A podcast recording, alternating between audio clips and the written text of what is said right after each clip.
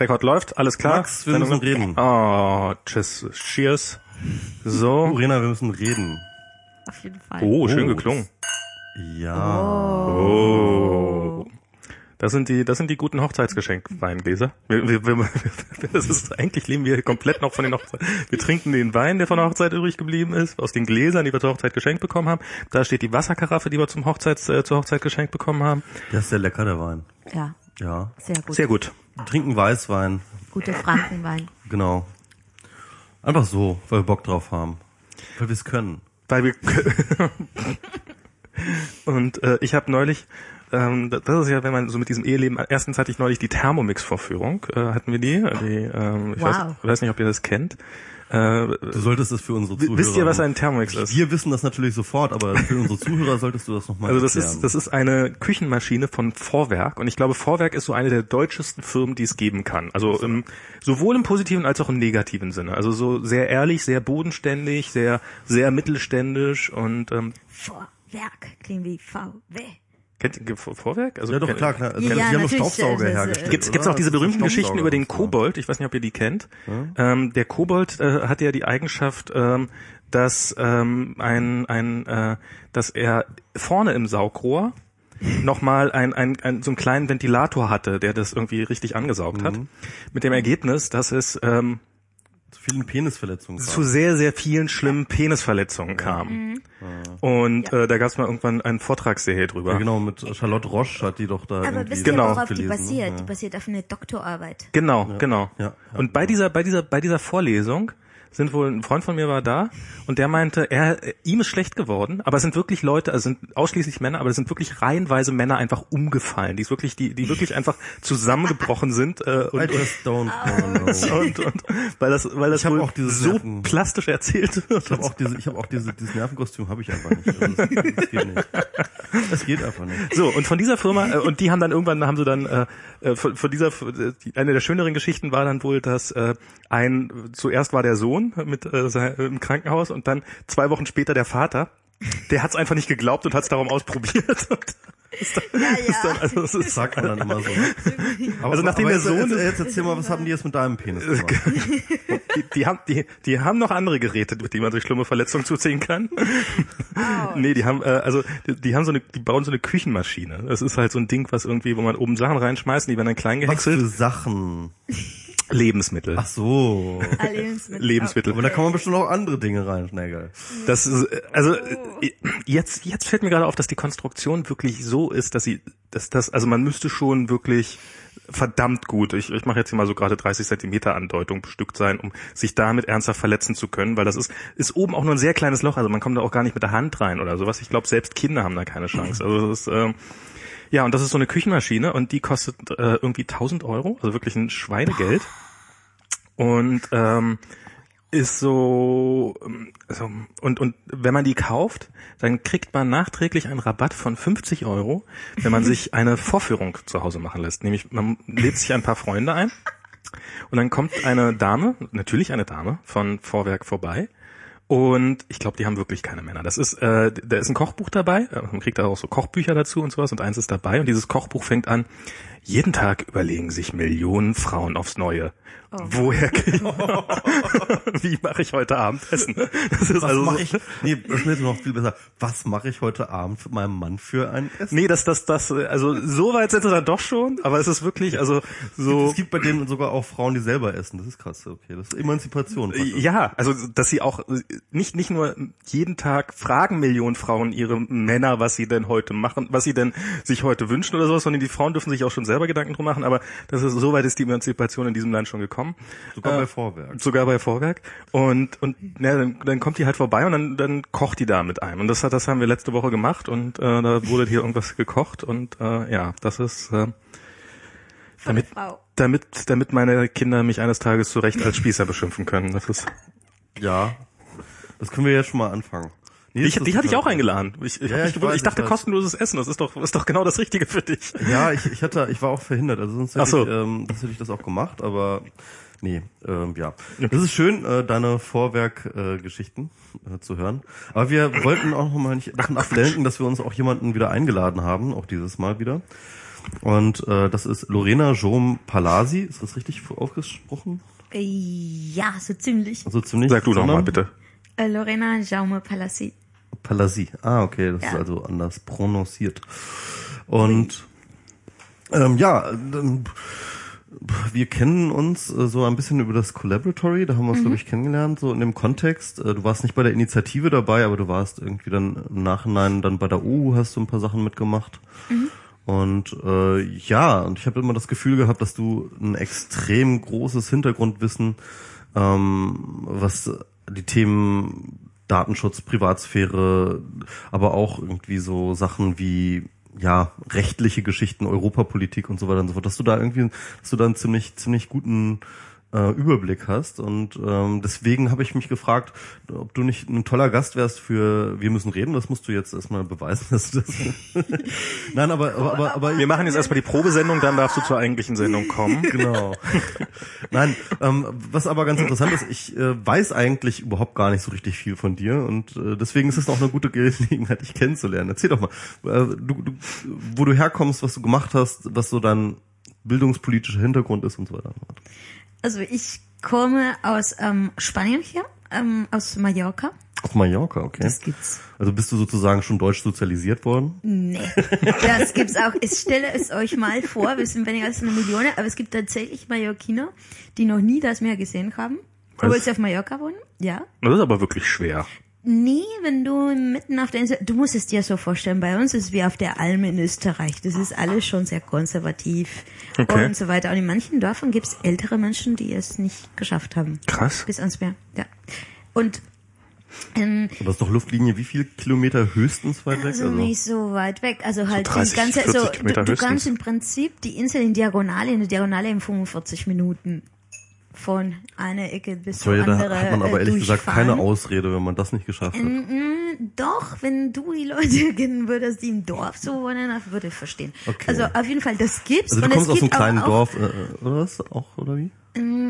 Ja, ja, also gut, ähm, meine Generation, die sind, ähm, alle in meiner Generation sind dann zur Schule gegangen und die Schulen sind meistens in der Stadt, in die Stadt und ähm, ich bin hauptsächlich in die Stadt aufgewachsen. Ähm, In welcher Stadt? klar, Also dann in Palma. Palma, ne? Okay. Genau.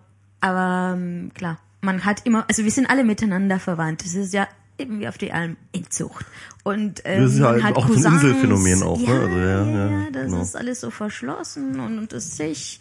Und Das ist auch auf Fehmarn gibt es das hier in Deutschland auch. Da hat man so, so diese, diese, ähm, ja, das ist wirklich so. Ja, ja das kann ich, Ja, ja. kann ich total nachvollziehen. Das ist wahrscheinlich so. Auf jeden Fall, du hast Familie in jedem Dorf. Irgendwo im Norden, irgendwo im Süden, irgendwo in der Mitte. Insofern, ähm, ja, ich war immer wieder im Dorf und ähm, alle im Dorf wussten alles von mir und meiner Familie. Also bevor es Facebook gab, in Obregen gab es das Dorf bei uns auf Mallorca. Da wussten alle alles von einem. Und was hat dich dann, also ich meine, du bist offensichtlich am Meer in einem schönen, sonnigen Land äh, aufgewachsen. Was hat dich, äh, was, hat, ist so tief gelaufen? was ist schiefgelaufen, dass du, in welches Flugzeug bist du versehentlich eingestiegen, dass du hier gelandet bist? Du, das ist eine ganz klare, rationale Überlegung. Wir Mallorquiner haben gedacht, über Wir kommen mal zurück. Persönlich? Nee, aber ich persönlich habe keine Deutsche kennengelernt. Was? Ich habe wirklich gar keinen Deutsch auf Mallorca kennengelernt. Nee, ist auch besser, also kann ich so. Nein, nein, nein. Es glaube gibt nette Deutschen. Es gibt Aber nicht auf Mallorca. Ich war auch schon mal auf Mallorca. Oh, Mallorca ist toll. Echt? Ja? Ich war auch schon mal auf Super, ja. Ich war auch schon mal auf. Mallorca. Sehr gut. Wir haben uns Ist schon eine schöne, schöne Wir Insel. Muss brauchen man mal jetzt Geld. sagen. Jetzt, dass wir eine Krise haben, wird das sehr gern genommen. ein Kunde von uns, äh, der hat, ähm, der hier in Deutschland sitzt, die sitzen in Düsseldorf. Und die haben jetzt einen, äh, also Softwarebeladen im weitesten Sinne, und die haben jetzt ein äh, Büro auf Mallorca eröffnet. Das ist geil. Ja. Weil ähm, die, also es waren zwei Gründe, nämlich zum einen, die wussten, die wussten nicht, ob sie in Madrid oder in Barcelona eins aufmachen sollten, weil da gibt's irgendwie auch so Fäden zwischen Barcelona und Madrid. Ja. Und darum haben sie gesagt, okay, Mallorca. Und die zweite Aussage war, naja, von Düsseldorf fliegt alle, alle Stunde ein billiger Flug nach Mallorca. Das ist also, wenn man mal eben rüber muss und jeder Mitarbeiter der Firma kriegt irgendwie pro Jahr das Recht, einen Monat oder so von da aus zu arbeiten. Die Also, Armen. Ich habe was, was ich jetzt auch gelesen habe, das ist, ich weiß nicht, ob das in Mallorca ist, aber ich, irgendwo auf, äh, irgendwo in Spanien auch, dass es halt so eine, so eine, so eine Coworking-Finca gibt, ja. Mhm. Also wo man dann wirklich irgendwie sagen kann, so, hey, ich, ich fahre jetzt einfach mal, also so, so, so, so halt wie so ein Coworking Space, wie das Beta-Haus, ja. Nur, dass man dann halt sich dort, dass man da auch schlafen kann, also da gibt's dann auch so Betten. Und das ist eigentlich total günstig und du kannst dich da irgendwie so einbuchen und dann gehst du da so irgendwie einen Monat arbeiten und so gehst du dahin. Ja, könnte ich mir auch gut vorstellen. Bei uns gibt's alles. Ja, wir, wir, wir, genau, also Spanien ist, ähm, die Immobilienpreise sind in Spanien ziemlich äh, tief so gerade runter, ne? Also das muss man dazu sagen. Die waren vorher aber auch bizarr hoch. Ja. Ja, ja. Also ich habe, äh, ich war ja, wann war ich in Barcelona? War, äh, und da haben wir mal uns die äh, die Wohnungspreise damals. Also Das war eine Blasse. Das Diana war- liebt es ja, äh, sich Immobilien anzugucken. Also so so die Prospekte davon. Das fand sie da nicht mehr so lustig, ne? Das, naja, ich meine, es ist ihr egal, aber das war wirklich, das war, also das war, so ungefähr das vier, fünffache von dem, was man hier zahlen würde. Also Okay. es ist, ähm, das war echt krass.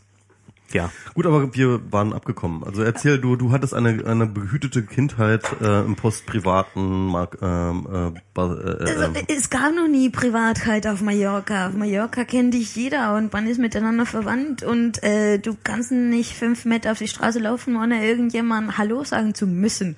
Und ähm, Mir ging das nicht so.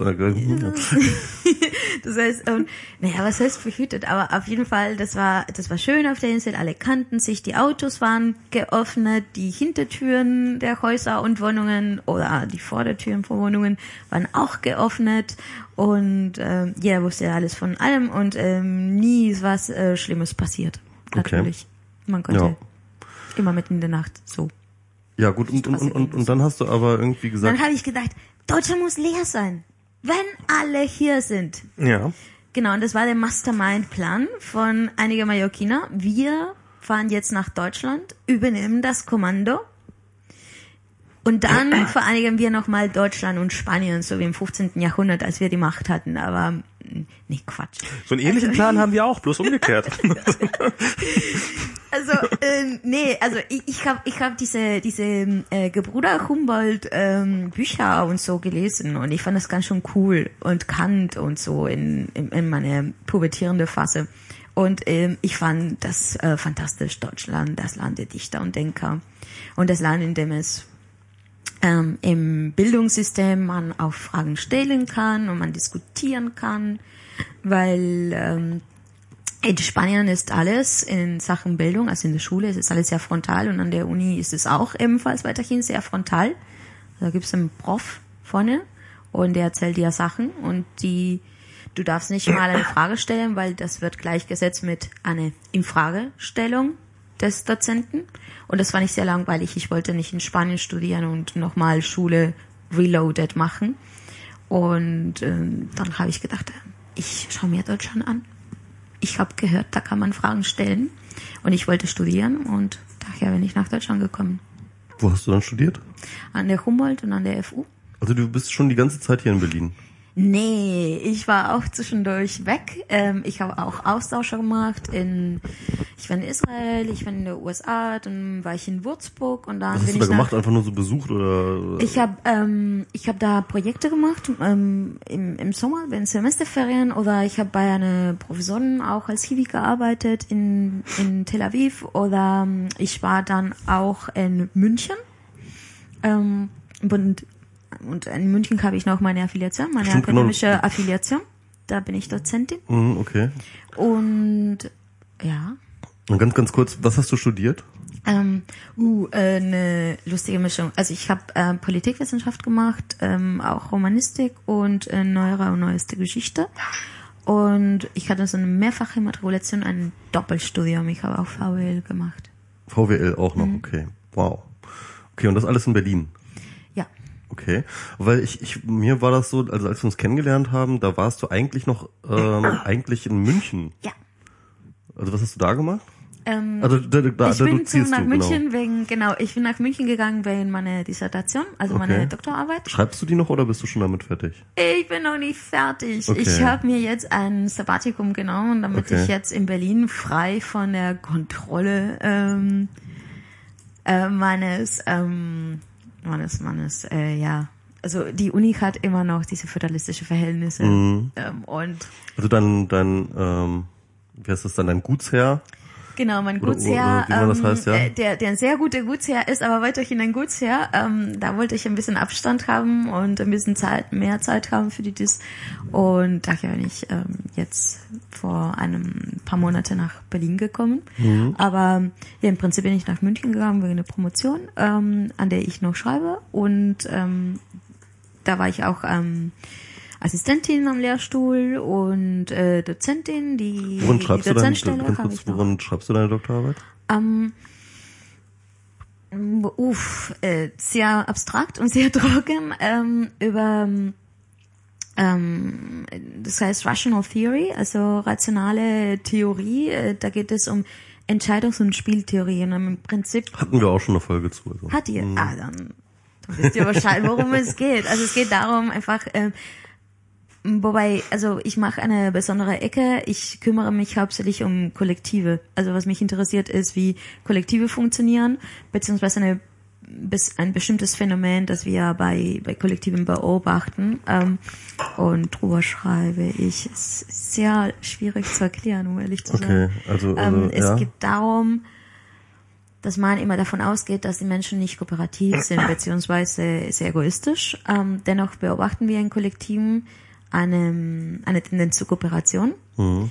Also untersuchst du ähm, die Dynamiken innerhalb der Kollektive oder untersuchst du die ähm, Dynamiken zwischen beispielsweise zwei, Unterschied zwei Kollektiven und wie die Kollektive sozusagen als sich handeln? Also Beides. beides, okay? Mm, Weil das ist, glaube ich, der springende Punkt. Also ähm, in den Disziplinen in der ähm, Collective Rationality oder We Rationality, das sich eben mit Kollektive und Rationalität befasst, ähm, was wir sehen, ist, dass sie ähm, immer noch eine sehr ähm, dichotomische Vorstellung haben von Kollektiven. Entweder der Mensch ist sehr egoistisch oder der Mensch ist kooperativ und dazwischen gibt's nicht. Und ähm, was ähm, was ich versuche zu erklären, ist, wo der, wo der Switchpunkt ist, warum Kollektive manchmal extrem altruistisch und kooperativ arbeiten können und warum sie das Gegenteil davon sein können, zugleich, ohne dass beides ähm, kont ähm, ja, widersprüchlich ist oder ohne dass ähm, beides dazu führt, dass man sagt, naja, dann ist jetzt das Kollektiv irrational und hier ist das Kollektiv rational gewesen. Ähm, Ich habe ähm, mal einen ganz interessanten Vortrag von so Politikberatern gesehen, die halt so Regierungen auch beraten und zwar auch äh, aufgrund von Rational Choice Geschichten, ähm, indem sie halt ganz, ganz viele ähm, Daten sammeln ähm, über ja die Ist-Situation und dann ähm, äh, wenn sie glauben, die relevanten Daten alle zusammen zu haben, dann tatsächlich zu gucken, welche Züge werden die einzelnen Spieler machen. Und ähm, da haben die das äh, gezeigt anhand äh, den, der Verhandlungen, glaube ich, beim Kyoto-Protokoll. Ja. Und äh, wie sich dort die einzelnen Player, das sind dann natürlich die Staaten und die Staatsvertreter, die dort äh, agieren, wie die dort ähm, ähm, agieren. Und sie konnten relativ genau zeigen, dass so wie die Verhandlungen abgelaufen sind, dass alles sehr, sehr gut vorhersehbar waren. Weil man Ja. einfach klar also sehen konnte, wir haben hier Land A und das hat folgende Interessen und dann haben wir La- Land B, das hat folgende andere Interessen und so weiter und so fort. Und dann konnte man die ganzen Spieler so einmal durchanalysieren und dann konnte man ziemlich genau vorhersehen, ähm, welche Positionen ähm, äh, diese äh, Spieler dann strategisch nehmen. Und was ich da rausgenommen habe, ist, dass wenn man jetzt beispielsweise Staaten als äh, Kollektive sehen will, Ja. Dass die zumindest zumindest Staaten ne, eine se- sehr sehr rationale Spieler sind. Genau. Das ist auch einer der springenden Punkte oder der, der, der wichtige Punkte, die man da nicht unterschlagen darf. Ähm, es hängt davon ab, wer ähm, Gegenstand der Beobachtung ist. Ähm, wenn du über Akteure wie Staaten redest, klar. Wenn du dann wiederum über Kollektive redest wie ähm, Prenzlauer Berg, das als ein komplette Kollektiv? Gemeinde, Oder wie, wie definiert, man, das ist genau, man. Also gute Frage. halt Also wie, wie definiert ihr Ko Kollektiv? Das ist jetzt interessant. das ist it's up to you. Also da äh, das hängt ähm, Beliebige davon ab, Gruppe wo X. du Parameter setzt. Also ob du sagst, ähm, ich will einfach ein Kollektiv ähm, beobachten, äh, um X zu wissen. Also sprich, wenn ich ähm, zum Beispiel mir anschauen will, wie sind die Wahlprognosen jetzt hier in Berlin gewesen, wer, also wie, wer oder welche ähm, Themen spielen eine Rolle, ähm, wer macht was? Ähm, und wie hat jede, wie, wie hat jedes Bezirk einfach ähm, abgestimmt. Natürlich kann man sich einfach die, die Kieze, also halt Kreuzberg, Neukölln und so weiter als Kollektiv annehmen und ähm, schauen. Das weiß ich noch. so Also das, als wir uns kennengelernt haben, da haben wir auch äh, uns sofort äh, gestritten über, ähm, ich glaube, wie ist der Andrew Anderson irgendwie mit ähm, Benedict Anderson. Benedict Anderson, genau, Benedict Imagine Anderson. Communities. Imagine Communities Genau. und weil ich das irgendwie angebracht hatte und dann haben wir uns darüber, haben wir, naja, wir haben wir diskutiert über über die Imagine ich streite Communities. sehr gerne mit dir. Ich meine, wir streiten sehr gut Ja, miteinander. ja, ja. ja, okay. Nee, aber äh, weil, weil das ist ganz interessant für den Kollektivgedanken, weil das ja die Aussage von Benedict äh, Anderson ist ja, ähm, jede Gemeinschaft, die nicht nicht wirklich ähm, sich, wo sich jeder kennt, ist eigentlich eine vorgestellte Gemeinschaft. Genau, es ist eine Frage des Narrativs. Genau. Also halt Gemeinschaften im Endeffekt sind ein, ein, ein sehr ähm, amorphes Konstrukt oder durchlässig. Es hängt davon ab, ähm, dass die Leute, die ähm, als solche mit dieser Zuordnung ähm, konfrontiert werden, du bist Deutscher, äh, tatsächlich das auch glauben, tatsächlich das auch kaufen und auch dem nach agieren. Ähm, und äh, klar, bevor es den Deutschen gab, gab es das äh, Deutsche Reich, äh, das, das Römische Reich, Deutsche Nation. Ähm, Ja, viele, viele Jahrhunderte vorher. Ähm, und natürlich Nationalstaaten sind auch eben, und das ist der Punkt, das Benedict Anderson macht, imaginierte Gemeinschaften. Ähm, weil davor waren es Königreiche, äh, die immer wieder vom König gewechselt haben. Diese Könige unterschiedliche Herkünfte hatten, Ja. unterschiedliche Sprachen. Und das kannst du äh, von Makroebene auch auf Mikroebene runter deklinieren und auch genau dasselbe sagen. Ähm, Prenzlauer Berg, imaginierte Gemeinschaft. Wo Ja, fängt klar. Prenzlauer Berg an? Wo endet es? Mm, Weil ähm, ich fand dann bei Benedict Anderson hat er dann ja noch einen medientheoretischen Punkt gemacht, indem er gesagt hat, dass erst mit den ähm, eigentlich klassischen Massenmedien, das heißt also über äh, Druckerpresse etc., überhaupt so etwas wie ähm, ein, ein ähm, raumgreifendes Bewusstsein als Identität, also so ein raumgreifendes Narrativ überhaupt entstehen konnte, eben dadurch, dass beispielsweise durch eine Tageszeitung du ähm, äh, Leute, die wirklich nichts miteinander zu tun haben, also von Bayern bis zum Preußen, ja, irgendwie alle auf äh, ein Thema hin synchronisierst in ihrem Kopf sozusagen, ja, also dass du halt so eine Art Synchronisation hast plötzlich ähm, der Leute, was halt vorher nicht passieren konnte. Und dann ist halt mal die Frage, also wenn du beispielsweise Königreich, wenn du so ein Königreich hast, da sind halt die Leute nicht auf Themen und, und auf Narrative, sondern sind sie halt auf eine Person fixiert, ne? also auf den König. Der ist halt dann sozusagen, da hat jeder von sich, hat dann jeder irgendwie mal ein Bild von einem König gesehen und vielleicht ist der auch einmal, man muss halt bedenken, also Könige haben ja tatsächlich immer irgendwie eine Runde machen müssen durch ihr, ihr Königreich. Die mussten ja immer Präsenz zeigen, ja. Die mussten ja immer vor, vor Ort sein, mussten immer äh, sich zeigen, so dass das Volk sieht, ah, das ist der König, dem ich jetzt irgendwie hier ähm, huldigen und dienen muss und so weiter und so fort. Deswegen mussten sie die ganze Zeit unterwegs sein. Erinnere ich mich noch an meinen Geschichtsunterricht auf die Erkenntnis, dass es kein sonderlich schöner Job gewesen sein muss. Wobei auch Könige hatten sozusagen eine narrative Macht und eine Inszenierung, die ohne sie funktioniert hat, die auch ganz verstreut war und die dazu geführt hat, dass die Leute auch eben an diesen Kollektiv geglaubt haben von oder diese Loyalität zum König hatten. Ich weiß nicht, ob ähm, wobei damals hat man sich anders empfunden, muss man auch sagen. Also bis zu Liberalismus hatten wir eine andere Vorstellung zwischen dem, was ein Individuum in einer Gesellschaft tut und was die Gesellschaft gegenüber diesem Individuum zu tun hat. Also wir, wir haben so ein, äh, die Druckerpresse hat etwas nicht nur grundsätzliches hinsichtlich Nachrichten und Informationsmenge ähm, und auch Koordination geleistet, sondern es hat auch etwas anderes mit uns gemacht. Also aus Menschen, die im Prinzip in einer Gesellschaft gelebt haben, wo sie dachten, ich als Individuum schulde der Gesellschaft etwas, muss etwas für die Gesellschaft machen und ich wohne als Individuum in Funktion für die Gesellschaft. Das war bis zu Liberalismus so. Kommt der Liberalismus und das fängt anfänglich gerade mit eben diese 15. Jahrhundert, 16. Jahrhundert Bruch und diese Stellung des Menschen im Mittelpunkt. Ähm, da fängt diesen Liberalismuspunkt, dass klar, Liberalismus ist wesentlich später, aber es ist sozusagen eine dieser erste Elemente, die Richtung Liberalismus tendieren werden, womit dann das Individuum sich eben als solches wahrnimmt und plötzlich eine andere Erwartungshaltung gegenüber der Gesellschaft hat. Und um diesen Und vorher war das mehr so ein Bienenstock oder also so? Ja. Okay. Ähm, ich fand das ganz interessant. Ich habe diesen ähm, einen so einen Vortrag von Christoph Engemann gesehen. Kennst du Christoph Engemann? Nee. Äh, Christoph Engemann ähm, hat forscht viel zu ähm, Identitätssystemen, auch so so so so ähm, ähm, ja keine Ahnung Bürgerverwaltungssysteme und sowas.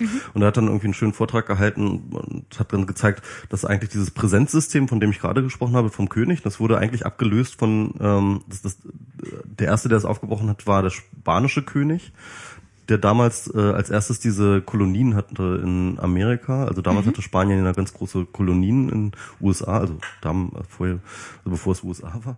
Und ähm, der Witz war, Er hatte damals voll viele Kolonien in den USA. Wir hatten alles. Wir, Genau. ja, ja. ähm, also, also Was haben, so und was haben die Amerikaner dazu im gesagt? 16. Im, im 16., 17. Jahrhundert irgendwann, ich weiß Ja, nicht ja. so genau.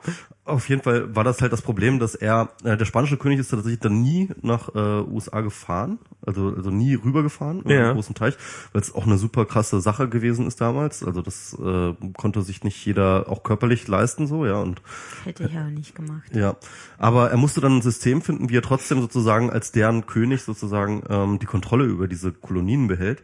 Und äh, dadurch hat er und, und da hat er die moderne Verwaltung erfunden. Also tatsächlich dann äh, waren dann eben Beamte, die darüber gefahren sind und die dort halt tatsächlich die Leute registriert haben, ja, ein richtiges äh, Registrat, wo dann alle Leute, die dort ankommen und alle Leute, die sich dort aufhalten, ähm, halt auf Zettel geschrieben wurden und diese Zettel wurden dann wieder drum, zurück nach Spanien geschickt und dann hatte er dort halt seine Konnte nachlesen. Genau, und, und, und dann konnte, konnten dann seine Beamten dann halt irgendwie sozusagen äh, wussten halt, wer dort halt ist und was da passiert. Ach so, fürs, ja? aber aber dass die, aber das ist ja bei so bei sowas eigentlich immer. Und, und so ist das Verwalt, das erste wirkliche, die erste wirkliche Personenverwaltung und damit überhaupt, überhaupt, und das ist übrigens ganz witzig, erst die bürgerliche Identität entstanden, ja, weil ähm, Ach so, es ich gab, habe hier einen Zettel, auf dem steht, dass es mich gibt. Genau, also das gab's ja vorher nicht. Ja. Ja. Also es gab halt damals, äh, die Kirche waren vorher die Ident- Identitätsprovider, also so ein bisschen wie das, was Facebook ja heute ist. Und ähm, die hatten, und, und zwar anhand von Geburtslisten. Ne? Und äh, das war das Einzige, was existierte. Aber selbst die waren unglaublich willkürlich und nicht so besonders gut gepflegt und, ähm, und, und, und meistens auch eher nur den höheren Schichten vorbehalten. Also eigentlich äh, privileg, privilegiert war es, wenn du, wenn du eine Identität hattest, ja. Das stimmt. Hält Gott sich eigentlich an die Datenschutzgesetze? Nee, das war nämlich auch ein Problem, dass äh, damals die NSA, ähm, damals hieß ja noch Gott. nee, nee, Gott und NSA ist überhaupt ein interessantes Thema, ne, weil das hat Günther Hack mal schön in einem Blogpost äh, aufgedröselt, dass er gesagt hat, ähm, mit der NSA und den ganzen Enthüllungen, die jetzt passieren, ähm, bekommen wir jetzt ein, bekommt die NSA ein argumentatives Problem, das ziemlich nah an dem Theodizee-Problem ist. Ne? Kennt ihr das Theodizee-Problem? Theodizee, Nee. ja. oder Theodizee-Problem. Das Theodizee-Problem ist, ähm, ähm, warum, äh, wenn, wenn es einen Gott gibt, warum lässt er diese schlimmen Dinge zu, die täglich auf der Welt passieren? Ne? Ja. Und äh, dasselbe Problem hat das die NSA rein Rechtfertigungsbild. Sie kriegen alles mit, sie wissen alles, ja, und ähm, sie haben sozusagen diese göttliche Allmacht für sich. Und jetzt kann man an die NSA genau diesen gleichen Anspruch. Warum passieren eigentlich Terroranschläge, wenn es dich doch gibt, NSA, und du alles siehst, ja? Und ähm, äh, das ist ganz witzig, weil es natürlich ähm, weil es so eine Parallele gibt plötzlich. Man kann halt plötzlich theologische Diskurse, ja, dann kann man plötzlich an die, auf die NSA anwenden. Okay. Naja, so Und wenn ich an die NSA nicht mehr glaube, ist sie dann auch weg? Oder Ja. hat Gott auch Merkels Handy abgehört? Ja, man könnte die Existenz der NSA ja durchaus bestreiten. ne? Also wenn es die NSA gäbe, warum gab es dann das, diesen Anschlag in Boston beispielsweise? Ja, so, hä, das geht ja gar nicht. Mhm. Ja, aber die Argumentation ist ja auch wirklich immer, die, die Wege der NSA sind unergründlich und ähm, Ja klar. nee, und Nee, ich meine, das ist ja auch das Bewusstsein damals gewesen, war ja, das hat man den Leuten eingebläut, Gott sieht alles, das war so das große, äh, das, äh, das große Narrativ, das allen eingebläut wurde. Der Kindern wird ja heutzutage noch gesagt, der Weihnachtsmann sieht alles. Ja, genau. Also- es gibt, es gibt diese geile Comic, habt ihr das gesehen? Ja. Das ist so, so der gepostet. Weihnachtsmann, ah ja, genau, der Weihnachtsmann kriegt halt so die Liste von so einem Leuttypen in, in Schatten so, hier ist die Liste mit den mit den bösen Bösen Kindern. Und der, und der Weihnachtsmann so, ah, danke Obama. Und er so, keine Namen, verdammt.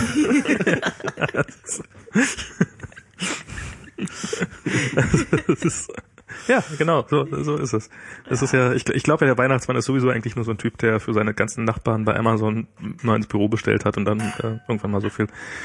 Egal, nicht, äh, das, das war, das war ein missglückter, das war der Versuch, witzig zu sein, komplett gescheitert.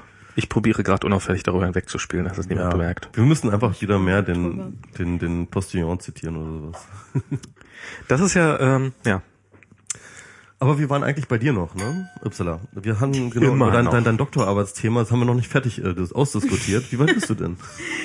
Also ich hoffe, ähm, Mitte nächstes Jahres, also März nächstes Jahres fertig zu sein. Okay. Und das Ergebnis wird sein, Kollektive sind Ähm, das Ergebnis wird sein, dass, ähm, also, das. Ergebnis wird sein, dass in Frage der Moral ist der Mensch relational, beziehungsweise ich versuche da ein gewisses äh, Paradigma zu stellen, von Homo economicus zu Homo comparans, nenne ich Zu das. was? Homo- Homo comparans, vergleichendes Wesen. okay. Ähm, also sprich, ähm, ich versuche zu erklären, warum man zu bestimmten Themen dann ähm, als Kollektiv ähm, nicht egoistisch agiert, sondern äh, auch nicht altruistisch, sondern einfach eingreifend. Also ein klassisches Beispiel ist zum Beispiel all diese Kollektiven, die sich aufregen, weil Homosexuelle heiraten wollen. Das ist auch eine dieser Phänomene, wo man sich fragt, ähm, Das ist auf jeden Fall nicht egoistisch. es ist nicht egoistisch. hat, man hat ja nichts davon, ne? Nee. Also, äh, es ist auch nicht altruistisch. Ähm, es geht- definitiv auch nicht, Also nee. es, es bringt äh, den äh, es ist, es ist nicht eine Besonderheit, äh, beziehungsweise man, vielleicht sind sie das sogar altruistisch, also halt Kollektive, die sich dagegen Ja, ja, klar. äußern, sind das vielleicht sogar altruistisch, weil ähm, da eine gewisse ähm, moralische Argumentation gibt Hm. dazu. Also es wird moralisch argumentiert, es wird nicht mit äh, ökonomischem Sachverhalten, oder selten mit ökonomischen Argumenten gegen die Homo argumentiert, sondern das sind immer wieder ähm, moralisch. Diskussionen auf moralischer Ebene, in dem beide Positionen einfach mit moralischer Argumentation agieren. aber wirtschaftliche Punkte sind da auch immer ein bisschen Durchaus. mit drin. Also das Durchaus, ist ja, aber immer moralisch argumentiert. Und, und hast du eine Idee? Also ich, ich, ich stelle mir diese Frage auch. Warum gibt es so viele, warum gibt es Leute, die was, äh, also das ist so wirklich ja die, die, die harmloseste Sache der Welt. Aha, irgendwo da hinten sind Die zwei Männer, die, die, die, die, mit der man überhaupt nichts zu tun hatte, Ja. die offensichtlich Leute äh, komplett in den Wahnsinn treiben kann. Ähm, und dass sie sich, warum, warum ist, hast du dann? Und das auch Leute richtig mobilisiert. Ich meine, beispielsweise in Ja. Kalifornien gehen dann wirklich zur Wahl und sagen so, ah, jetzt muss ich hier aber mal ganz klar diesen, diesen Leuten verbieten, sich zu heiraten. Ja, ja. bis ins Extreme der Gewaltausübung. Also Ja, das klar. muss man auch ganz Das klar sagen. richtig. Oder ähm, dann auch innerhalb der eigenen Familie bist du Ja. wirklich ähm, Ausschluss von Familienmitglieder, die sich äh, Ich finde das auch so zum Beispiel bei diesem ganzen Obamacare, also so, so, so wie, was da für ein Hass wirklich, also das ist ja nicht mehr, das ist ja nicht mehr, das, äh, die, eine rationale Ebene hat das ja schon seit langem verlassen. Ja. Aber das ist ja wirklich, also da gibt's jetzt irgendwie, hat jemand einen Bot geschrieben, der sich, den man installieren soll auf seinem Computer, dann, der im Hintergrund regelmäßig die Obama, äh, die, die, die, äh, die entsprechende Webseite aufruft, als ob die nicht, äh, damit die, damit die in die Knie geht und damit die, äh, damit die kaputt geht, als ob die nicht sowieso schon was? dauerkaputt Ja. wäre. Also so ein, so ein, so ein DDoS und sowas. Also wirklich Leute, die, die der offensichtlich der festen Überzeugung sind, dass das, äh, Sofort gestoppt werden dass muss das sofort gestoppt werden muss. Also ich meine, sie haben ja fast ihr Land in den Ruinen getrieben, nur für, für um, um dieses System zu stoppen. Hm, ah, kennst du- Und woher kommt, also so- so- Ich, ich, ich habe diese, diese, diese, ich habe mal so, ich wollte so fragen, woher das kommt. Achso, sorry, ja, erzähl das mal. Ja. Kannst, kannst du eine kurze Zusammenfassung von geben? Ähm, Ich Oder ist das, versuch's, ist das also doof? ich versuch's, äh, der Mensch versucht homogenisierend ähm, zu in, in, in der eigenen sozusagen Umgebung Ja. ähm, zu, zu agieren. Also sprich, ich versuche immer meine Gegenüber zu berechnen, zu be, äh, berechenbar zu machen, weil Mhm. das ist für meine Interaktion einfach wesentlich leichter. Wenn ich mein Gegenüber einfach ähm, einkalkulieren kann ähm, und äh, sozusagen all diese Personen, die in meiner Umgebung sind, äh, so äh, meines Erachtens berechenbar sind, dass ich dann in meine ähm, Entscheidungshandlungen, Entscheidungssituationen und auch Handlungssituationen einfach ähm, mit vollste vollständigsten Informationen ähm, arbeiten kann. Also sprich, wenn ich Entscheidungen treffe oder ähm, äh, irgendwelche Handlungen mir Ja. vornehme, dann will ich, äh, das wollen Menschen, äh, so sind wir gestrickt, wir wollen einfach viele Infos, damit wir die richtige Entscheidung treffen. Und äh, wir wollen einigermaßen eine gute Entscheidung treffen. Selten wollen wir irgendwas entscheiden und sagen, wird schon gehen, sondern wir wollen. gut, in welcher eher- Hinsicht, das ist die Frage. Genau. Ne? Also, Ja, aber man kann In, so seine in Bezug auf eigene, unsere Interessen zum Beispiel. Genau. Das wäre jetzt Homo economicus. Ne? Also, Nee, nicht unbedingt. Also man Also, konnte, aber- man konnte sagen, äh, ich will sozusagen ähm, außerhalb, also eigene Interessen, Homo economicus, ja, das ist ein Paradigma, aber eigene Interessen kann auch ein altruistischer Mensch haben. Ohne dass das bedeutet, also Altruismus ist nicht gleich mit, es ist kein Nullsummenspiel mit dem eigenen Interessen. Ja, das ist klar, das Ähm. ist klar, ja klar. Aber ich meine, ähm, also auch Homo economicus kann, wenn es sein Vorteil ist, ähm, altruistisch sein. Ja. Also insofern, das ist ja, Ja. kein Widerspruch. Das meinte ich Nee. nicht. Nee, nee, aber ähm, der Punkt, glaube ich, ist, dass ein Homo economicus einfach eine ganz klare, von sich ausgehende ähm, Vorstellung von das, was gut ist und das, was Nutzen bringt, hat. Ähm, und ich glaube, dass der Mensch nicht so ganz so ist. Ich glaube, dass, ähm, dass um nochmal auf dem Beispiel zurückzukommen von ähm, der Homophobie, Kollektive, die homophob ähm, sind und ähm, Homophobie als Ideologie verbreiten wollen, ist es eher, also ich würde sagen, das ist einfach diese Tendenz zur Homogenisierung, um einfach die eigene ähm, Interaktionen ähm, sicherer zu machen. Sprich, äh, dass ich andere Kollektive gegenüberstehe, die ich nicht verstehe. Das sind ähm, ähm, Handlungsparameter, das sind ähm, Entscheidungsparameter, die ich nicht verstehe und die ähm, einfach einen völlig anderen Lebensentwurf hat, macht dieses andere Kollektiv für mich unberechenbar. Es erzeugt dadurch Angst und diese Angst entgegne Also ich mit einem Versuch, den anderen einfach an mir anzupassen. Mhm. Also das andere Kollektiv sind jetzt sozusagen die Homosexuellen. Genau. Und äh, weil die Homosexuellen nicht meinen Gegebenheiten folgen, ähm, machen sie mir Angst. Mhm. Und deswegen habe ich das Gefühl, dass ich sie jetzt bekämpfen muss. Genau, also Ja, man nicht, hat ja nicht vielleicht- bekämpfen, sondern ähm, sozusagen überzeugen, bekehren muss. Also es gibt ja, es Mhm. okay. gibt ja eine Menge Aussagen You're hinsichtlich- wrong. Ja, You're making it wrong. Take your penis out of this.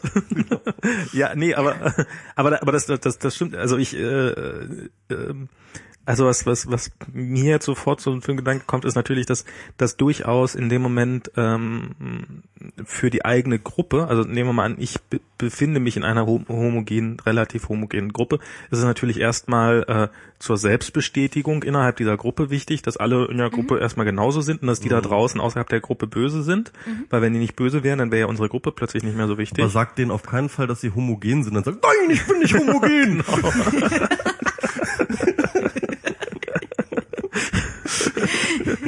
Wer hat hier das Homogen? Mhm. Aber auf der anderen Seite ist natürlich ähm, die, die wahrscheinlich dann auch vielleicht die Angst für die, also dass tatsächlich was aus dieser anderen Gruppe abfärben könnte auf die eigene Gruppe. ich glaube, ähm, Also ich meine, das macht ich glaube, das, das, das ist nicht so sehr sozusagen, ja, also es gibt tatsächlich auch ein Paradoxon, das genau mit solchen Themen sich beschäftigt, Mhm. äh, von Amartya Sen, äh, den ich auch dafür für meine Dies auch verwende. Wer? Ähm, Amartya Sen, Nobelpreisträger, Okay. äh, Nobelpreisträger, ja, Nobelpreisträger äh, für Wirtschaft. Okay. Ähm, und dieses Paradoxon heißt das liberale Paradoxon. Mhm. Äh, und es ist ein bisschen so. Also da geht es um ein Buch, Lady Chatterley's. Lady Chatterley's war ein Buch, das damals vom Vatikan im Index ähm, gestellt wurde, weil es sehr pornografisch war zu den damaligen Ja. Zeiten. Das heißt, es war ein verbotenes Buch. Es war hoch ähm, schmutzig ähm, und schlecht und ähm, unmoralisch und dann zu lesen, dass ähm, das ähm, machte einen zu einem Perversen. Und Sen stellt einfach ähm, die Situation, stellt euch mal vor, ein Schiff, in dem es nur zwei Personen gibt. Mitten im Meer. Und dieses Schiff braucht zwei Wochen, bis es an die Küste kommt. Und in diesem Schiff sind ein Perverser und ein Puritaner. Und da gibt's nur das eine Buch, das indiziert worden ist, Lady Chatterley's Lover. Und da gibt es zwei möglich äh, drei Möglichkeiten. Entweder liest das Buch der Perverser ähm, oder das Buch liest der Puritaner oder keiner liest das. Und Oder beide lesen es. Oder Ja. beide lesen das, ja, stimmt. genau. Aber, Oder ist das, sind die Seiten danach so aber- schmutzig, dass man es ja, nicht mehr lesen nee, möchte? aber es ist halt, die sind gleich zwei Wochen, ein Buch, Ach so, ach so, zwei ja. Personen. Hm. Aber der Puritaner würde es einfach über Bord werfen und keiner liest es. Genau, keine Liste. Also es ist, es gibt diese drei Optionen. ja. Also ein, eine von beiden oder keiner. Und ähm, er macht das Paradoxon so, dass der Puritaner sagt, nee, nee, also ähm, am liebsten soll es keiner lesen, aber wenn jemand es lesen muss, lieber ich, weil der, Puri der Perverser wird noch perverser und ich will nicht, dass er noch perverser wird. Also ihm zur Liebe liest, äh, liest, liest er das dann quasi Genau. selber. Ja, bloß nicht der Perverse nicht, weil das wird äh, dann sozusagen die ewige Verdammnis Ja, ja, das in wird- die Höhle dann kommen des wir niemals an. Perversers bedeuten. Genau. Und der Perverser sagt, äh, nö, also hm, äh, am liebsten sollte es der Puritaner lesen, der hat's nötig, ähm, aber bevor es keiner liest, dann lese ich das. Und wenn man diese Konstellation hat, ähm, steckt man in der Patsche, weil es gibt keine Möglichkeit, äh, einen Kompromiss zu erreichen, so dass beide Parteien wirklich dann so das Plan B oder Option Ja. B erreichen können. Also wenn A wäre, meine liebste Position wäre das, also bei dem Puritaner wäre, es liest. Das wäre Plan A. Bei dem Puritaner, beim, bei dem Perverser wäre ein anderes der Plan A. Und es gibt ja diese, also drei Optionen, also drei Pläne. Präferenz 1 ist keiner für den Puritaner. Präferenz 1 für den Perverser ist, der Puritaner soll es lesen. Präferenz 2 für den Puritaner ist, ähm, ja, ähm, ich lese es, bevor der Perverser liest. Für den Puritaner, für den Perverser ist es das Umgekehrte. Also bevor es keiner liest, liest er das selber. Es ist kompliziert, weil vor allem Ja, ja, es gibt ja, mehr, ja, ja, ja, ja, wir haben so Aber eine Matrix jeden im Auge, aber ähm, im wenn man so eine Matrix da macht und wenn man sagt, okay, jetzt müssen wir einen Kompromiss erreichen und dieser Kompromiss muss zwei Kriterien genügen. Nämlich eine Gerechtigkeitsprämisse und eine äh, Freiheitsprämisse. Und wenn du diese Gerechtigkeit, sogenannte Pareto-Prämisse stellst oder diese und zugleich diese Freiheitsprämisse, ähm, du siehst, dass du entweder sagst, wir machen die Freiheitsprämisse und wir haben diese eine Lösung, oder wir machen die Gerechtigkeitsprämisse und wir haben diese andere Lösung. Aber es gibt keine Lösung, das sowohl gerecht und zugleich gleich äh, freiheitlich ist. Ah, okay. Das ist ein Paradoxon. Also du kannst bei den Kompromisslösungen immer halt so eine Lösung erreichen, dass zumindest es gerecht ist. Aber sicherlich dazu führt, dass eine von den beiden gezwungen wird. Ach so, und das ist jetzt eine ganz gute Metapher für eine Gesellschaft, die immer aus so liberaleren und eher konservativen Kräften besteht, die halt immer sich gegenseitig äh, versuchen ähm, in Schach zu halten. Und da kommt dann halt eigentlich immer was raus, was entweder nur äh, was was entweder gerecht oder frei ist, aber niemals beides. Das ist einfach einer der Punkte, die ich versuche immer natürlich klar zu machen. Also was, nam, ma, was man damals Amartya Sen gesagt hat, ist, dieses Paradoxon gibt's im Leben nicht. Und ähm, ich glaube, dass man damals einfach zu sehr die Märkte vor Augen hatte. Ähm, und auch Nationalstaaten vor Augen hatte. Und Nationalstaaten waren damals in- zu Zeiten des Kalten Krieges und danach zu Zeiten der Kooperation. Aber keiner hat verstanden, dass das ein Paradoxon für moralische Konflikte in Gesellschaften ist. Also sprich, gerade dieses ähm, Homophobie-Truppe, von der wir geredet haben, die kann eine ähnliche Argumentation wie im Paradoxon von Amartya Sen. Hm, Ich habe mal hm, äh, was so, ich glaube, gelesen über ähm, die Studien von Jan-Philipp Rehnsma zur Gewalt. Und der hat ja auch viel zum Nationalsozialismus gemacht. Hm, Und da kommt er auch so auf so eine gewisse, ähm,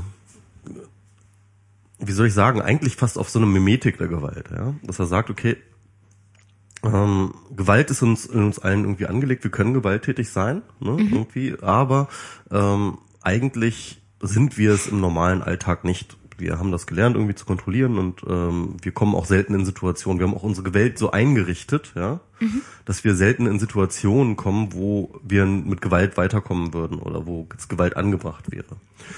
Wenn du jetzt aber eine Ge Gesellschaft schaffst, in der Gewalt alltäglich ist, also wo du jeden Tag Gewalt erfährst, Gewalt siehst, Gewalt mit Gewalt lebst, ähm, wird dir irgendwann suggeriert oder ähm, schaltet tatsächlich schaltet man so innerlich psychisch dann tatsächlich darauf ab, dass halt Gewalt normal ist und auch Ge Gewaltanwendung legitim ist. Mhm. Und auch gerade wenn du sagst, wenn du es irgendwie kanalisierst, wenn du sagst, irgendwie Gewalt gegen X, Gruppe X ist irgendwie legitim, Gewalt gegen Y ist nicht legitim und so weiter und so fort. Ähm, das heißt, es ist eine ganze Menge Gewöhnung dabei, es ist eine ganze Menge mh, ähm, ja, also was, was Max auch meinte, also dass halt irgendwie ähm, ganz, ganz wichtig ist, was man, was man nebenan mein Nachbar tut, ja, äh, mhm. an dem ich mich orientiere. Also wir orientieren uns alle mhm. aneinander so ganz oft und, und sehr, sehr stark ähm, in dem, was wir für normal halten, was wir für legitim und für moralisch halten und so weiter und so fort. Und ich glaube, wenn man so ein Bible-Belt beispielsweise lebt in, in, den USA, dann ist halt irgendwie ganz klar, dass halt alle in deinem Umfeld ganz klar davon ausgehen und, und ganz überzeugt davon sind, dass Homosexualität eine Sünde gegen, gegen Gott ist, ja. Und äh, dann, ähm, dann hinterfragst du das auch gar nicht, weil ähm, ich sag mal so, innerhalb von so einer Gemeinschaft ähm, aus so einem Konsens auszusteigen, erfordert, glaube ich, eine unglaubliche Kraft auch. Also eine es unglaublich. Also es ist, es ist nicht einfach. Klar, es ist die sozusagen der der der, der gewählte Exil oder der gewählte äh, Ausstieg um, mit der Ungewissheit, ähm, was passiert mit mir danach. Und der Mensch ist ein soziales Tier, ähm, ist ein Zoom-Politiker und er will in einer Gesellschaft sein. Und äh, was wir beobachten seit jeher ist, dass ähm, Menschen ungern aus ihrer Gesellschaftsschicht ähm, aussteigen. Ähm, for the better or for the worst. Also es gibt diese berühmte mhm. Studie von Pierre Bourdieu, die feinen Unterschiede, mhm. äh, das damals halt äh, Skandalum war oder auch so mit großem Aufmerksamkeit gelesen wurde, weil eben da ähm, darin gezeigt wurde, dass ähm, klar wenn man in einer Akademikergesellschaft, ähm, also in einer Akademikerfamilie geboren worden ist, dann ist die Wahrscheinlichkeit, dass man auch Akademiker wird, dass man bestimmten ähm, Einkommen erzielt und so weiter äh, und bestimmten kulturellen ähm, Umfeld und und und hat, äh, eher wahrscheinlicher, als wenn man aus einer Arbeiterfamilie kommt. Und ähm, der hat mit vielen Statistiken versucht einfach zu erklären, wie sehr das Umfeld ähm, Leute dazu einschränkt, beziehungsweise soziologisch betrachtet, wie problematisch ist für ähm, Kinder aus einer Arbeiterfamilie, die dann in Akademikermilieus äh, kommen wollen, einfach diesen Schritt zu machen, weil zugleich impliziert wird, dass man einen gewissen Cut mit der eigenen Familie oder mit der bisherigen Umgebung macht auf einmal. Ja, genau. Ähm, so dass da einfach immer wieder diese Bildungsschichten verschicksalt sind, so unter sich zu bleiben und auch diese, diese angebliche Freiheit von einer Schicht, von, von allen, die wir alle mhm. haben, unser eigenes Schicksal zu wählen, unser eigenes Bildungsniveau zu wählen, einfach eine gewisse ähm, Fiktion ist. Ja, ich habe da so einen interessanten Text von einem ähm, Redakteur gelesen, der hat äh, eigentlich so ein bisschen aber aus seinem eigenen Leben erzählt, mhm. bei Zeit Online oder ich glaube in der Zeit über das der extrem aus so einer ganz, ganz äh, unterprivilegierten Arbeiterfamilienschicht irgendwie kam und ähm, sich aber relativ früh in den Kopf gesetzt hat, Journalist zu werden. Und das ist halt, und dann hat er halt erzählt von diesen ganzen Hürden, die er dort nehmen musste. Also schon alleine irgendwie, wo er diesen Wunsch seinem Grundschullehrer erzählt hat und der ihm dann halt das versucht hat auszureden, so, nee, nee, das ähm, ist nicht so deine Welt, das ist irgendwie etc. Also, hm. also du wirst halt, ähm, du wirst halt systematisch von deiner Umgebung, von deiner Gesellschaft, sogar von den Lehrern, die es eigentlich besser wissen müssten, die sozusagen ja ein bisschen über diesen Schichten stehen, ähm, äh, wirst du demotiviert, wenn du ähm, Dinge tun willst, die ähm, nicht normal sind für deine Schicht. Ne? Und oder dein Geschlecht. Oder dein Geschlecht, genau, oder andere äh, Beispiele, das ist halt, äh, äh, und, und er hat dann halt wirklich das sehr, sehr schön aufgezeigt. Und das hat einem so wehgetan, das zu lesen, man, man, man wurde so wütend dabei, weil man sich da gedacht hat, so, okay, ähm, da will jemand etwas und der will irgendwie seinen Weg gehen. Und, ähm, und, und alles stellt sich gegen ihn, weil er, weil er halt eben nicht ähm, so wie ich jetzt beispielsweise, ich bin halt auch ein Akademikerkind, ne, und das ist äh, und, und und da wurde mir dann einerseits total bewusst, so was das eigentlich bedeutet, dass ich ein Akademikerkind bin, ne, und warum es eigentlich total einfach war, irgendwie so tralala, jetzt mache ich Abi, jetzt mache ich dies und mache ich dieses jenes so und äh, ich da auch nie wirklich groß Selbstzweifel hatte, so, aber, aber Ja, das ist fast ein Automatismus. ja, Also so ein Automatismus. Und, und, dann, und dann hat er erzählt von seinen ganzen, ähm, von, von, von seinen Minderwertigkeitskomplexen, die er immer auf der Universität gehabt hat, ja, weil die anderen Leute einfach das äh, so, so, so wie Fische im Wasser sich da in diesem Umfeld bewegt hat und er musste sich alles immer antrainieren. So, ja. Und, und, und dann gibt es halt, ähm, dann gibt es halt, ähm, und, und wo ich dann wirklich traurig wurde, war dann, wo er erzählt hat, dass er das jetzt ja geschafft hat. Er ist jetzt Redakteur, er ist jetzt Journalist, er macht das, was er macht und, das, und er liebt es und das ist geil. Aber wie er jetzt halt wiederum das Problem hat, dass er nicht mehr so richtig mit seinen Eltern und, und seine, seiner Herkunft, ja. Er musste halt zu einem Großteil halt auch brechen mit seiner, mit seiner Herkunft. Und ähm, wie er sich halt auch mal wieder dabei ertappt, wie ihm seine eigenen Eltern peinlich sind oder sowas, ja. Okay, krass. Und ähm, und wie er sich, wie er irgendwie auch mal so sozusagen so, so einen inneren Fluchtreflex hat, so irgendwie vor, vor, vor dieser eigenen Schicht, so, ja. Und wie er das Bedürfnis hat, sich da nach unten wiederum abzugrenzen, ja. Und äh, das ist halt irgendwie, das, das hat dann schon wieder was Tragisches, so irgendwie. Ähm, es gibt Ja. diesen, diesen, diesen Film, ich weiß nicht, ob ihr Chef, ähm, habt ihr den gesehen? Chef? Chef, ja. Nee. Nee, Wie klar. wird's geschrieben? Mhm. Wie wird's geschrieben? Ähm, S-H-A-F-T. Nee, egal, auf jeden Fall, da gibt es so, so eine Szene, wo ein Gangsterboss, wo, wo, Ist das, ist das nicht so Ist das ein, ein deutscher Film? Oder? Nee, Nein, das ist so ein- Nein, das ist ein US-Amerikaner schon. Chef ist so, so, ein- so, ein- so ein Krimi-Dingsbums, so ich, B-Movie. ich glaube, ich habe da mal von gehört, aber ich habe jetzt gedacht, du meinst ein, äh, also ich habe den nie gesehen, aber ja, Ja. okay. Also gibt's diese Szene, wo äh, der eine ähm, wirklich eiskalte Mörder, aber aus der Oberschicht, ja, irgendwie ins Gefängnis kommt und dann halt irgendwie dort mit den ganzen Gangstern irgendwie konfrontiert wird. Und dann lernt er dort einen ziemlich hohen Gangsterboss kennen, ähm, der ihm dann sagt so, hey, ich hätte gerne die Privilegien, die du hast. Ich habe Geld ohne Ende, ich habe irgendwie es geschafft, irgendwie mit meinem Gangsterzeug und so weiter und so fort, aber ich werde niemals in deiner Schicht aufgenommen. Ich würde niemals in deiner Geschichte ak akzeptiert werden. Also das zeigt halt einfach irgendwie dieses, Ja. ähm, Der es gibt dann halt so, so unsichtbare Barrieren. Das, ist, das ist das, was Bourdieu dann ähm, Ha- Habitus nennt. Ja? Den Habitus, wenn du ähm, schon bereits in einer bestimmten Schicht und in einer bestimmten gesellschaftlichen Ebene sozialisiert wurdest, dann, dann hast du ein Verhalten und eine, und eine Selbstverständlichkeit im Umgang mit bestimmten Dingen an dir, an der wiederum andere Leute, die deines Standes sind, dich wiederum erkennen. Ja? Und äh, ganz unbewusst auch. Und an denen du auch sofort erkennst, wenn jemand nicht dieser, äh, äh, diesem Stand entspricht. Das sind dann beispielsweise Neureiche, ja, Leute, die irgendwie zu Geld gekommen sind, die plötzlich in High Society rumlaufen und die du dann daran erkennst, dass sie halt einen Tick zu prollig, einen Tick zu überdreht, einen Tick zu ähm, Na, oder das so genaue weiter. Gegenteil, wer weiß. Ja, genau.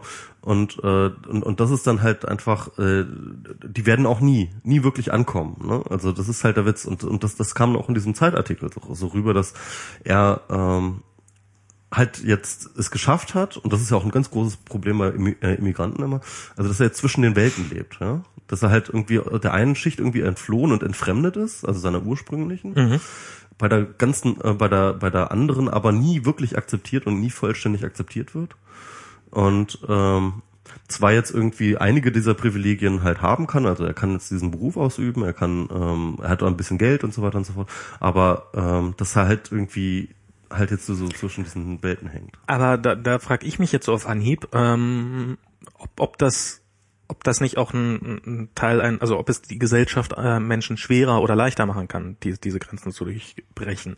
Weil was mir jetzt so einfällt, ist halt meine Mutter, die ist, ähm, also ich bin ja im Osten groß geworden und meine Mutter dementsprechend selbstverständlich auch, die ist, äh, die hat genau diesen Aufstieg in Anführungsstrichen in ein äh, zum Akademiker ge gemacht und zwar vom, vom, vom, vom Dorf, also mein Opa war meine Oma war Blumenbinderin und mein Opa war im Wesentlichen Bauer und Blumenzüchter, also wirklich so richtig in einem 300 äh, Einwohner Kaff und äh, es war absolut klar, dass meine Mutter wird äh, wird Hühnerzüchterin werden. Das war der ausgesuchte Traumberuf, den meine, mein Opa rausgesucht hatte für sie. Und bei der ist es genau das Gegenteil gewesen. Also da hat nämlich ein Lehrer ähm, gesagt, nein, du kommst zur Oberschule, du wirst nicht Hühnerzüchterin. Also genau das Gegenteil von dem, was du gerade sagst. Und sie mehr oder weniger dazu ähm, genötigt hat fast. Also ich glaube, sie wollte das damals gar nicht so dringend, in diese ähm, diese Ausbildung zu machen und dann auch nach Berlin zu gehen und und und äh, zu studieren und da rauszugehen. Und was ich sagen, also mein mein Vater, der kommt aus einer klassischen Akademikerfamilie, meine Mutter halt überhaupt nicht sozusagen. Und trotzdem würde ich sagen, heute so in ihrem ganzen Beziehungsgeflecht ähm, kann ich wirklich nicht erkennen, dass da irgendwelche, dass, dass da irgendwelche Unterschiede gemacht werden. Also das ist, ähm, das, das, da, da funktioniert. Bei meiner Tante, die ist auch, äh, hat auch irgendwann, also hat dann ihren Doktor gemacht und und ist ähm, Wissenschaftlerin geworden. Auch die ist äh, sozusagen aus sehr sehr einfachen Verhältnissen gekommen und äh, ist aus den gleichen einfachen Verhältnissen wie meine Mutter und hat das trotzdem nicht. Gibt es da wirklich, gibt es da Unterschiede im System, die das dann einfacher machen? Also ich oder würde tatsächlich auch sagen, also dass es, dass es in der DDR nicht so, so krass ausgeprägt wurde. das kann ich, also ich meine, das ist jetzt anekdotisch alles, Ja. aber ähm, Nee, das System hat ja auch sehr, sehr darauf abgestellt, genau solche Unterschiede nicht zu machen. Ne? Also das war ja so ein bisschen auch die Staatsideologie. ja klar. Und ähm, ich glaube schon, dass das auch in gewisser Weise auch ein bisschen erfolgreich war. Ja, also das, das ist nämlich, weil ich meine, bloß weil der Staats im Osten war viel Staatsideologie, aber geklappt hat deswegen bei weitem nicht alles. Insofern äh, wäre es ja mal interessant, äh, wenn man da mal quasi ein bisschen erforschen könnte. Das Äh, finde ich interessant, also ob es halt so irgendwie äh, Milieustudien, mh, also sozusagen Habitus Milieustudien, also man muss ja sagen, ähm, Bourdieu hat ja in diesen ähm, feinen Unterschieden, hat er so qualitative Befragungen gemacht, aber er hat auch relativ frühzeitig auch schon den Blick aus der französischen Gesellschaft rausgemacht. Das Beispiel, äh, eigentlich die ursprüngliche äh, Beobachtung vom Habitus hat er ja tatsächlich in Algerien gemacht, soweit Genau. ich weiß. Ne? Das war in Algerien. Ja, er kommt ja auch aus der, also das war eine seine der, der- Orte gewesen, in der er auch lange Forschungsaufenthalt gemacht hat und er wurde auch Direktor da in, oder wissenschaftliche Mitarbeiter an der Uni da, also der war lange Zeit damit beschäftigt und ähm, er hat versucht dann sozusagen qualitative Methoden, die er von anderen Wissenschaftlern äh, dann in Frankreich gesehen hatte, einfach äh, dann eben in Frankreich anzuwenden, weil diese Methoden würden immer für dritte Weltgesellschaften, also sprich für Algerien, aber auch für andere afrikanische, Okay. französische Kolonien verwendet. Ähm, und er wollte sehen, ob man einfach das Ganze umkehren kann und auch man in Frankreich solche ethnologische Analysen. Also ursprünglich hat er viel mit ähm, Ethnologie und äh, solche ähm, ähm, Disziplinen und deren Methodiken erstmal experimentiert und ja, ja, also äh, Ja. der hat, äh, der, der ist sich durchaus sicherlich bewusst gewesen, dass ähm, da je nach Kulturfeld Unterschiede gibt, wobei ich glaube, im Prinzip wollte er eine Methode entwickeln, womit man das auch ähm, drüber hinaus, also über Kulturen hinweg einfach arbeiten kann, um äh, gerade solche gesellschaftliche Strukturen herauszuarbeiten und auch zu explizieren. Aber ähm, Also im Grunde sagt ähm, Bourdieu folgendes, es ist halt, äh, er sagt halt, ähm, diese eigentliche ursprüngliche und vielleicht auch noch sozusagen marxistische Denkweise zu sagen, ähm, äh, der Zugang zu Produktionsmittel beziehungsweise Kapital, ja, ähm, ist entscheidend für deine se- gesellschaftliche Stellung, ist nur die halbe, wahrscheinlich eher nur Drittel der Wahrheit, ja, also das ökonomische Kapital ist zwar durchaus relevant, was du hast und das, über das du verfügst, ist aber nicht das einzige ähm, Merkmal von, äh, Hegon, also von, von Herrschaft sozusagen einer Klasse, sondern ähm, er spricht auch nicht immer von Klassen, sondern von Schichten. Oder von Feldern, glaube ich, ne? Ja, von Schichten. musste man auf Französisch jetzt noch Nee, ich, ich, ich jetzt Schichten, er spricht von Schichten. Und, ähm, und, äh, und zwar gibt es halt dann noch das, und das, das leitet er dann aber auch von einem Kapitalbegriff ganz interessant ab und sagt dann irgendwie, es gibt dann nur noch das ähm, kulturelle Kapital. Das kulturelle Kapital ist durchaus auch sozusagen deine Bildungsabschlüsse, das ist so dein institutionelles äh, Bildungskapital, aber auch und ganz entscheidend ähm, dein Zugang dein, dein frühkindlicher Zugang zu kulturellen Gütern. Mm, Wenn du, ich sag mal so, man muss auch irgendwie das erstmal machen können, in ein Museum, in ein Kunstmuseum zu gehen und etwas mit dieser Kunst anfangen zu können. Und das funktioniert nur, wenn du das relativ frühzeitig beigebracht bekommen hast. Ähm, in die Oper Was Hänschen nicht lernt, lernt Hans nimmer ja, genau. Also, also, also, also dieses ganze, das ganze ähm, in die Oper gehen oder in oder, oder ins Kunstmuseum oder Philosophen lesen oder so etwas, ja, sagt er, ähm, sind alles Dinge, die ähm, in bestimmten Schichten den Kindern relativ früh nahegebracht wird. Ja? Ähm, das muss gar nicht so sein, dass die das dann auch total toll finden, das ist ja meistens nicht so, aber ähm, die werden dann sozusagen schon mal darauf vorbereitet. Das ist deine Welt. Ja?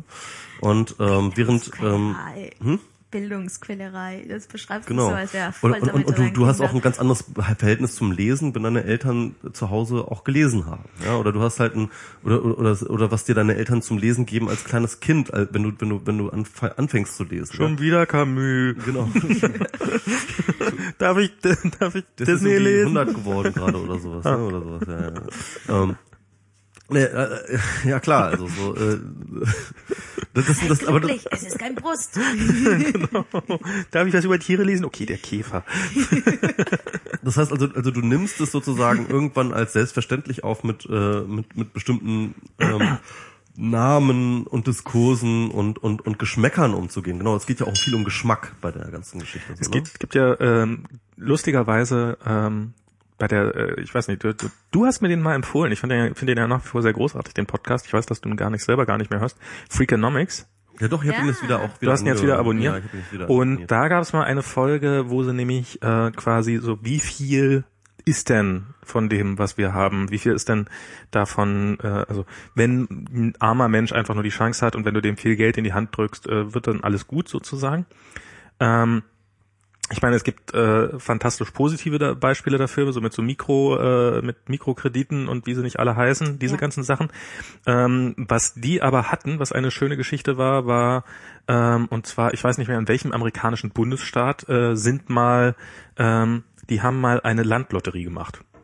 Also die haben einfach ähm, alles Land, was sie den Indianern so abgenommen haben, ähm, das haben sie verlost unter allen Einwohnern des Landes, selbstverständlich nur männliche, freie, bla bla bla. Wann war das? Also so früh, äh, ne? Also Ja, irgendwann 18, äh, 18. Ist, keine, keine 19. Ahnung, ist schon, schon, schon ein paar Jahr, äh, Jahrhunderte her.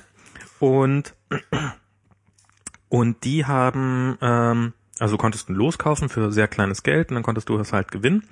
Und das war relativ gleich verteilt. Natürlich haben auch viele äh, vorher schon wohlhabende Leute gewonnen, aber es haben auch natürlich sehr viele arme Leute gewonnen. Und ähm, was äh, das Ergebnis sozusagen, wenn man das analysiert, war, dass ähm, bei den Leuten, die schon vorher nichts hatten, war innerhalb einer Generation alles wieder weg.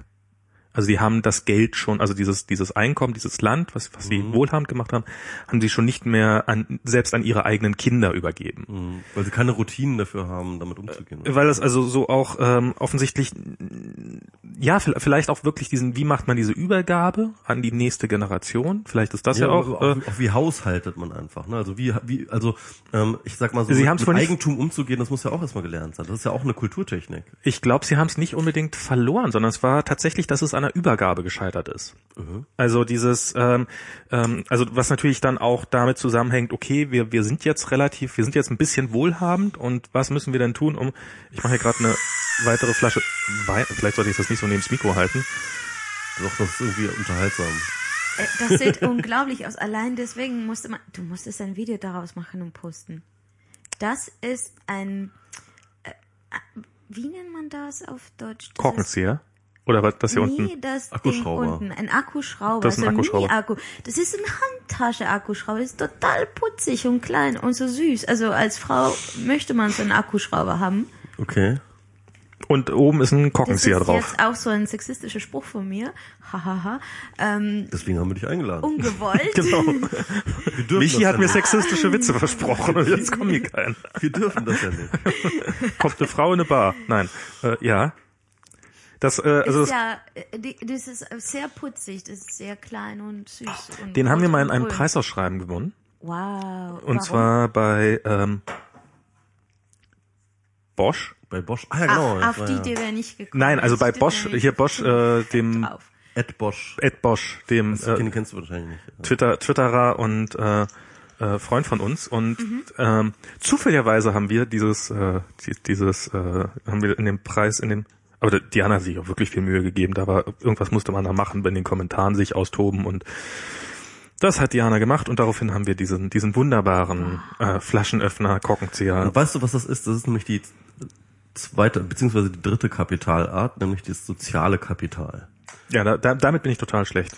Soziale Kapital Ja. ist das, also es ist eigentlich, Nee, bin wen- ich wirklich wen, schlecht. Wen du, wen du kennst. Ja. Und das ist auch ganz entscheidend für deine gesellschaftliche Stellung, ist, wen du kennst. Und wenn du, ähm, also das heißt schon, dass ein soziale Netz, aus dem du kommst, wenn du aus, einem, aus, aus einer Schicht kommst, äh, die unterprivilegiert ist, dann kennst du auch vor allem Unterprivilegierte und das wird zum Problem. Denn um in einer äh, in die andere Schicht zu wechseln, musst du erst einmal Leute dort auch kennen. Und ähm, das sind natürlich auch Netzwerke, die über Jahrzehnte entstehen, die über Generationen entstehen. Und ähm, also teil, gerade in der Oberschicht hast du ja tatsächlich äh, äh, freundschaftliche Beziehungen zwischen Familien über über viele Generationen hinweg. Und Auch in der Unterschicht. auch in der Unterschied, Und in der Mittelschicht. naja, ist das auch so? Weiß ich nicht. Ja. Aber auf jeden Fall, ähm, das ist halt In alle Schichten. und, und, und, und, und das ist natürlich auch noch eine ganz krasse Hürde. So, ne? Naja, aber ein bisschen hat man auch, ähm, also ich habe mein Weil du Bosch kennst, hast du jetzt diesen Bosch geile soziale Beziehungen, ansonsten Genau. hätte ich mir den selber kaufen müssen. Genau. Das, das ist ja auch das, was Bourdieu sagt. Kapitalarten sind untereinander Ja. konvertierbar. Ja? Das heißt also mit anderen Worten, es ist eine Transaktion geschehen ja, von deinem sozialen Kapital, dass dir ökonomisches Kapital, nämlich Eigentum an diesem Schrauben, äh, Akkuschrauber, äh, äh, konvertiert hat. Ja? Du, hast plötzlich soziales Kapital konvertiert in ökonomisches. Das Toll. funktioniert. Andere werden Fabrikdirektoren oder Minister oder sowas. Ich, ich, ich habe einen Akkuschrauber. Hey, geh mal hin. Ja. Wenn du mehr Leute kennen willst, vielleicht konntest du jetzt Daimler-Lobbyist werden. Hm? Ja. Ja, aber das ist, äh, da- darüber habe ich mal irgendwann einen Artikel gelesen und zwar ging es darum, äh, sozusagen als Tipp an die jungen Entwickler, sollte man zu einem hippen Start-up gehen ähm, oder sollte man eine altehrwürdige, langweilige Firma gehen? Und ähm, der Tipp von dem von der entsprechenden Person war, äh, geh in die alte langweilige Firma. Ja. Und zwar mit der Begründung, ähm, erst, also bei, bei äh, wenn du in einem Startup arbeitest, lernst du nur Leute kennen, die so sind wie du. Arme äh, äh, Menschen, die voller Elan, die aber kein Geld haben. Also du wirst äh, damit ein vernünftiges Einkommen wirst du nie verdienen. Du lernst auch weiterhin nur solche Leute kennen und das Startup wird über kurz oder lang mit sehr hoher Wahrscheinlichkeit pleite gehen und du hast immer noch niemanden kennengelernt, der es besser machen kann. Ähm, wohingegen, wenn du zu einer großen Firma gehst, dann lernst du in dieser Firma automatisch Leute kennen, die auch irgendwie, okay, du lernst auch einen Haufen Leute kennen, die einfach nur in einer Firma arbeiten und da irgendwie gelandet sind und seitdem nicht mehr wegkommen. Das wird wahrscheinlich der größere Teil sein. Aber du wirst auch ein paar Leute lernen, kennen, also erstmal hast du schon mal prinzipiell so so ein gewisses Einkommen und du lernst auch Leute kennen, die ähm, dann zu anderen Firmen wechseln. Und die wechseln halt nur, wenn sie nur in sehr seltenen Fällen zu, zu ähm, schlechteren Positionen, sondern zu besseren Positionen. Und die Wahrscheinlichkeit, dass sie dich mitnehmen, ist einfach, also so aus diesem rein äh, ja, äh, Zukunfts sozioökonomischen Gründen hat er den allen empfohlen, geht doch zu dem, zu dem, zu der alten klassischen Firma und nicht, nicht unbedingt jetzt zu dem kleinen hippen Startup von nebenan. Und ähm, Auch wenn man sich da langweilt. Hm. Naja, es ist Ja. eine Frage von Prioritäten. Was willst du Ja. als Hauptziel? Also ich hatte ja schon immer den Wunsch, dass ich einfach nur wirklich reich werde. Ja, dann Ich hab da musst irgendwas du, dann hast du irgendwas sehr, sehr falsch gemacht, als wenn das dein Ziel war. Verdammt. Wo bin ich falsch abgebogen? Mist. Ich wollte doch nur einfach nur steinreich werden. Verdammt. Na gut. Ähm, Ich glaube, ich glaube, ich glaube, du bist Da nicht falsch du- abgebogen, du bist einfach nicht losgegangen. Hättest du, da, da musstest du nette Manager sehen. So besonders hohe Manager musstest du besonders nett behandeln. ach Da so. gibt es keinen Raum auch für Streitigkeiten. Ähm, mit so. Ähm, Ich glaube, da bin ich ganz schlecht. Dinge Ich bin wirklich, ich, ich habe wirklich ein großes Autoritäts, Autoritätenproblem. Deswegen Ja. ich das. Es ist gar nicht mal so, ich, ich empfinde es gar nicht mal so, dass ich mit Autoritäten nicht klarkomme.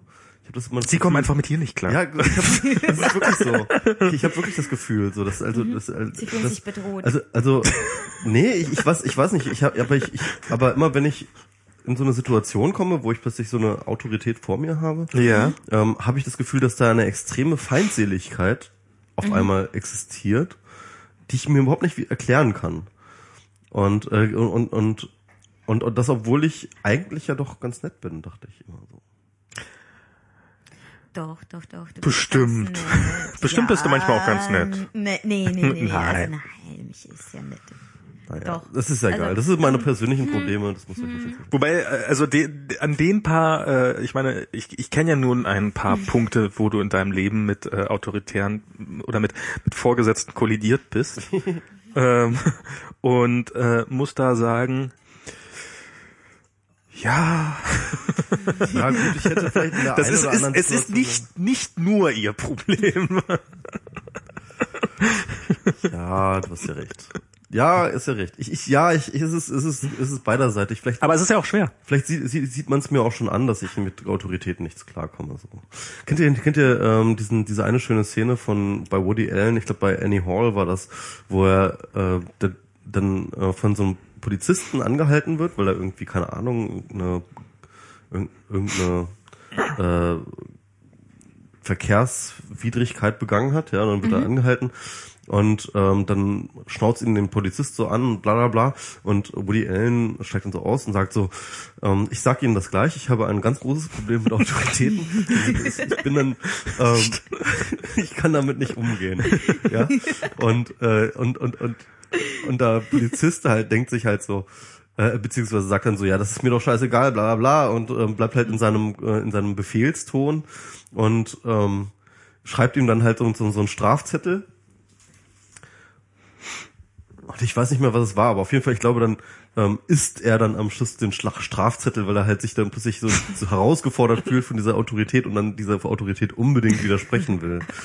Und, und, und äh, das ist ganz lustig. So, so fühle ich mich manchmal einfach. Das ist, Ja, es ist auch, es ist, ich habe mit Politik so Probleme. Das ist sowas, womit ich nicht klarkomme. Das ist ich oder Mit oder Politik oder mit Politiker? Oder, weil Politik so, also. politisch Polit- denken. Also so Politisch denken. äh, politisch denken im Sinne von äh, so in in bestimmten oder also ich vielleicht ist es auch Sozialdenken einfach. Also so dieses ähm, also es fällt mir, wenn ich das Gefühl habe, dass irgendwie irgendwas an, wenn wir jetzt einfach alle nur so handeln würden, dann wäre das doch nachher viel besser. Das erscheint mir mal total logisch, weil es müsste doch eigentlich jeder auch nur das Interesse dran haben, dass es so gut läuft, also dass, dass nachher das Ergebnis das Beste ist. Dass jetzt aber andere Spieler in diesem Spiel ähm, komplett andere Ziele haben, als sie vorgeben zu haben oder sowas, das ist was, was, was, was mir ähm, was dich überfordert. was, was, was mir zutiefst fremd ist und wo ich immer wirklich Wochen, Wochen brauche, um darauf zu kommen, dass, ähm, dass denen das, ähm, ähm, dass, dass, dass, dass die ja eventuell eine andere Handlung haben. Was ja lustig bist ist, ich ein hab, schlechter Spieltheoretiker. total. Ich hatte das einmal, ähm, da saß ich in einer Konferenz, das war eine Germanistenkonferenz, das war, äh, das war so das, das, das schlimmste Hacken, was ich jemals erlebt habe, also worum es so darum ging, äh, wer an welchen Topf ran kann und sowas. Und ich, ich habe einen Vorschlag gemacht in der Runde. Also es ging darum, dass, äh, dass man nämlich ähm, ähm, also da, da musste Software entwickelt werden für ein germanistisches Projekt. Die Germanisten hatten darauf eigentlich gar keinen Bock auf dieses ganze Zeug, aber irgendjemand musste und darum macht hatte jeder hatte jeder Germanist da im Wesentlichen so seinen kleinen Studenten, der ein bisschen Informatik gemacht hat oder wie auch immer oder seine Abteilung oder so dabei. Und jeder hat so für sich sein Zeug rumentwickelt und niemand und jetzt sollten wir uns da wie wie stimmen wir da ab und so. Und da habe ich einfach den Vorschlag gemacht so ja, hört man das doch total bekloppt. Äh, warum finanziert das hier jeder aus seinem Topf und so? Das wäre doch, wär doch eigentlich viel einfacher. Man macht eine so eine gemeinsame, alle zusammen entwickeln eine gemeinsame Softwareplattform. Dafür beantragt man irgendwo nochmal separat Gelder, weil, hey, Wissenschaft ins Internet und Germanistik und so, da muss doch irgendwie, da müssen doch irgendwo Gelder locker zu machen sein. Und dann, ähm, und dann ist das schon mal aus dem Topf raus und außerdem hat man eine Basis, auf der man arbeiten kann und und alles ganz ganz und ich bin fertig gemacht worden. Ich bin wirklich ich bin wirklich in Grund und Boden diskutiert worden und wie könnte man denn und weiß der Teufel was und und das ginge doch gar nicht und auf gar keinen Fall. Und es hat wirklich es hat mich ich habe irgendwo, ich weiß noch, so fünf, sechs Tage später lag ich abends im Bett ach, darum. Und zwar der Grund war einfach, die dachten natürlich alle, dass ich selbstverständlich dieses, dieses Projekt machen wollte. Also, dass das mein, mein Projekt werden sollte. Und dass ich sie alle arbeitslos mache oder sie bestenfalls als Untergebene haben möchte und dass sie mich darum bekämpfen müssen, weil sie natürlich kleine Bosse bleiben müssen und nicht irgendwie mir unterstellt sein müssten. Ähm, was mir auch darum so fremd war, weil es, weil es mir wirklich, also ich, ich, ich hatte keinen Bock auf dieses Projekt, ich, ich war da nur, weil ich jemand versprochen hatte, da zu sein und ähm, und das war jemandem gefallen und ich wollte so schnell wie es geht, also mir war dieser Gedanke, da irgendwas mitmachen zu wollen oder das irgendwie machen zu wollen, war mir wirklich komplett fremd. Aber das hat wirklich, also ich, ich kann nicht sozial oder so, so also so diese diese Denke, die kriege ich nicht hin. Das ist äh, Also du kannst die anderen Leute in ihren egoistischen Motiven nicht ich kann ja selber nicht mehr egoistisch, also vielleicht kann ich es, aber ich, ich, ich habe immer das Gefühl, dass ich wirklich um die Sache kämpfe. Also ich, ich, ich bin dieser arme Trottel, der das macht. Hm. Also das ist, äh, ja, das fällt mir sehr, sehr schwer. Und das ist äh, tausendmal. Aber lass uns doch mal über die NSA reden, oder? Ah, die kann egoistisch handeln? Ja. Also Die NSA kann egoistisch das- handeln. Die gute das ist das NSA. eine, das ist eine, das ist eine der, der, ich finde, das ist eine der Konfliktlinien, auch gerade innerhalb des Diskurses in den USA. Ist die NSA ein für sich egoistisch handelndes Individuum, also so kollektiv, also ein eigenes, hat es verfolgt die NSA eigene Interessen, also das ist diese Deep State Theorie, ja? Oder ist sie tatsächlich, ähm, wie sie halt vorgibt zu sein, ja nur als Diener des Staates, also so, so altruistisch, ähm, den, der, der Regierung und der, äh, den parlamentarischen Kontrollgremium un, untergeordnet, also wie es ja eigentlich protokollarisch auch sein sollte, ist sie halt sozusagen nur der Diener des Staates, ja, irgendwie, ne? Also was sie ja immer so sagt, dass sie das sei. Oder hat sie eine eigene Interesse, hat sie eine eigene Agenda? Ähm, Hat sie sich jemals als Diener des Staates bezeichnet? ja, doch, doch, das ist ja das ist das Narrativ, das auf jeden Fall der Alexander immer verdient, versucht zu bedienen. Ne? Also wir machen nee, wir machen nur das was Gutes für euch, aber da, eure Diener sind wir nicht. doch, doch, also also äh, wir sind die wir sind wir sind die Guys, die äh, äh, die hier für Sicherheit sorgen. Ne? Also wir wir machen, wir sind, das ist unser Job für diese Gesellschaft. Äh, Ja, aber nee, aber wir dienen euch nicht. Das ist, das ist immer ganz, also wir, wir machen was, was gut für euch ist. Aber ihr dürft es um Himmels Willen, also sobald ihr uns irgendwelche Anweisungen gebt oder sowas, ist es kaputt. Nee, das würde er, glaube ich, gar nicht bestreiten. Also jedenfalls nicht öffentlich würde er bestreiten, dass er natürlich auch weisung- weisungsbefugt ist. Ne? Also das wäre ja, ähm, er ist natürlich ist er weisungsbefugt, offiziell. Ne? Äh, natürlich muss er machen, was Obama und was. Aber er macht äh, das nicht. Und ich glaube, er behauptet auch nicht, es zu machen. Sondern eigentlich ist es, eig- eigentlich ist doch auch vom ganzen, also ist zumindest mein Eindruck vom ganzen Auftreten her, ist doch eher so, Doch, doch, doch. je also, weniger ihr wisst, desto besser für uns alle. Ja, aber ähm, also er sagt das jetzt äh, auf jeden Fall auf Obama meines Wissens nicht direkt, aber er sagt zum Beispiel auf jeden Fall, dass sie sich ganz klar natürlich immer an Gesetze halten. Ne? Also insofern ähm, und, und Wir halten uns immer klar an Gesetze, ihr braucht das nicht zu überprüfen. ist, ist, ist, also ist doch immer immer so. diese, immer diese Jedi-Geste. Ja, immer diese Jedi. So. Es gibt keine zwei Druiden. genau. Nee, genau. Die, äh, das sind nicht die Druiden, die ihr sucht. Das, das sind nicht die Geheimdienstlöcher, die ihr sucht. Ja. NSA? Was gibt's da jetzt eigentlich noch zu sagen? Ja, was sagst du denn jetzt hier? Kollektivanalyse, was äh, ist, ist das jetzt äh, egoistisch handelndes äh, Kollektiv oder ist das jetzt ein Es ist im Prinzip eine Behörde. Also ich glaube, dass ähm, was heißt egoistisch handeln? Das ist halt schon. Ähm, ah, Ja, war jetzt ein bisschen- ja, ja. warte. Oh ja, das war ein bisschen Besser? viel besser. Okay. Ähm, es ist eine, ähm, es ist eine Behörde. Ähm, und ähm, als Behörde sozusagen, klar, natürlich, ähm, natürlich verfolgen sie eine bestimmte Agenda oder Programm. Ähm, und äh, das Programm, das sie verfolgen, sagen wir mal so, ähm, Max Weber hat eine, eine sehr nützliche Unterscheidung gemacht, wenn er über politische Apparate geredet hat. Ähm, und zwar ähm, in, in, in dieses Buch, in dem er Politik als Beruf oder in diesem Essay, ähm, in dem er über verschiedene Arten von Ethiken geredet hat. Und er hat gesagt, naja, in der Politik ähm, sollte man zwischen Gesinnungs- und Verantwortungsethik unterscheiden. Und Gesinnungsethik ist das, was, was wir alle als Ethik verstehen, also sprich, äh, bestimmte Gerechtigkeits- und Freiheitsvorstellungen ähm, und und zwar ähm, auf einer universellen Ebene, die für ähm, alle Menschen zu gelten haben, etc. etc. Das ist die Gesinnungsethik und dann haben wir aber die Verantwortungsethik und das ist die Art von Ethik, auf der ein Politiker sozusagen ähm, einzugehen hat, sagt er. Ähm, und das ist die, die Ethik der Verantwortung für das ähm, Wohlsein des Nationalstaates, für den dieses äh, eine Politiker oder Politikerin. Ja, oder ähm, die Gruppe. also es genau, muss ja nicht mal der Nationalstaat sein, es kann ja Genau. auch die Partei sein oder der. ja, Ja. äh, legitimiert worden ist. Mhm. Und äh, das natürlich so wie heutzutage Nationalstaaten äh, und die Welt überhaupt konstituiert sind, ähm, kommt und trifft ähm, kommt häufig im Widerspruch mit der Gesinnungsethik. Ähm, so dass zum Beispiel in der Entwicklungspolitik oder ähm, auf internationaler Ebene, also in der internationalen Politik und ähm, Agendapunkte, die man verfolgt, nicht unbedingt da besonders gesinnungsethische Punkte äh, vielleicht zu finden sein werden, sondern eher verantwortungsethische Punkte sein werden. Und in dieser Hinsicht, wenn man halt durch diese Brille das Ganze analysiert, dann, ähm, was die NSA sagt, ist, wir handeln verantwortungsethisch.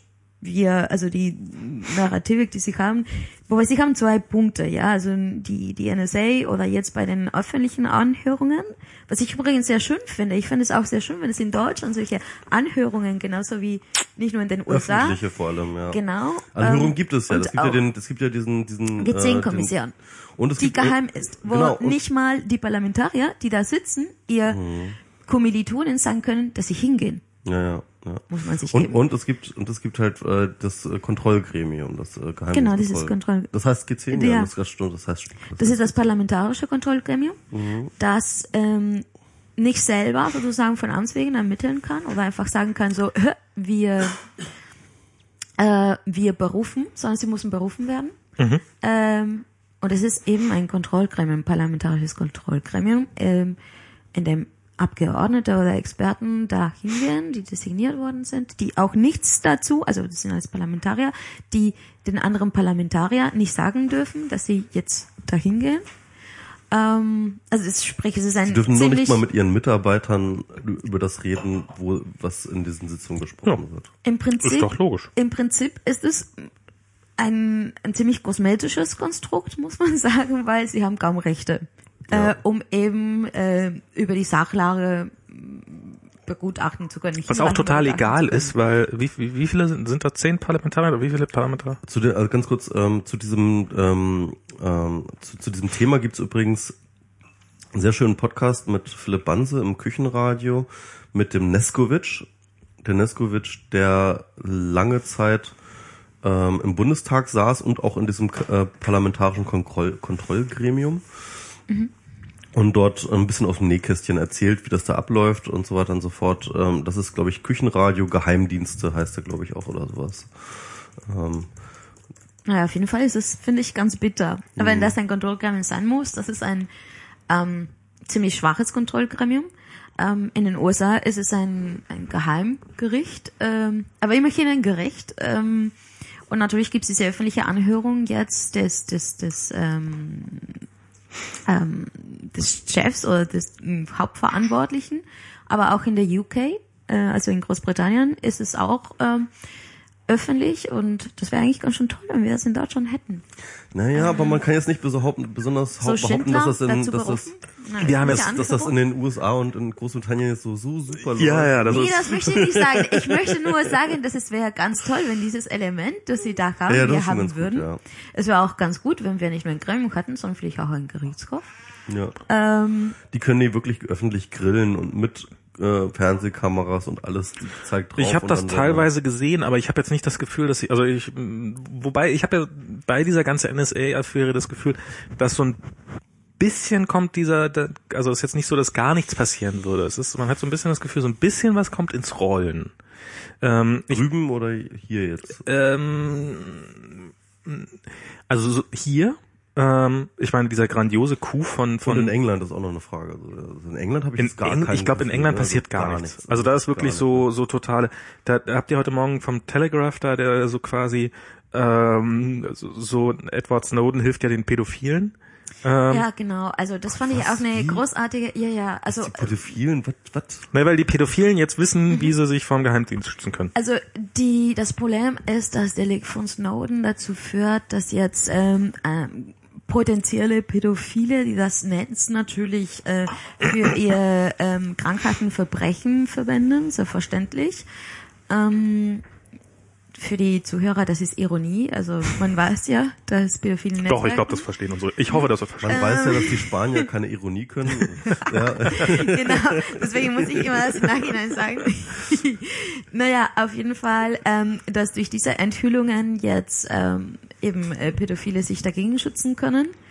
Ähm, und eigentlich damit die groteske Aussage gemacht, dass, ähm, dass im Prinzip ähm, die Waffen der Geheimdienste dazu da sind, äh, Pädophile irgendwie ausfindig zu machen. Genau, das, das finde ich, so das finde ich ein lustiges Eingeständnis. Wir kämpfen nur gegen Terrorismus. Äh, habt ihr nicht gerade noch gesagt Pädophilie? Ach ja, stimmt und Pädophilie und und auch äh, Ja, aber ausländische Pädophile. bitte, ausländische oder? Pädophilie. Oder Aber ich meine, ich meine, Ähm, ich meine, du musst ja überlegen, diese ganzen Netzsperren-Diskussionen, die wir hier in Deutschland hatten, ne? Als ich in Mhm. äh, England war letztens, ich meine, das ist halt ganz normal, dass dort die, die Provider schon seit immer, also schon seit Ewigkeiten, dort völlig freiwillig übrigens, ohne irgendein Gesetz oder so etwas, ähm, halt einfach so Leute, einfach so Webseiten sperren, also so, so, so, so Sperrlisten haben. Ja, ja, ja. Und ich kam von England aus nicht auf meinen Blog und so. Also das ist halt ganz absurd. Also das ist auch wirklich, also also also äh, False Positives sind da auch komplett normal. Also, also es ist wirklich so ein, was du so so kriegst. Normal ist halt so ein halbes Internet. So. Ne? So ziemlich genau die Hälfte wahrscheinlich. Die Webseiten sind halt irgendwie nach irgendeinem Zufallsprinzip erreichbar und welche nicht.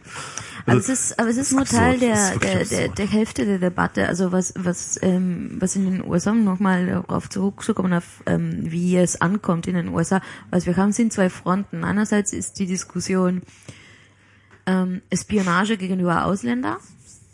Ja.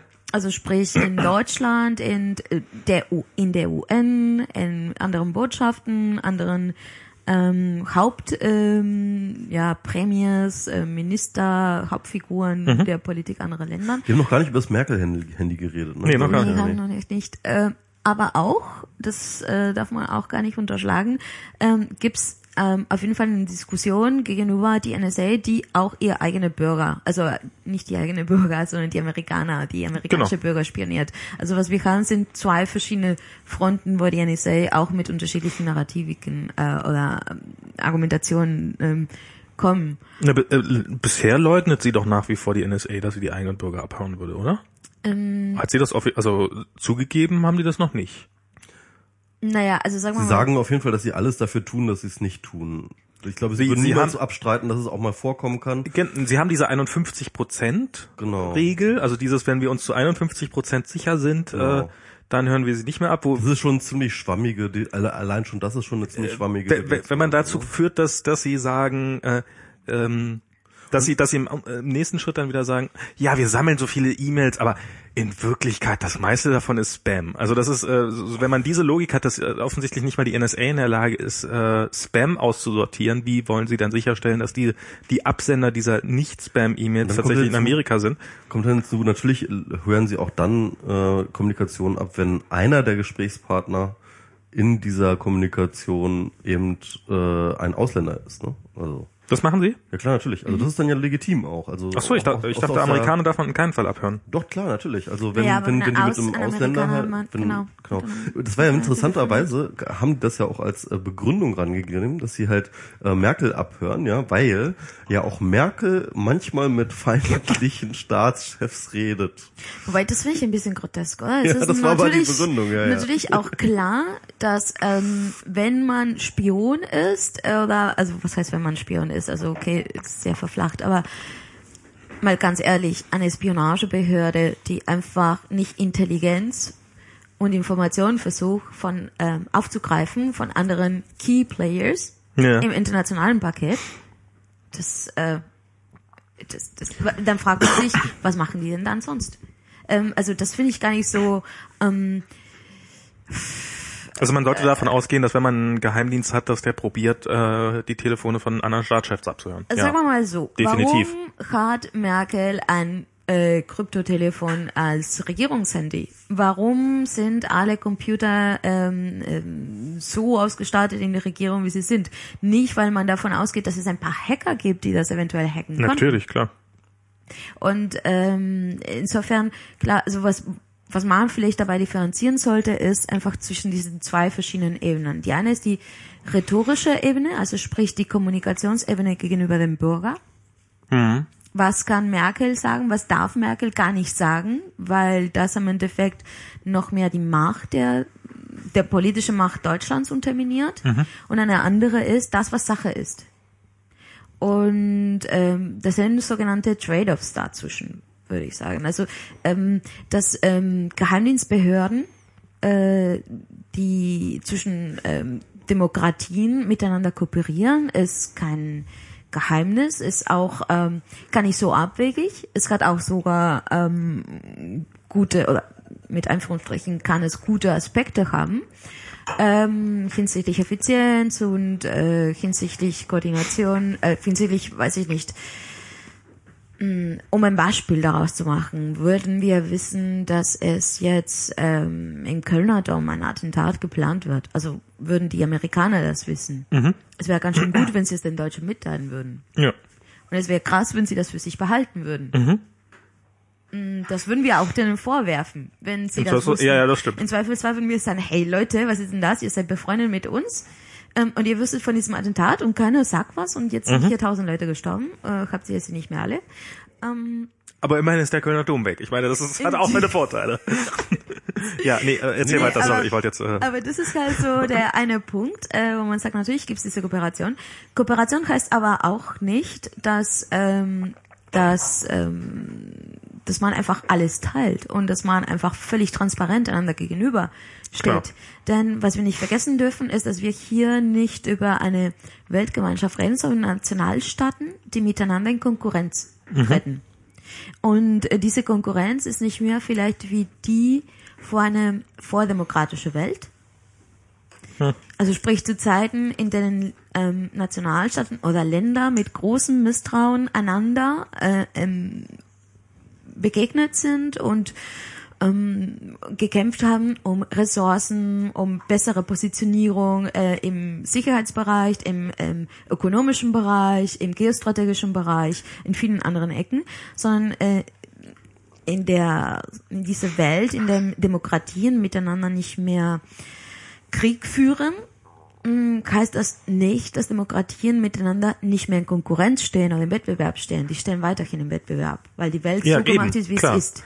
Das heißt, auch wenn sie kooperieren für determinierte Punkte, heißt ähm, das ähm, bei Weitem nicht, dass sie bei allen anderen Punkten miteinander kooperieren oder nicht mehr sozusagen im Konflikt stehen können. Selbstverständlich haben ähm, amerikanische Staaten immer noch ähm, wirtschaftliche ähm, Konkurrenzpunkte gegenüber Deutschland. Und selbstverständlich ist das allein gerade deswegen gegenüber, also gerade gegenüber der EU und Deutschland. Also das ist ja, ist ja logisch. Mhm, Was ich ganz interessant finde. Aber- aber- ähm, äh, Kann- kann- kann ich mal? Nur, Ja? ähm, ich, wollte- ähm, weil, weil diese, diese Situation, die wir momentan haben, mit dieser äh, Überwachung, da wird ja sehr, sehr häufig auf äh, beispielsweise das Grundgesetz dann ähm, verwiesen und so gesagt, so hey, ähm, wir dürfen noch nicht abgehört werden, das sagt das Grundgesetz und hier Bundesregierung und so weiter und so fort, machen wir was. Ne? Und ich finde das jetzt ein bisschen interessant, weil man muss sich überlegen, dass das Grundgesetz und die Rechte, die dort ähm, reingeschrieben wurden, in allererster Linie und gedacht waren als Rechte, die du gegenüber dem Staat hast, also gegen deinem eigenen Staat. Genau. Das heißt also, wenn da steht irgendwie Unverlässlichkeit der Wohnung und, und Unverletzlichkeit des Postgeheimnisses etc., dann war das ein Anspruch, den du gegenüber deinem eigenen Staat hattest. Der, dem Staat Genau. war es verboten, bis auf halt klar definierte Ausnahmefälle, halt in deine Post zu schauen und deine Wohnung einzudringen und so weiter und so fort. Ja. Und ähm, das äh, war ja auch irgendwann, das, das war zu einer Zeit auch geschrieben, als das auch reichte, weil ähm, der Einzige, der wirklich ein Interesse und der auch wirklich eine, auch die Macht dazu hatte, in deine Post und so weiter und so fort systematisch reinzuschauen, war der eigene Staat. Dazu, Ja? Nee, in Also- Deutschland war das nicht der Fall. Also, also, lass mich mal weiterreden. Ähm, natürlich gab es äh, die Möglichkeit, dass halt auch ein anderer Staat in die Post reinschauen konnte, ja, theoretisch. Ähm, und das ist ja auch passiert, also im, In Deutschland ist das auch massiv passiert. also, also aber nur im deutsch-deutschen Briefverkehr. Nein. Nein. Innerdeutsche, also in, innerwestdeutsche Post ist, ist natürlich auch von, von den Alliierten untersucht worden. Ja. Echt, ja? Ja, klar. Die hatten da auch immer Ausnahmen. Ja, okay, okay, okay. Ähm, ähm, ich, aber, aber dennoch, also in diesem in diesem elektronischen Ausmaß, wie das momentan der Fall ist, das ist auf jeden Fall nicht antizipiert worden. Das ist natürlich nicht anzi. Also ich habe mal, ich habe mal, und, und, und ich, ich glaube auch ganz ehrlich, äh, dass halt sich auch damals, als dann die Alliierten dort in die Post reinschauen konnte, hätte, hätte sich niemals auf jemand aufs Grundgesetz berufen, hätte gesagt, deutscher Staat, schütze mich vor den bösen Amerikanern, die in meine Post reinschauen. Ähm, aber das ist ja das, was momentan passiert wird. Also es, es, es, es wird dieser Anspruch an die Regierung gestellt, äh, Regierung sorge dafür, dass die andere Regierung da draußen, dieser andere Staat, halt nicht äh, äh, meine Privatsphäre verletzt. das ist ja auch die Aufgabe dieser Regierung. Ist es das? Ich meine, das ist halt die Frage. Also gibt es äh, jetzt- also ja, ist es ist, ist die Aufgabe des Staates, würde ich sagen, uns vor bestimmten Dingen einfach zu schützen. aber Und ähm, dass, dass diese Regierung oder dass, dass dieser Staat es nicht nach Belieben kann, das ist ja gar keine Frage. Aber ähm, ja, das ist die, das ist die Aufgabe eines Staats, äh, uns vor. das wäre jetzt etwas, was ich nämlich äh, Lorena fragen würde, wollen würde. Ob das die Aufgabe ist? Ja, ähm, also, also hat der Staat ähm, aus dem aus dem gesetzlichen aus der grundgesetzlichen Lage nicht nur die Aufgabe, unsere Rechte zu achten, sondern auch aktiv zu schützen gegenüber anderen Staaten. also was wir, was, naja, also die Aufgabe, der Staat hat das Machtmonopol. Oder Gewaltmonopol. Also nicht Machtmonopol, es hat das Gewaltmonopol. Ähm, Ich werde jetzt nicht lachen. Ah gut, ja. Gewaltmonopol. ähm, und ähm, als solche sozusagen äh, sind das diejenigen, die dann dafür zu Sorge tragen müssen, dass tatsächlich ähm, ähm, Rechte ähm, soweit verbürgt auch äh, wahrgenommen werden können und äh, Pflichten ähm, auch ähm, dementsprechend ähm, ausgeführt werden. Ähm, das Problem, das ich hier sehe, ist ein bestimmtes Trade-off. Mm, Einerseits, ähm, wie du schon schon erwähnt hast, ist es äh, so, dass diese ähm, Recht auf Privatsphäre, so wie es in Deutschland verbürgt und, und, und, und, und gegeben ist, ähm, ist sozusagen ein Pakt, das der Bürger mit dem Staat macht, der Staat mit dem, gegenüber dem Bürger. Ähm, und im Prinzip ähm, der Staat kann auch ähm, nur versprechen, dass er in seinem Verhalten innerhalb dieses Territoriums äh, gegenüber dem Bürger ähm, dem auch zufolge ähm, macht. Ähm, einerseits. Mm. Andererseits aber ist es so, ähm, dass der Staat, weil eben diese mh, Gewaltmonopol hat, hat die Aufgabe, alle seine Bürger, jeder einzelne seiner Bürger zu schützen. Und ähm, was unter Schutz ähm, dazu zu verstehen ist, gibt es unterschiedliche Gesetzesblöcke, ähm, Blöcke, die sich mit verschiedenen Arten von Schutz und von Sicherheit beschäftigen. Ähm, und unter anderem gibt es auch verschiedene Vorstellungen von Sicherheit, die miteinander kollidieren. Weil Datenschutz, also Sicherheit meiner Daten, ist die eine Form der Sicherheit.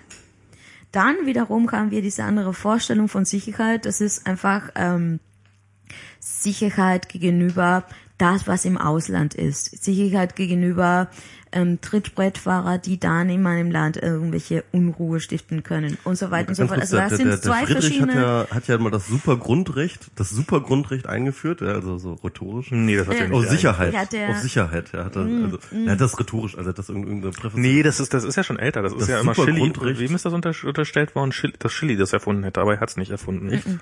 Okay. Das, das, Also ich, ich, ich kenne es nur von Friedrich. Das Ja, ja, ich- ich weiß das, aber- ja. Auf jeden Fall, was, was wir, ähm, was, was wir hier wir diese Situation haben, ist natürlich zweierlei. Ähm, die USA ähm, kooperieren mit Deutschland hinsichtlich Informationsgewinnung. Das ist das, was, ähm, was, das dürfen wir nicht vergessen. Was machen Spionagebehörden oder Intelligenzbehörden? Die Aufgabe von Intelligenzbehörden ist einfach ähm, Information zu gewinnen, um dann ähm, sich gegenüber den anderen Wettbewerber besser zu stellen, besser entscheiden zu können und im Zweifelfall dem Gegenüber auch zu manipulieren oder so zu lenken, dass er zu, zu dem eigenen Günsten agiert. Mhm. Ähm, und jetzt, dass wir diese Demokratien haben, die miteinander kooperieren und nicht mehr ähm, an, Nicht mehr nur sich gegenseitig also nicht, bekämpfen. Ja, genau. Äh, oder zumindest nicht auf, auf, auf eine ähm, kriegsähnliche Ebene miteinander Krieg führen. Mhm. Ähm, dann ähm, haben wir so eine Art von neue Art von ähm, Vernetzung. Einerseits, ähm, weil es einfach effizienter ist, kooperieren sich hinsichtlich Informationsgewinnung. Ähm, da in den Punkten oder die Ebenen, wo es für alle einfach besser und sinnvoller ist. Und andererseits ähm, konkurrieren sie miteinander und spionieren sich gegenseitig. Ähm, dass diese Behörden sich dessen bewusst sind, dass da diese, genau diese Dynamik läuft. Einerseits Kooperation, andererseits Misstrauen, ist ein bewusster Trade-off, den man nimmt. Das heißt, Angela Merkel ist sich natürlich dessen bewusst, dass Kooperation auch eine andere Seite hat mit den USA. Ja. Um, Glaubst du, dass sie sich bewusst war, dass sie auch abgehört wird? na selbstverständlich wusste sie das, aber ich glaube, sie kann also Meinst du das Denke ich, das denke ich ehrlich gesagt auch, ja. Also ich glaube, jede, jede, jede Regierung auf der Welt weiß, dass es potenziell Gegenstand von Beobachtung ist. Egal, ob eine Demokratie oder ich, nicht also. Demokratie. Äh, nee, sie haben auch. Also ähm, ich meine, dass das, also selbstverständlich weiß sie. dass sie, dass sie weiß, dass, dass es Leute gibt, die probieren sie abzuhören, ähm, okay. Aber Nee, ob sie die wirklich in Amerika vermutet hat? Ich denke schon. Ich Ja? denke, dass sie das auf jeden Fall Das allgemeine weiß. Narrativ ich ist, denke, immer, äh, ist ja immer, ist, ist ja immer Ja. China, ne? Also man denkt immer China, Russland Genau, oder sowas, ja. denen traut man das so, diese bösen chinesischen Ja, Hacker. Ja, aber Leute, vergiss nicht Europa, ja? Ähm, auch die anderen europäischen Länder spielen, in, wir alle in Europa spielen uns gegenseitig. Das ja, das ist auch das, das also, da, da, ich finde es sehr interessant, wie Europa immer wieder in diesen ganzen Spionagefallen in die USA, China und auch Russland erwähnen, aber immer wieder ähm, England, Frankreich, Belgien und alle anderen Länder, die auch Behörden haben. Also falls ich mal kurz einschalten darf, gegenseitig, ähm, England wird in letzter Zeit sehr, sehr häufig erwähnt. Äh, Ah, aber, ja, aber, aber irgendwie immer, im- aber, aber tatsächlich immer irgendwie auch als Fußnote so, ne? Ja. Also das finde ich ganz interessant, weil ich glaube tatsächlich, man unterschätzt, glaube ich, tatsächlich die geheimdienstlichen Aktivitäten, die vom GCHQ und so weiter und so fort ausgehen, immer noch ganz, also es wird immer so getan, als wäre das so, so ein bisschen so der kleine Ziehbruder der NSA, ja? Ähm, aber ich glaube, und äh, das wird, finde ich, durch die Snowden-Leaks auch relativ offensichtlich, dass halt auch dieser GCHQ eigentlich sehr, sehr federführend ist bei vielen, vielen dieser Spionageaktionen. Also beispielsweise diese Datencenter-Geschichte zwischen äh, Google, Yahoo und so weiter und so fort und, und, und, und dieses, ähm, äh, dieses Eindringen innerhalb dieser eigenen Netzwerkinfrastrukturen, die sich beispielsweise Google dort aufgebaut hat, ja, ähm, das sind teilweise, die sind, die sind ja in Europa gemacht. Das ist ja in Europa, das passiert in Europa. Ja. Und zwar bewerkstelligt durch den GCHQ. Nur die NSA wertet den Scheiß aus, ja. Bekommt's halt auch. Ja, oder bekommt's halt auch, wahrscheinlich, Wie- auch, ja, ja. wahrscheinlich, wahrscheinlich auch als Kopie. Oder, oder dieses Tempora, das war nun durchaus, zumindest aus deutscher Perspektive, eins wahrscheinlich der dringendsten Issues ist bei dieser ganzen Überwachungsgeschichte. Also, ähm, das sind alles Dinge, äh, wo der GCHQ definitiv federführend ist, ne? Und, ähm, und, und ich finde, das geht da tatsächlich auch ein bisschen unter. Wobei man dann auch noch bedenken muss, dass wir, also beziehungsweise jetzt in Anführungsstrichen wir als Staat Deutschland, ja, äh, ein sehr, sehr viel höheres Sanktionspotenzial Potenzial gegenüber Großbritannien haben als beispielsweise gegen die USA, weil wir immer in, in einer eigenen, in einer Staatengemeinschaft mit denen so sind. Haben wir nicht. Wir können, also. Wir sind ja ähm, mit denen in einer Staatengemeinschaft, wir sind hier mit denen auch in Europa. Sicherlich, also das ist aber äh, in Intelligenzbehörden sind ähm, Thema der Regulierung äh, Nationalstaaten. Da hat die EU gar keine Kompetenzen in der Frage. Gar keine. Ja, das stimmt. Ähm, und ähm, Oder- auf europäischer Ebene ähm, gibt es keine einzelne Kommissar der Fa oder Kommissarin, die dafür die Verfügung hätte oder die Autorisierung hätte, das anzuleiern. Erstmal musste man grundsätzlich diese Kompetenz der EU erteilen, ähm, um dann das Ganze erstmal äh, mittels irgendwelcher Entwürfe dann juristisch anzugehen. Ähm, Aber die, die EU hätte schon mehr Macht, Druck auf England auszuüben, äh, auf Großbritannien auszuüben, als auf, ich nicht wie. na, einfach in dem Moment, in dem, fliegst raus. genau. Nee, das Solange du nicht. deine Füße hier unter meinen Tisch stellst, wird hier nicht abgeheult. Nee, Also, Das wäre Cameron, du bist draußen. Nee, sehe ich nicht. Die EU hat, ähm, und das sieht man ja eine verzweifelte populistische Versuche, manche EU-Politiker oder EU-Figuren, die ähm, teilweise mit äh, sehr neblige und ähm, auch nicht zu treffende Argumente versuchen klarzumachen, dass sie das Machtpotenzial hätten, irgendeinen Nationalstaat innerhalb der EU unter Druck zu setzen hinsichtlich die ganze Überwachungsskandale, aber haben sie nicht. Also ich- ich weiß nicht, wenn- und, und ich also finde, ich finde, das, um, um nochmal jetzt den schönen Bogen zurück zu Deutschland zu bringen, dass auch unsere Debatte, die wir in Deutschland haben, charakteristisch ist für die Art und Weise, wie alle Debatten zu diesem Thema in allen Ländern stattgefunden haben. Nämlich, man empört sich gegenüber der USA, man empört sich gegenüber vielleicht ein bisschen, aber nicht viel ähm, Großbritannien. Aber was ist mit unseren eigenen Services, Secret Services? Was, ähm, warum äh, geht die Diskussion nicht viel mehr darauf hin, nicht nur darüber, ob das BND auch deutsche Bürger spioniert hat, sondern Das kam ja warum raus, muss ja. das BND Ausländer 20 Prozent äh, ist in den Quoten, äh, die sie haben. Sie dürfen bis zu 20 Prozent äh, zum Beispiel ausgehende des Telefonate ins Internet-Traffics, ja. Ausland und auch und so weiter. Ähm, also inwiefern das sinnvoll ist. Ähm, inwiefern auch der Zweck von Espionagebehörden ähm, oder von Intelligenzbehörden Ja. schlechthin ähm, nicht mehr obsolet ist in Zeiten, in dem wir einfach neue Vernetzungen und neue sozusagen technische ähm, Strukturen haben, die einfach Spionage, so wie es mal war, ähm, nicht mehr möglich machen, weil es einen neuen Charakter dazu gekommen ist. Äh, von, von, von das Konzept des Spionagen ist, das nicht mehr mit den bis dato gegebenen ähm, gesetzlichen Regelungen ähm, greifbar und auch kontrollierbar ist. Weil eins ist sicher, ähm, vieles von dem, was passiert ist, äh, also vielen von den Daten, die abgezapft worden sind von der NSA Ja. zum Beispiel, sind laut der Definition von Cyberspionage von diesem Tallinn Manual for Cyber Warfare gar keine Spionage. Sie sind nicht Spionage. Genau, sag doch mal ganz kurz was zu diesem Buch von diesem Tallinn. äh, sondern, was sind sie? Sie sind gar nichts. Es ist sozusagen Daten abzapfen. Alles total egal. Weil, und das Cyberspionage, also das, dieses Tallinn-Manual ist ein Manual über Cyberkrieg. Manual. Genau. Ja, ja, also ist Cyber, Cyber Warfare Manual oder wie heißt das? Äh, Tallinn mit Doppel-N, Manual Tallinn. for Cyber Warfare.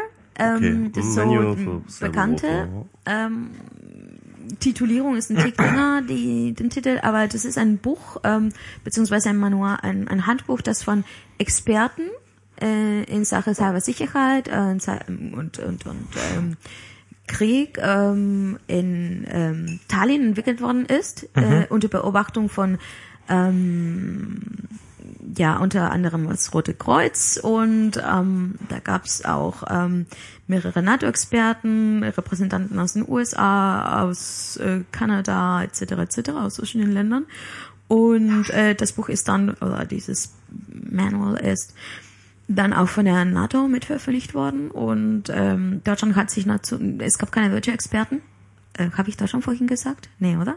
Deutschland hat keine Experten zugesagt und Deutschland hat auch sich dazu nicht geäußert.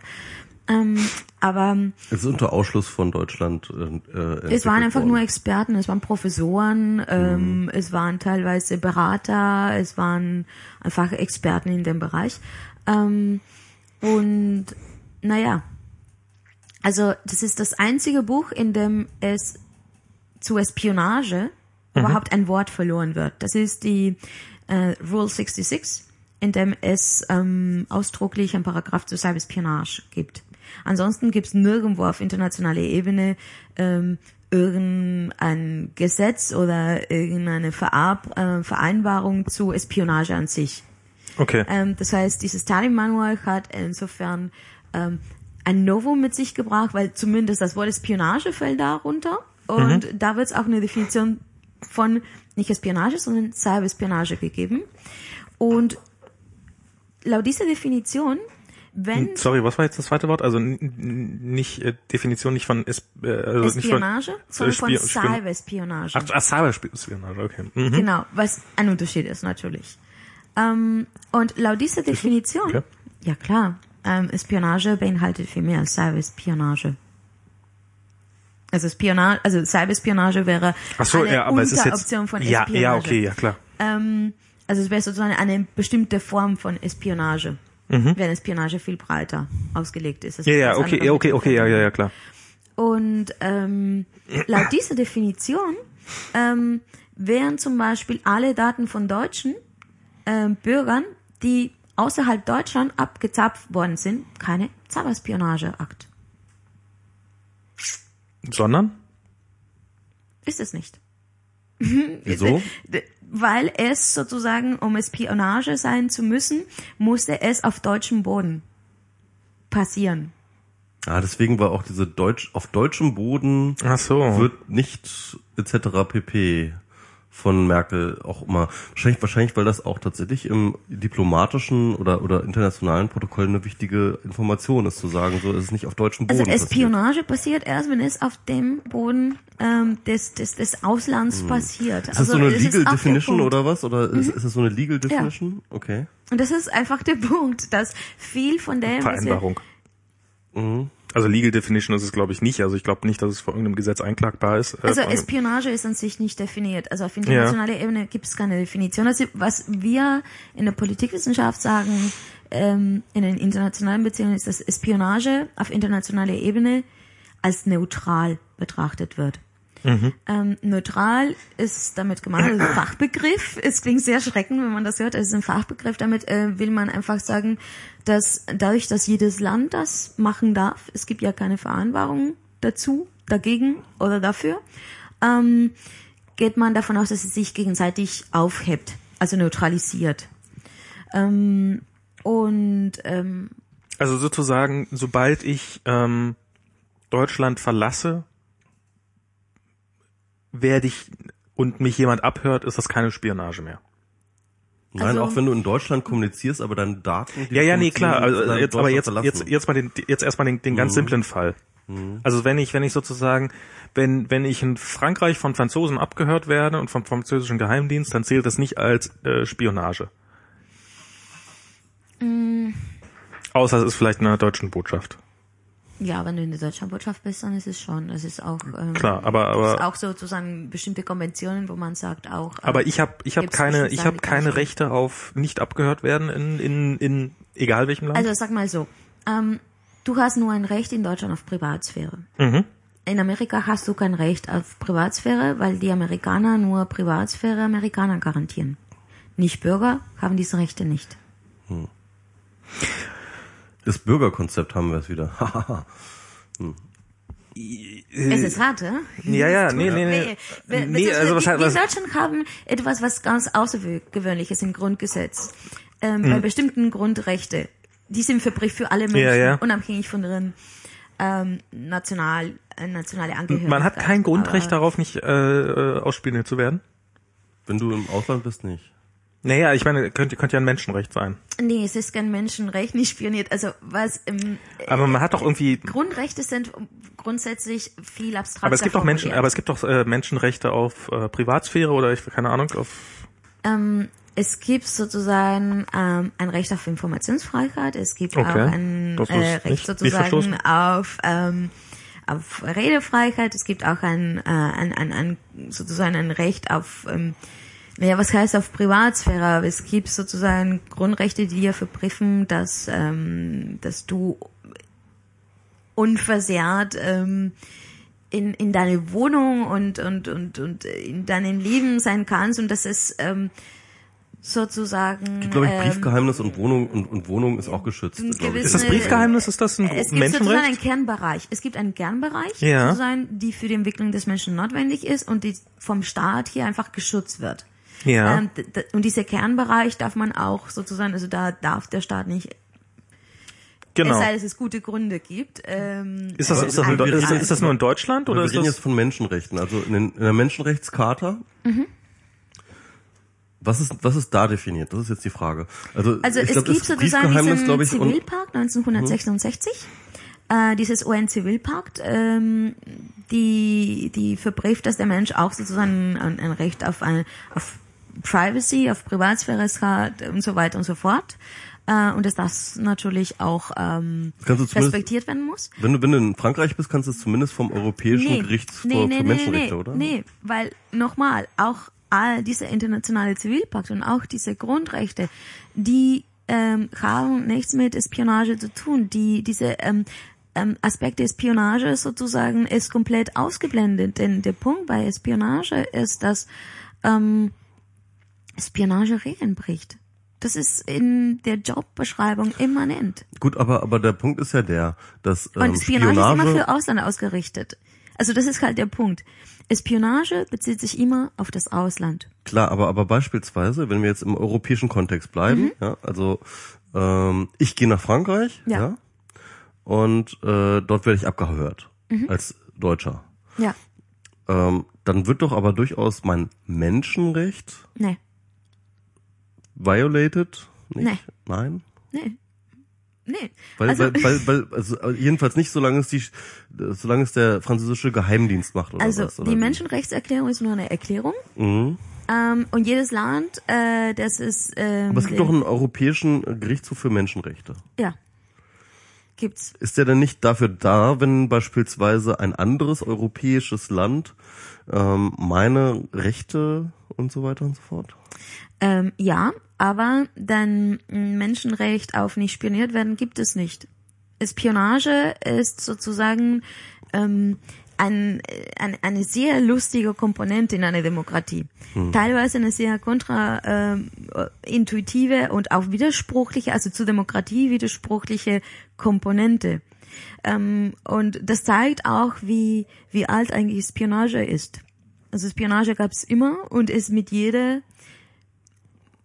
Machtform, regierende Machtform einfach mit weitergegangen. Also bei, es gab bei Imperien gab es Spionen, bei Königreiche gab es Spionen, in ähm, Diktaturen gab es Spionen, in Demokratien gab es Spione. Und äh, was man sieht jetzt ist, dass wir in der Demokratie auch zu einem Punkt kommen, wo wir auch nochmal grundsätzlich über darüber reden mussten, weil es lange nicht mehr gemacht worden ist, über das, was eigentlich Geheimdienste machen dürfen, was sie nicht machen dürften. Wir sollten vielleicht so darüber reden, ob sie auch notwendig sind oder bis zu welchem Punkt ähm, und unter welche Zwecke und ähm, so weiter. Aber auf jeden Fall all ähm, das, was ähm, Spionagen machen, äh, Spionagebehörden machen, ist einfach eine Autorisierung kriegen von ihrem eigenen Staat, ähm, Intelligenz zu gewinnen von ausländischen Behörden, aber auch Me also Menschen, also Nichtbürger ähm, von ähm, ähm, Unternehmen etc. etc. Das heißt, im Prinzip in der Jobbeschreibung einer Spionagebehörde ist drin, du musst jetzt nach Algerien fahren und die Gesetze von Algerien brechen und uns so viel Information beschaffen, wie du nur kannst.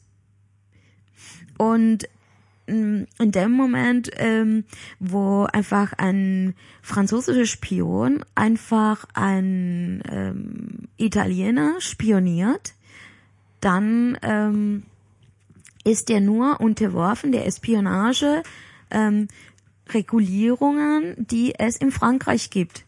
Und der Italiener wird das nicht lustig finden und er wird sich beschweren. Aber äh, der Italiener hat da keine Rekursmöglichkeit gegenüber Frankreich ähm, in der Hinsicht, dass ähm, wenn der Spion ähm, seine Macht oder se- se- seine Kompetenzen entsprechend das Also- gemacht hat, einfach völlig im Recht steht. also er im darf Endeffekt italienisches du, Recht brechen. Im Endeffekt sagst das. du, im Endeffekt sagst du, ähm, Spionage passiert grundsätzlich immer außerhalb des Rechts. des, Land, des beobachteten Landes. Also es, es passiert immer innerhalb des eigenen nationalstaatlichen Rechts, zumindest theoretisch. Ja, ähm, das ist eine andere Frage, ob faktisch der Fall ist. Aber Spionage ist dazu da, die Gesetze anderer Länder zu brechen. Also mit anderen Worten, Ups. was war das? Das war nur das Glas. Oh, okay, alles gut. Ah, Das ist nur Wasser. Es klang so, als ob was kaputt gegangen wäre. Dann ist ja alles gut. Nee, nee. Dann machen wir das nachher Mein. Wasserglas umgeworfen. Okay. Hm, na gut. Der Michi hat sein Band, äh, also vor sozusagen, lauter Empörung. ähm, das, das hat man, also ähm, Wasserglasflip. darum, eure Daten waren im Ausland, das war keine Spionage, da können wir gar nichts gegen machen. Darum immer dieses äh, und und darum dreht die Regierung plötzlich so durch. In dem Moment, in dem Merkels Telefon abgehört werden würde, weil das war der erste Punkt, an dem so richtig klar wurde, Moment mal, das ist was komplett anderes. Das ist nicht, ihr habt irgendwie unsere Daten bei Facebook runtergeladen oder unsere Mails mitgelesen, die wir sowieso dämlicherweise in Amerika aufgewahrt haben, wo sie keinerlei Rechten unterliegen. Sondern das ist, äh, da ist äh, auf deutschen Boden äh, sind deutsche Telefone überwacht worden. Es ist vor allem vielmehr die Verletzung der Macht Deutschlands. Also in dem Moment Ja. ist die deutsche Regierung, die deutsche ähm, Sicherheitskapazität ähm, ja lächerlich gemacht worden. Also sprich in dem Moment ist gezeigt worden, dass äh, Deutschland nicht in der Lage war, mit ihr Sicherheits mit seinen Sicherheitsmaßnahmen die Kanzlerin zu schützen. Und das ist etwas, was natürlich ähm, da so nicht gelassen, stehen gelassen werden kann. Und deswegen äh, wird diese Empörung da kommen. Da- Das ist auch Das eine ist der Frage der eine Punkt, aber es ist- Souveränität. das ist auch eine Frage der Souveränität. Ja. Also, also das ist, das ist, äh, das ist wirklich, äh, äh, das ist ja auch, das ist auf so einer diplomatischen internationalen Ebene ist das eine ganz, ganz wes wesentliche Zäsur. Denn wenn du überlegst, dass Merkel jetzt angeblich zehn Jahre lang irgendwie be äh, belauscht worden ist, Das weiß Also lange bevor sie, also Das wusste sie. Leute, aber, ich, aber, aber ich, äh, das jetzt mal, äh, mal ganz kurz mal auszuführen. Nee, aber das also ist- zehn Jahre, zehn Jahre, das ist. da war sie ähm, noch lange nicht keine Kanzlerin. Eben, genau, da war sie noch Oppositionsführerin, als sie, als sie an, angefangen wurde abzuhören. Was übrigens äh, Rückschlüsse Claudia darauf Roth lässt, wer noch alles abgehört werden muss, also äh, äh, wird, Würde. ja. Weil wenn damals schon Oppositionsführer äh, abgehört wurden, das heißt, es werden eigentlich alle Spitzenpolitiker wahrscheinlich schon seit Ewigkeiten abgehört. Muss man davon ausgehen. Das muss man wirklich davon ausgehen. Alle Spitzenpolitiker in Deutschland werden abgehört von der NSA. Nichts Neues. Und das ist halt Ja. wirklich eine Sache, und die habe ich eigentlich schon seit immer irgendwie in meinen Texten klar gemacht, dass wir ähm, auf so ein J. Edgar Hoover Regime, ähm, und zwar auf internationale Ebene äh, hinsteuern, wo eine Behörde plötzlich Akten über alle mächtigen Leute der Welt auf einmal zusammen hat, ja, mit denen sie Leute erpressen kann. Aber aus eigenem Interesse, das haben wir ja zugelassen. Also das muss man auch ganz klar sagen. Äh, Das ist ein Trade-off, das ist ein Austausch, ja, das ist ein Kuchhandel. Wenn man weiß, ähm, also die NSA, das hat das fetteste Budget aller Sicherheitsbehörden der USA. Es ist die Behörde mit dem krassesten Budget alle. Es arbeiten auch ähm, die die meisten Sicherheits, also es hat am meisten Personal von allen. Ähm, und ähm, wenn man sich die Internetinfrastruktur anschaut, dann sieht man aber auch, dass die USA da auch eine sehr komfortable Position hat, auch Ja. da sicherheitsstrategisch. Ähm, wenn man mh, dann darüber hinaus berücksichtigt, dass Deutschland diese 20% Einschränkung hat, ähm, dann ist mehr als naheliegend, dass man, ähm, es gibt diese Mutual Assistance äh, Agreements, äh, Was? also diese ähm, Vereinbarungen von gemeinsam, also so gegenseitige Hilfe. Gegenseitige. Unterstützung. Ähm, und ähm, man kann, also wenn, wenn man all das zusammenrechnet, dann ist es mehr als ähm, rational, dann zu sagen, okay, wir haben unsere Einschränkungen, also sourcen wir das Ganze aus, so wie bei den äh, schweizerischen Steuer-CDs. Ja, ja. Also wir gehen dann zu anderen Behörden, ähm, die das machen dürfen, weil wir das machen, dürfen das nicht machen. Sie geben uns die Info. Also sind wir aus dem Schneider, weil wir das nicht gemacht haben. Es war vielleicht verboten, ähm, laut unserer Gesetzgebung. Wir haben aber jetzt wieder die Information. Ähm, Im Gegensatz geben wir denen das und das, was sie benötigen für pff, was auch immer. Aber, aber sagen wir mal, unsere, ähm, also wir machen ja einen Deal. Wir als Bevölkerung machen einen Deal mit den Geheimdiensten. Ähm? Ich habe keinen Deal gemacht. Dadurch, dass du dich bisher nicht gegen ihn gewehrt hast, hast du diesem Deal zugestimmt, der Doch. existierte. Ich habe Nein, nein, nein, egal. Ich lass mich jetzt erstmal ja, ausreden. ja, Ähm, also es hat ja, also ein- Geheimdienst hat ja im Idealfall äh, tatsächlich Vorteile. Also das ist, äh, wenn er wirklich böse Terroristen abhört, was was jetzt, äh, was er sicherlich unter anderem auch tun wird, dann ähm, haben wir eventuell die Chance, dass tatsächlich, äh, so wie von ihnen propagiert oder behauptet, äh, dadurch Attentate verhindert werden. Ähm, wir haben aber auch die, die, wir, besteht aber auch die große Gefahr, dass wir so einen kleinen Staat im Staat haben und dass, dass die eben, hier ist ein kleines, äh, dieses, dieses Gegenbeispiel, was, was Michi gebracht hat, dieses J. Edgar Hoover, ähm, System, was, was, wo jeder jederzeit erpressbar ist. Und, ähm, du, du meintest, also so, so diese Trade-offs, die da existieren, also wir als Bevölkerung, also auch wenn wir, man könnte argumentieren, bis zu einem gewissen Grad ist es okay, ist es für uns von Vorteil, ist, oder ist der Vorteil, überwacht zu werden, größer als der Nachteil. So. Und ähm, ich habe bei dieser ganzen Nummer, die jetzt gerade abgeht, das Gefühl, dass jetzt einfach langsam den Leuten klar wird, Moment mal. Äh, wir haben zwar eigentlich Regeln aufgestellt, wie das zu funktionieren hat, aber aufgrund dessen, dass sich die Welt verändert hat, äh, sind diese Regeln hinfällig geworden und die Geheimdienste, anstatt uns darauf hinzuweisen, äh, wie es äh, vielleicht ihre Pflicht gewesen wäre, haben sie das schamlos ausgenutzt, äh, wie äh, Das hätten sie sagen sollen. Hallo, wir haben zu viel Macht.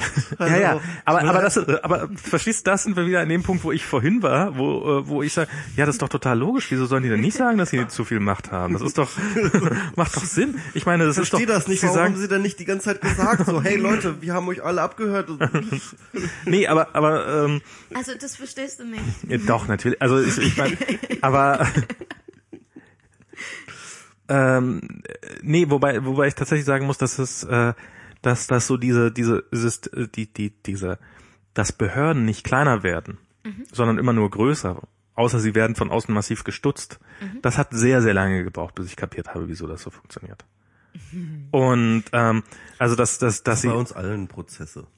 und ähm, aber aber egal, also auf jeden Fall, ähm, was ja das eigentliche Drama ist und das glaube ich haben auch unsere Politiker noch nicht verstanden. Also ich meine, das ist ja so dieses ja verschlüsselt doch eure E-Mails, wenn ihr äh, sicher kommunizieren wollt, ähm, dass wenn ich jetzt Das nutzt nichts. wenn ich jetzt eine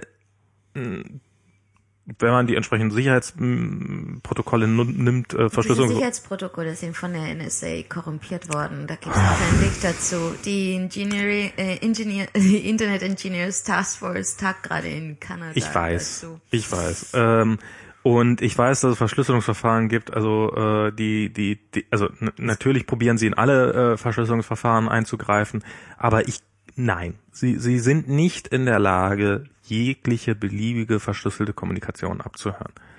Ähm, Du hast gehört von der Spritze an 8 Millionen Dollar für Encryption. Forschung Ja. an der NSA. ja, aber das ist, äh, damit kann man, also mit 8 Millionen Bonden kann man keine, kann man keine 800. Wunder. Oder auch mit 800 Millionen kann man keine Wunder. Ganz, Äh, ein, ganz einfaches Argument, äh, der Edward Snowden nutzt und empfiehlt PGP, weil Mhm. er weiß, dass die NSA da noch nicht durch ist. Ja, da gibt's ähm, ein paar andere Stimmen, die genau das Gegenteil gezeigt haben. Nee. Bereits von 2007 gab es ein paar Papers, die gesagt haben, wir benutzen bestimmte Protokolle, wir bestimmte, Ich- bestimmte Bausteine, die einfach korrumpiert sind. Die Fehler sind, warum machen wir das eigentlich? Da gab es zwei. Also ich meine, es ist äh, heute ist gerade, ich glaube RC4 war das, äh, hieß das Protokoll. Ich kann's, ich kenne mich mit Ja. Sicherheitsverschlüsselungsprotokollen selber nicht so gut aus, wo wo sehr deutlich gesagt worden ist, nutzt das nicht, Nicht. Das mehr. habe ich jetzt aber auch schon länger gehört. ähm, da, das ist auch schon länger, also das ist jetzt auch nichts Neues, aber es, 2007 ist das zum ersten Mal erschienen. Da gab es zwei Microsoft, Naja, es gibt- Microsoft-Wissenschaftler. ja, also es gibt, also es gibt natürlich immer so diese Stufen, so jetzt wird's plausibel, dass es geknackt ist und dann ist es auch irgendwann. Aber ich glaube, wenn man, also das, das ist halt immer so ein, so ein, so ein Wettrennen, selbstverständlich, äh, aber ich, also dass, dass die NSA alles abhören kann, was verschlüsselt ist, no. Also jedenfalls nicht, nicht, not for free. Also nicht so, dass, dass sie, Es ist sicherlich mühsamer, oder? Aber sie haben ja total viele. Es kostet sie einfach unglaublich viel Geld. Ja, aber was haben wir gewusst? Was wir wissen ist zum Beispiel, dass Leute die Verschlüsselung und Anonymisierungsmechanismen und Technologien benutzen, besonders auffällig und interessant werden. Ja. Und was wir wissen ist, dass diese verschlüsselte Kommunikation auch gespeichert worden ist. Ja. Das ist nur eine Frage der Zeit dann nebenbei in diesem Programm weiterhin, wenn sie noch nicht verschlüsselt, also halt geknackt Aber ich hoffe ja, dass die Gesellschaft sich weiterentwickelt Aber- und die Dinge, die ich ähm, jetzt mit äh, der äh, Verschlüsselung verschicke, in 30 Jahren, wenn sie geknackt wird, dann mittlerweile nicht mehr 30 illegal Jahre? sind. Bist du ein Optimist, ja? Also ich glaube, echt- Spaghetti-Eis essen wird auch in 30 Jahren noch illegal sein. Michi. Da brauchst du jetzt keine Hoffnung machen. Oder beziehungsweise es ist dann verjährt. Ja, also ich meine, das ist natürlich, aber, aber, aber, äh, also, hm, Ja, you never know, das ist richtig, aber ähm, äh, ehrlich gesagt, ähm, das Einzige, wirklich das Einzige, was ich jetzt momentan, wo ich noch einigermaßen Vertrauen drin habe, ist tatsächlich Verschlüsselung. Also ich habe kein Vertrauen darin, was die Regierung sagt, was sie unternehmen wird und äh, was, dass, dass da irgendwas passiert. Ja, aber das ist so eine Ich habe aber, Vertrauen aber alles, was ich, also was, was ich auch ursprünglich sagen wollte, ist, ist einfach so dieses, wenn die Regierung sagt, nutze doch Verschlüsselung, das ist halt äh, vers verschlüsselte Mail. Wenn ich eine iMessage schicke an irgendjemanden und ähm, die ist äh, und ich nehme die per Spracherkennung auf, so dann geht die einmal nach Amerika für die Spracherkennung hin und zurück und einmal hin und zurück, um dann die eigentliche iMessage zu verschicken. Das heißt, die war zweimal in Amerika, noch bevor sie überhaupt die Person erreicht hat, mit der ich äh, die, die sie es, bekommen es soll. fängt viel einfacher an. Dein Datum, das du da schützen willst, und der Schutz Ja. dieses Datums fängt dann an bei dem Handy der Person, die dieses Datum empfangen hat. Ja, weil darüber verfügst du auch nicht mehr. Also wenn du, Du verschüttelst langsam ein bisschen sehr viel hier, falls ich das mal so festhalten Kein Wein mehr für MS Pro. also wenn wenn du das äh, diese Nachricht zu irgendjemand schickst und diese Person macht damit, also verschlüsselt nur die Kommunikation, äh, also die Übertragung, aber verschlüsselt sozusagen ähm, die die die empfangene Daten, die er auf dem Rechner ähm, die oder die sie auf dem Rechner hat, nicht. ähm, dann ist dieses Rechnen im Prinzip angreifbar. Also sprich, äh, die Illusion zu glauben, dass wenn ich verschlüssele, dann alles verschlüsselt bleibt, ist auch ein bisschen ähm, naiv in der Hinsicht, dass äh, es, im, es, es bleibt so verschlüsselt, wenn alle Personen, sämtliche Personen, mit denen ich kommuniziere, auch ähm, Verschlüsselung verwenden.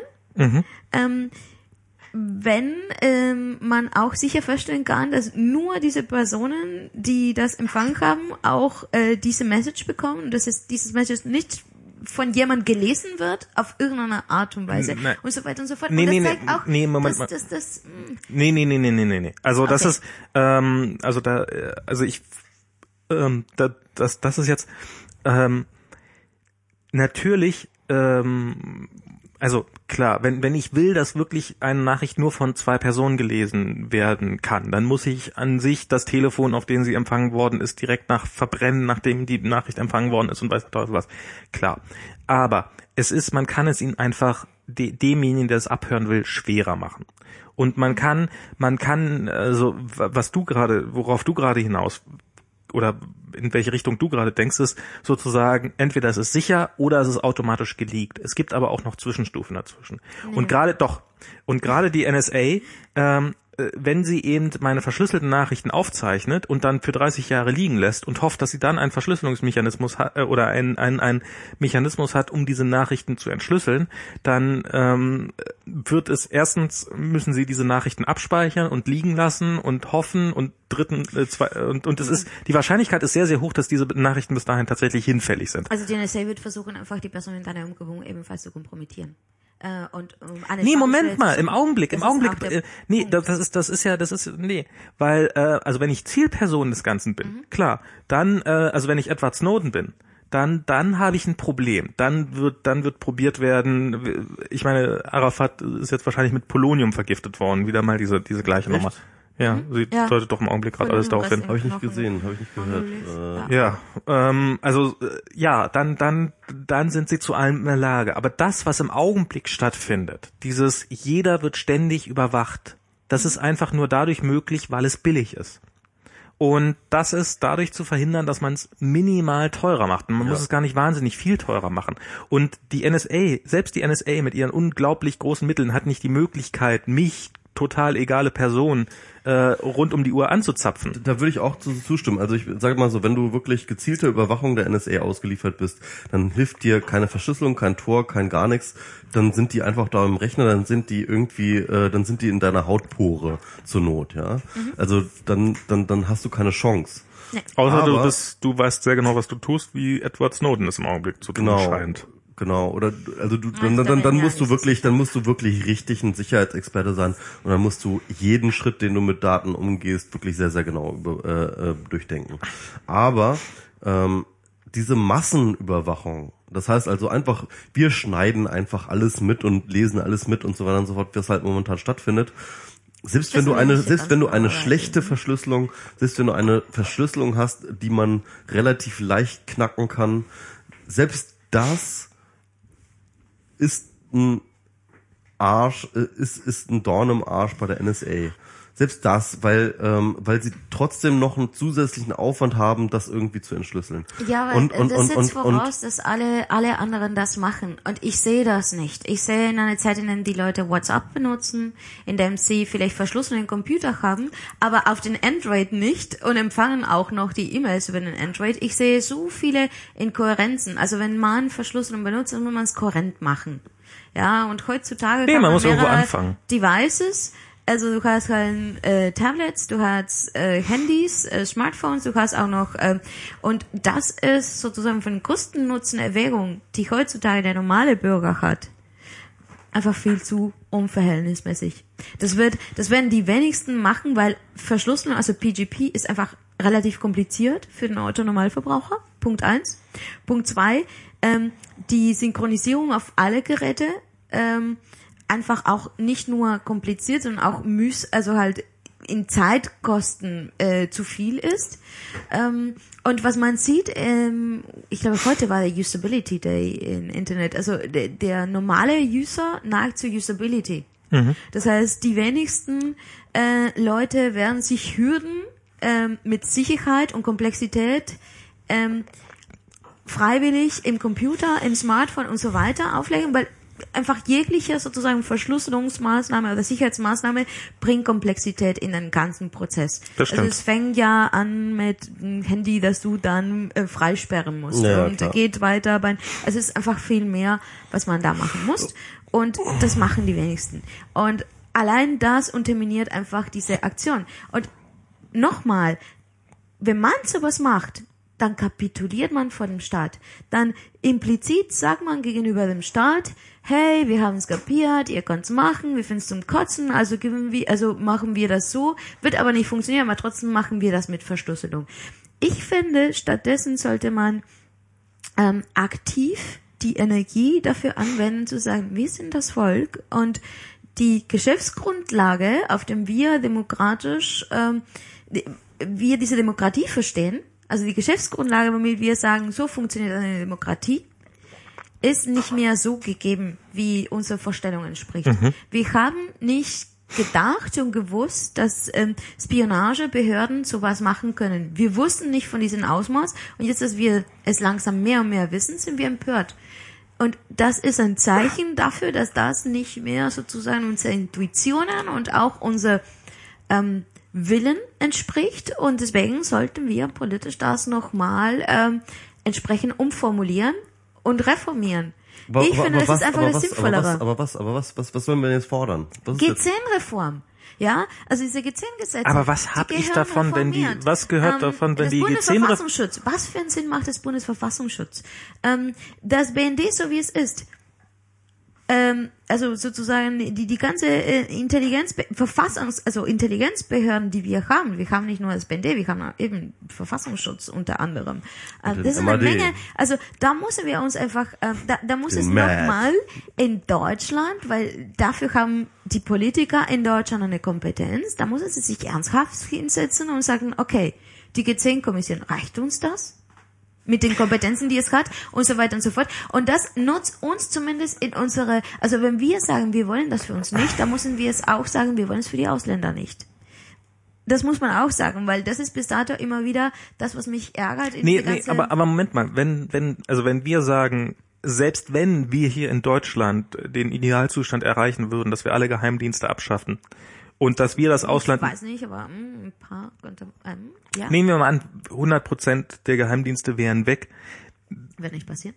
wird nicht passieren, wir, würden wir trotzdem noch genauso von der NSA überwacht werden, wo du eben vorhin nicht ganz zu Unrecht gesagt hast, dass das, äh, also dass, dass es eine Non-Issue ist, also nicht mal nicht mal stattfindet, das wusste ich nicht, aber dass es äh, äh, dieses, äh, dass das den gemeinen amerikanischen Wähler und damit auch den gemeinen amerikanischen Kongressabgeordneten und Senator nicht die Bohne interessiert, ob wir hier abgehört werden oder nicht.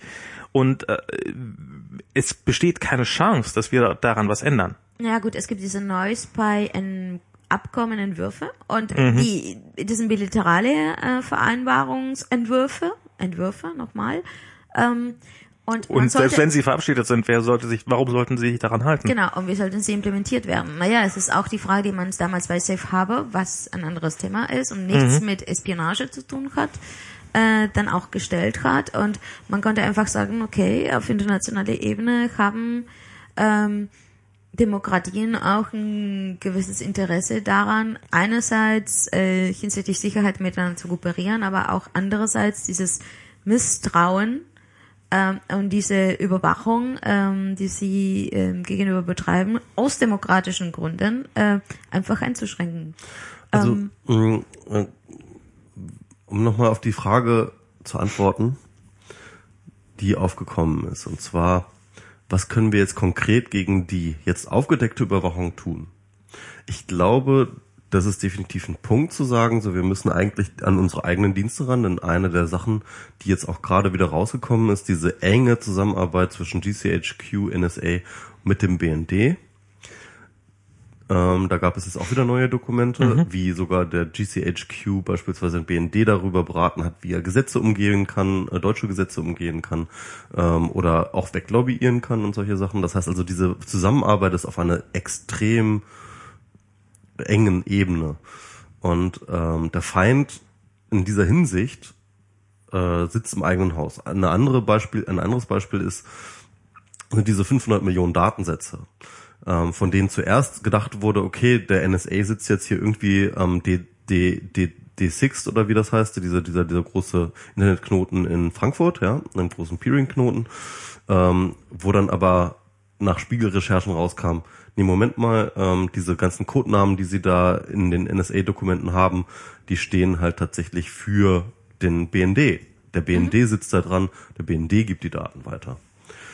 Also ich habe ganz stark den Eindruck, dass ein Großteil der ähm, Informationserfassung, über die wir hier reden, in diesen Dingen durchaus vom BND ausgehen. Das heißt also, man kann, äh, es ist glaube ich sehr effektiv, definitiv auch im eigenen Land erst einmal dort vorzugehen. Das Es ist, das ist der, das ist der erste ist auch Punkt. Eine Der Frage zweite, der- Kohärenz, der- ja. der- Mhm. das können wir sagen, wir wollen es für uns nicht, aber für die anderen schon. Das, also Ja, genau. muss man da, wo Also, man und- A sagt, und- muss man auch B sagen. Genau, das ist das, das zweite Mal ist das, das, das, das, das, auch das, Vorbild, ähm. das, das Vorbildcharakter, das, was du, ne, also das, wenn man erstmal irgendwie so mit einem eigenen Ding anfasst. Und das dritte ist, ähm, und das ist eigentlich der eigentliche Punkt, den ich stark machen möchte.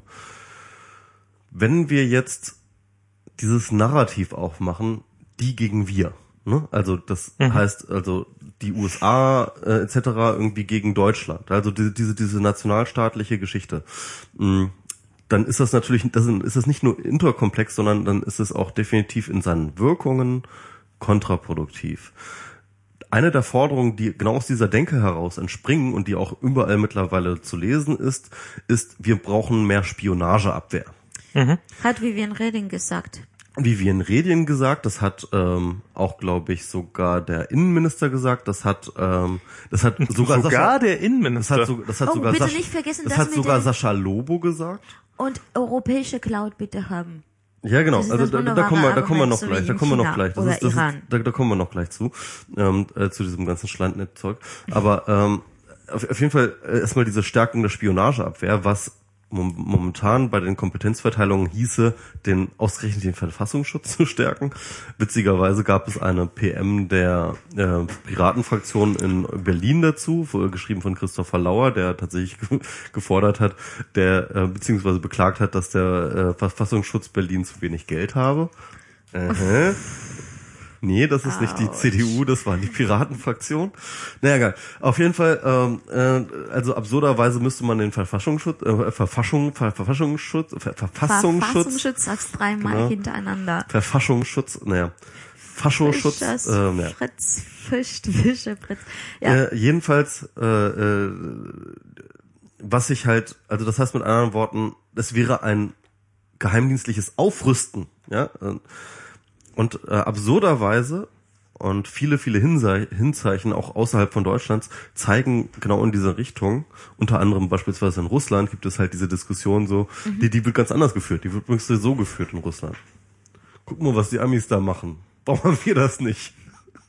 Oh, die kann das schon ja. längst, ey, das darf man gar nicht unterschätzen. Ja, ja, klar. Aber nee, aber tatsächlich, nee, in Russland ist das jetzt momentan, ist, ist die Debatte geht in die Richtung, wir müssen jetzt unseren Geheimdienst aufrüsten. Guck mal, was die Amis da haben.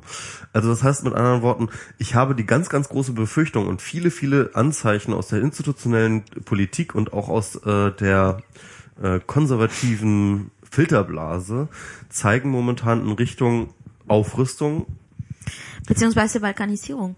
Wir Balkanisierung, machen ja Balkanisierung, unser genau. eigenes Ding. Genau, Ähm, genau, das, das, das ist der zweite Aspekt. Der kommt auch aus diesem Dir, wir gegen ähm, die Narrativ heraus. Das ist dieses, diese Idee, ja, wir brauchen mehr eigene Infrastruktur, wir müssen irgendwie äh, versuchen, möglichst wenig äh, ähm, äh, Daten aus dem Land machen wir. Am besten brauchen wir Grenzkontrollen für Daten äh, und so weiter und so fort. Äh, genau, und da, da kann ich nur mal diese Anekdote erzählen. Ich war ja jetzt gerade bei äh, Maybrit Illner, also nur als Zuschauer, in, äh, äh, nur als Zuschauer. ähm, als Wir Gast, dachten schon. Als- als- du, als- wir dachten schon als Moderatorin. als, als, nee, als, als, äh, als, als Gast von, von Marina Weißband, äh, die übrigens ganz großartig war in dieser Sendung. Ähm, sie hat übrigens auch Schlandnet gesagt, das äh, habe ich einen inneren äh, Schlandparteitag gefeiert. Und ähm, jedenfalls, ähm, äh, jeden, jedenfalls, ähm, das war, das war ganz interessant, weil danach ähm, standen wir dann noch rum in der Runde und ich stand dann auch zufällig gerade an dem Tisch, wo auch viele der äh, Talkshow-Gäste da waren. War unter anderem dieser Amerikaner und äh, Jürgen Trittin und äh, wer war da noch dabei? Äh, lass mich überlegen. Da war noch irgendwie so irgendwelche so, so, so ein ehemaliger deutscher Botschafter aus den USA, also der, der in den USA Botschafter war. Und die hatten auch ganz interessante äh, Diskussionen, denen ich dann halt so, noch, so, so ein bisschen nachgefolgt habe. Jedenfalls habe ich dann angefangen mit diesem amerikanischen Wirtschaftslobbyisten oder wer auch immer, der da, der da auch in der Sendung war, habe ich dann irgendwie diskutiert und ich habe dann gefordert ihm gegenüber. Also genau, meine Forderung übrigens äh, ist in dieser Hinsicht, also die einzige politische Forderung, die ich jetzt wirklich daraus ableiten kann, die ich wirklich sinnvoll halte, ist, wir brauchen ein internationales Geheimdienstabrüstungsabkommen. Das halte ich für eine ganz, ganz wesentliche Sache. Wir müssen internationale Verträge, wie damals im Kalten Krieg, müssen wir jetzt machen, irgendwie, indem wir sagen, uns alle verpflichten und uns alle, ähm, alle Staaten müssen sich verpflichten, ihre Geheimdienste abzu, äh, abzubauen. Und welche Behörde beobachtet die? Das ist eine gute Frage. Ähm, Warum sollten Sie überhaupt so ein Abkommen unterschreiben? Ähm, weil, glaube ich, alle profitieren würden davon. Also ich glaube, wenn tatsächlich ein allgemeines äh, multilaterales Abkommen aller größeren äh, Kräfte in diesem Spiel miteinander beschließen, Geheimdienstkapazitäten zu reduzieren, ja, dann ähm, äh, verliert keiner etwas dadurch, also so an strategischer die Position, Geheimdienste. an, an strategischer Position. Ja klar, die Geheimdienste, genau. Deswegen muss es auch auf politischer Ebene passieren. Ähm, also die Geheimdienste. Aber die Geheimdienste, Naja, aber wir wissen, haben genug also Material in der Hand, um Druck auf die Regierung also zu machen. ich, ich wollte es auch gar nicht, also ich wollte mal die, erstmal die Anekdote zu Ende verlieren erzählen. Äh, Erstmal Ja. die Anekdote. Erzähl mal. Anekdote. Bitte Also, Anekdote. also auf, jeden Fall, Anekdote. auf jeden Fall erzähle ich das diesem, äh, diesem Typen, der mir interessiert zuhört und plötzlich kriege ich so von der Seite irgendwie so ein Anraunzer. Was? Wieso? Nein, wir müssen sofort äh, das Safe Harbor Abkommen abschaffen. Und, Das und, und ich, und ich drehe mich dann zum so Thema um und ich, und ich drehe mich dann um so und ich meinte so, äh, ja, ich habe da jetzt gar nichts zum Safe Harbor Abkommen. Aber das Safe Harbor Abkommen, bla bla bla bla bla bla. Und ähm, dann hat habe ich diesen Typen erkannt, der hat vorhin dann auch schon, der, der hat, der hat auch schon vorhin Trittin irgendwie voll gelabert, so, ne, irgendwie so mit Safe Harbor Abkommen, Safe Harbor Abkommen. Und ähm, dann habe ich halt mit ihm diskutiert, irgendwie, weil ich meinte so, ja, das fände ich jetzt erstmal nicht so wichtig und man müsste erstmal gucken, irgendwie wahrscheinlich würde, wenn man das Safe Harbor Abkommen jetzt einfach so mir nichts, dir nichts kündigen würde, auf einmal ein Großteil der Transakt äh, der Datentransaktionen, die ganz normal jeder User so macht, plötzlich illegal werden und solche Sachen. Äh, Es wäre, mm, ja, nicht illegal. Ganz kurz ein paar Worte zum Safe Harbor Abkommen. Also Safe Harbor ist ja ein Zertifiz Ja, ja. Zertifizierungsverfahren. Mhm. Das heißt, es ist ein Abkommen zwischen der ähm, Europäischen Union und der USA, äh, weil dadurch, dass die USA nicht dasselbe Datenschutzstandard hat, die es in der EU gibt, ähm, musste man jetzt irgendeine Art von Regelung finden, ähm, wodurch einfach Daten von Europa in die USA übertragen werden. Also andersrum geht es nicht. Also das, dieses Abkommen gilt nur für Daten, die in die eine Richtung gehen, also von der Europäischen Union in den USA. Ähm, und zwar, weil es natürlich eine Menge amerikanische Firmen gibt, die in Europa einfach ähm, auch äh, Fuß gefasst haben und ähm, arbeiten und da muss man einfach ähm, teilweise ähm, Daten von A nach B bringen. Aber es gibt auch natürlich auch europäische Firmen, die in den USA arbeiten und äh, dann auch ähm, mal ab und zu einfach Daten übertragen müssen. Mm. Und ähm, mit diesem Abkommen geht es darum, einfach ähm, Schnelligkeit und Flexibilität ähm, zu erwirken. Also sprich, äh, mit diesem mit diesem Safe Harbor werden einfach ähm, bestimmte Kriterien oder Fragen erarbeitet, womit einfach Firmen, amerikanische Firmen, die sich dieses ähm, Abkommen verpflichtet. Es ist übrigens ein europäisches Abkommen und kein deutsches, muss man dazu sagen. Genau. nochmal, Ja, also, äh, Genau. Und ähm, wenn sie sich dazu verpflichten, diese Firmen, dann werden sie von ähm, von der ähm, amerikanischen Kommerz, also Handelsbehörden, auch ähm, aufgelistet und sie werden kontrolliert und sollten sie sich nicht dran halten, bekommen sie auch ähm, Strafen oder Sanktionen. Also es ist ähm, nur für die ein Problem, die sich dazu verpflichtet haben und dem nicht äh, danach nicht äh, nach diesem Verfahren agieren. Wobei man muss sagen, dass die Implementierung immer wieder Probleme gibt. Und äh, was man auch dazu sagen muss, ist, dass natürlich kann man auch als Unternehmen, das nicht sich für Safe Harbor gemeldet hat, ähm, auch Daten äh, von Europa bekommen, aber das muss man einfach ähm, vereinzelt in besonderen Verträgen regeln und das ist natürlich wesentlich mühsamer und kostet auch viel Geld, weil man muss halt Anwälte anschalten, die die ganzen Verträge vereinbaren und so weiter und so fort. Also dieses Safe Harbor Abkommen heißt, dass deutsche oder europäische Datenschutznormen dann für den Moment auch in amerikanischen Firmen gelten. Ja, bestimmte Kriterien. Also nicht deutsche, sondern europäische. Ja, ja, weil ja. gemerkt, Hm. weil halt ähm, europäisch ist ein bisschen was anderes. Also hm, ähm, europäische äh, Mindestregeln. Ähm, das sind so 15 Fragen, die erarbeitet worden sind. Ähm, und diese 15 Fragen ähm, sind sozusagen Kriterien, die die zum, zum Datenschutz, wo, wo, worauf sich einfach diese Unternehmen verpflichten, die zu erfüllen. Und äh, somit wird damit eine Ausnahme gemacht und werden Daten dann von der EU äh, zu diesen Unternehmen übertragen. Ist das ein Vertrag zwischen den Unternehmen und der EU oder ist das ein Vertrag zwischen den, zwischen den USA und der EU? Also es ist ein Zertifizierungsverfahren. Das heißt, ähm, da das ist nicht so richtig. Also die EU hat ähm, einfach. Ähm, Also das Abkommen ist mit den USA, aber die Firmen werden einzeln zertifiziert. Okay. Genau. Und dürfen die, äh, äh, es ist Teil dieses Zertifikats, dass äh, die Daten nicht an den äh, an, an Geheimdienste weitergegeben werden dürfen? Nee, das steht nicht. überhaupt nicht. Ja. Also, ähm, das gibt's aber jetzt in der europäische Verordnungsentwurf, in diese Datenschutzverordnungsentwurf, da gibt's dieser Artikel 42, das sehr umstritten war und das äh, bis vor kurzem auch rausgehauen worden war.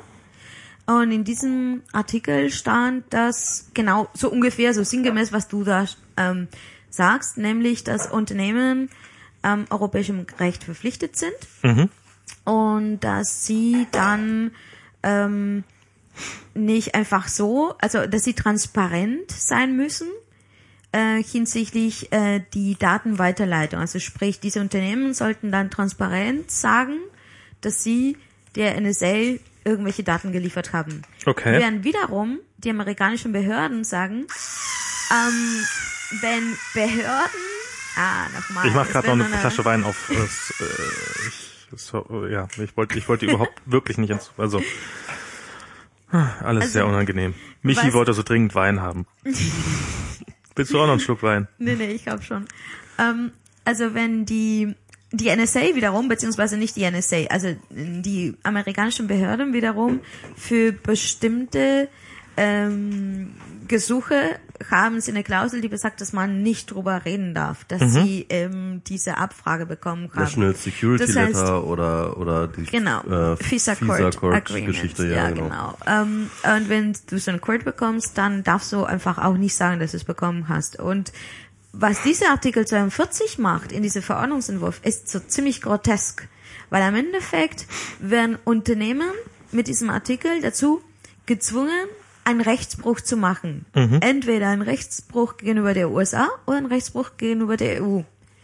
Ähm, weil in dem Moment steht sie vor einer Kollision. Das eine Recht sagt okay. das, das andere Recht sagt das Gegenteil. Was machen die? Und was ich natürlich dabei grotesk, ich finde es deswegen grotesk, weil das ist ein, meines Erachtens, sich Verstecken der Regierungen hinter Unternehmen. Denn ähm, das ganze ähm, sozusagen Problem liegt in dem Moment nicht beim Unternehmen, sondern bei der Behörde. Wie kommt es, dass die NSA sowas abfragen kann? Einfach so, ohne äh, dass ähm, irgendein ähm, Gericht äh, oder ohne dass irgendein Aber das, hat, aber das hast du was. ja, das hast du ja vorhin erläutert, warum die NSA das abhören kann, weil Genau. es, weil es äh, Genau. keine Regeln gibt, die das verbieten. Ja, genau das Gegenteil. Ähm, die erlauben das ja. Aber auf jeden Fall, der Punkt ist, dass ähm, auf jeden Fall dies nicht ein unternehmensgemachtes Problem ist, sondern das ist ein regierungsgemachtes Problem. Ja, dass ähm, Behörden, dass Intelligenzbehörden ähm, nur unter die oder diejenigen Einschränkungen spionieren dürfen. Ähm, das ist nicht ein Problem der Unternehmen, die irgendwas ähm, haben oder nicht haben. Ich bin ganz sicher keine Verteidigerin von laissez-faire für Unternehmen. Auch Unternehmen sollten sich gewisse Normen und Standards unterwerfen. Allerdings, ähm, in diesem Fall, was ich denke, ist, dass auch Spionagebehörden sich gewisse Regeln und Standards unterwerfen sollten. Und Klar. dass sie nicht einfach ähm, auf Vorrat spionieren dürfen. Ähm, oder zumindest ähm, aufgrund der neuen Infrastrukturen, die wir im Netz haben, kon, äh, kann es nicht sein, dass einfach jeder Bürger einfach so anlasslos äh, und indiskriminiert. Aber, aber G- Ganz, ganz kurz, ich will das ganz gerne, weil wir jetzt wirklich doch vom Safe Harbor schon wieder weggekommen Nee, sind, mal die Klammer nicht. zumachen, die Klammer zumachen, weil ich wollte mal ganz kurz Ja. die Anekdote zu Ende ja, erzählen. stimmt. Ah, die Da, da waren, ja, waren wir nämlich eigentlich. nee, nee, nee, nee, nee, nee, jetzt, jetzt Wir können gleich nochmal bei Safe Harbor noch weiterreden. Aber ich will diese Anekdote zu Ende erzählen. Also Jedenfalls ähm, 42, das ist erzählt mir dieser. Typ die ganze Zeit so, ja, ja, hier ist Safe Harbor, Safe Harbor, da, bla bla bla. Und ähm, ich diskutiere mit ihm äh, sehr erhitzt, er ist sehr erhitzt und so weiter und so fort. Dann muss er irgendwann gehen. Und dann äh, kommt dann halt irgendjemand und äh, sagt dann halt so, äh, wo ist denn René Obermann? und ich so, gar keine Ahnung. Ähm, das ist der hier. Ja, du hast doch gerade mit ihm diskutiert. Ah. Zwei Privatiers unter sich. Genau. Ah, Ich- ich hab- ich hab- ich- ich habe- ich habe- er gegen Safe Harbor Ja, ist. natürlich, ja, Okay. natürlich. Das ist Aha. Nee, mir dann auch sofort-. Ist gegen Safe Harbor oder für Nicht Safe Harbor? gegen Safe Harbor Er natürlich. Er Warum denn wohl? Warum denn wohl? Ach so, damit das ging mir natürlich sofort auf, nachdem ich dann wusste, dass ich die ganze Zeit mit René Obermann, dem Chef der Telekom, geredet habe. ist, ist er doch gar nicht mehr, oder? Doch, natürlich. Ist er noch Chef? Ich dachte, der Doch, der jetzt, ist Chef, der ist Chef der dachte, der wäre auf Telekom. dem Weg raus. Der ist der Chef der Telekom und nämlich der Mann von Malbrit Illner, deswegen war er nämlich überhaupt da, er war gar nicht in der Sendung. Ähm, er war einfach nur da, um seine Frau abzuholen. Ähm, und sein Sohn war auch mit dabei. Und hat nebenbei mal Gäste vollgepöbelt. Genau, und hat auch nebenbei Gäste vollgepöbelt, nämlich mich. Und aber auf jeden Fall, ähm, es ist doch ganz klar. die Telekom René hat nicht nur Obermann- Schlechtes. René Obermann Ja. ähm, hat die Telekom, den größten deutschen ähm, äh, IT-Dienstleister, den eh größten deutschen Cloud-Dienstleister, hallo, den größten deutschen ähm, Content, wahrscheinlich wahrscheinlich den größten deutschen Content, äh, Online-Content-Dienstleister, ja. Wenn durch die Abschaffung des Safe Harbor Abkommens amerikanische Dienste hier illegal würden, dann hätte natürlich die Telekom einen riesen Die, Reibach wär, die wären nicht illegal. Die wären nicht illegal, aber sie hätten einfach äh, Sie viel hätten- mehr Schwierigkeiten. Sie hatten Schwierigkeiten auf einfach. jeden Fall. Also es, es ist ein riesengroßer Wettbewerbsvorteil, wenn dieses Safe Harbor Abkommen fallen würde, wäre es ein riesengroßer Wettbewerbsvorteil für die Telekom. Das wäre der Reibach Hat die. NSA gegen das Safe Harbor Abkommen verstoßen? nee. Nein, sie ist ja kein Unternehmen.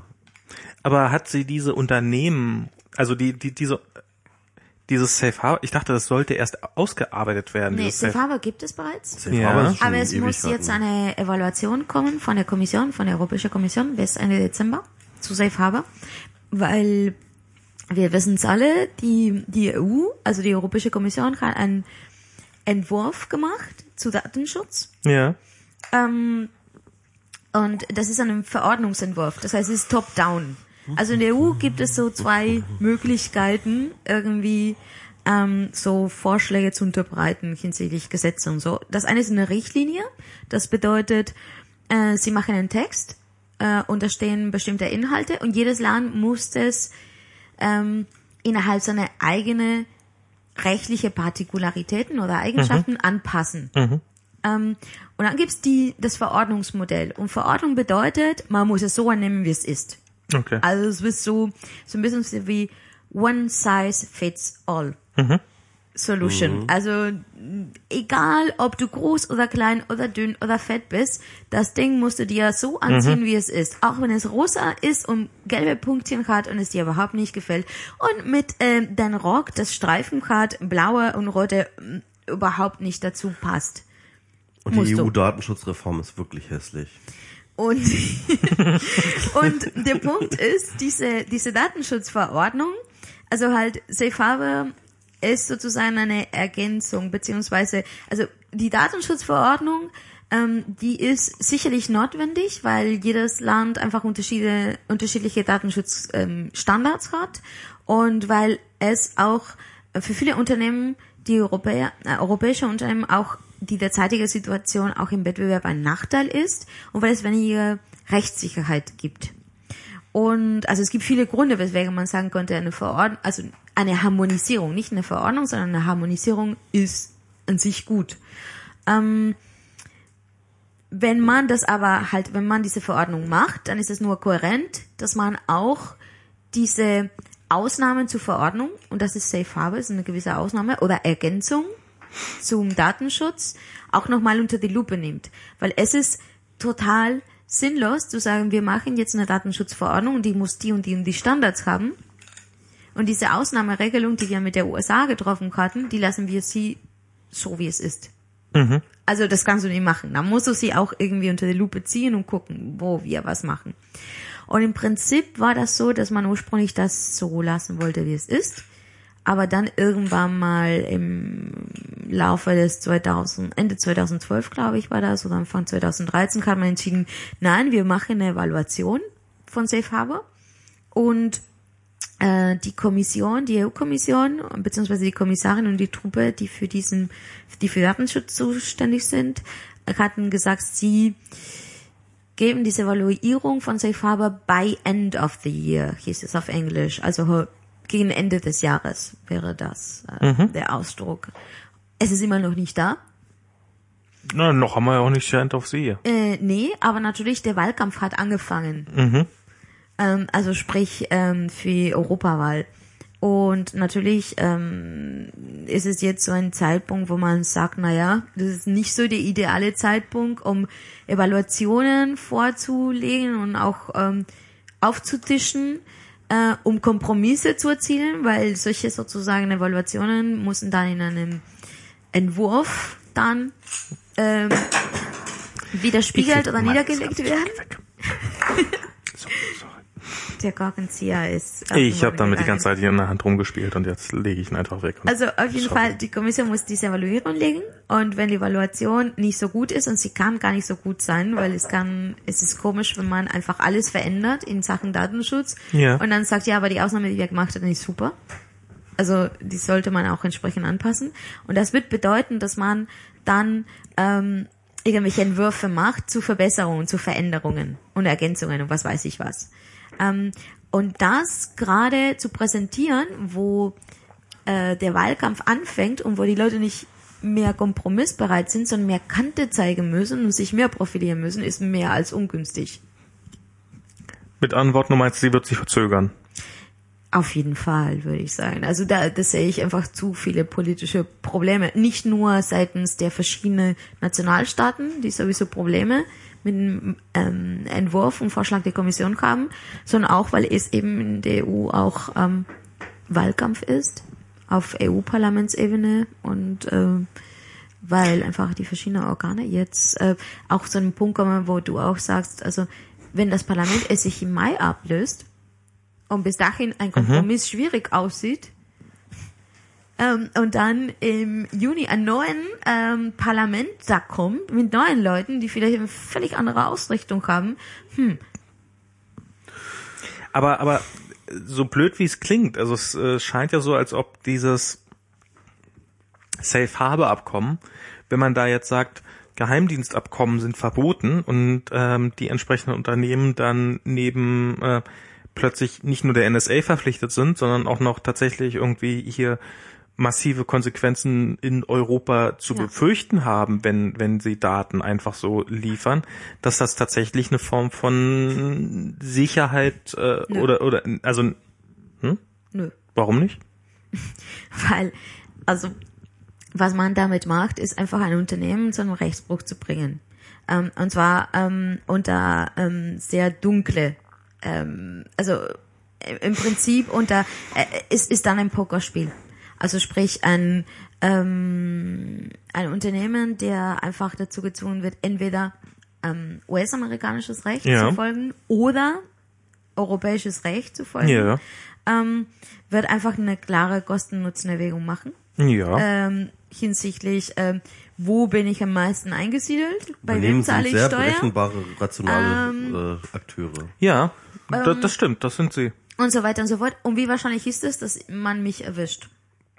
Und Na, bei die Wahrscheinlichkeit, dass- Schutz mm, bekommen. äh, Also die Wahrscheinlichkeit, dass man erwischt wird, Sperren. ist, äh, ist relativ, also die ist relativ hoch, wie wir jetzt. du?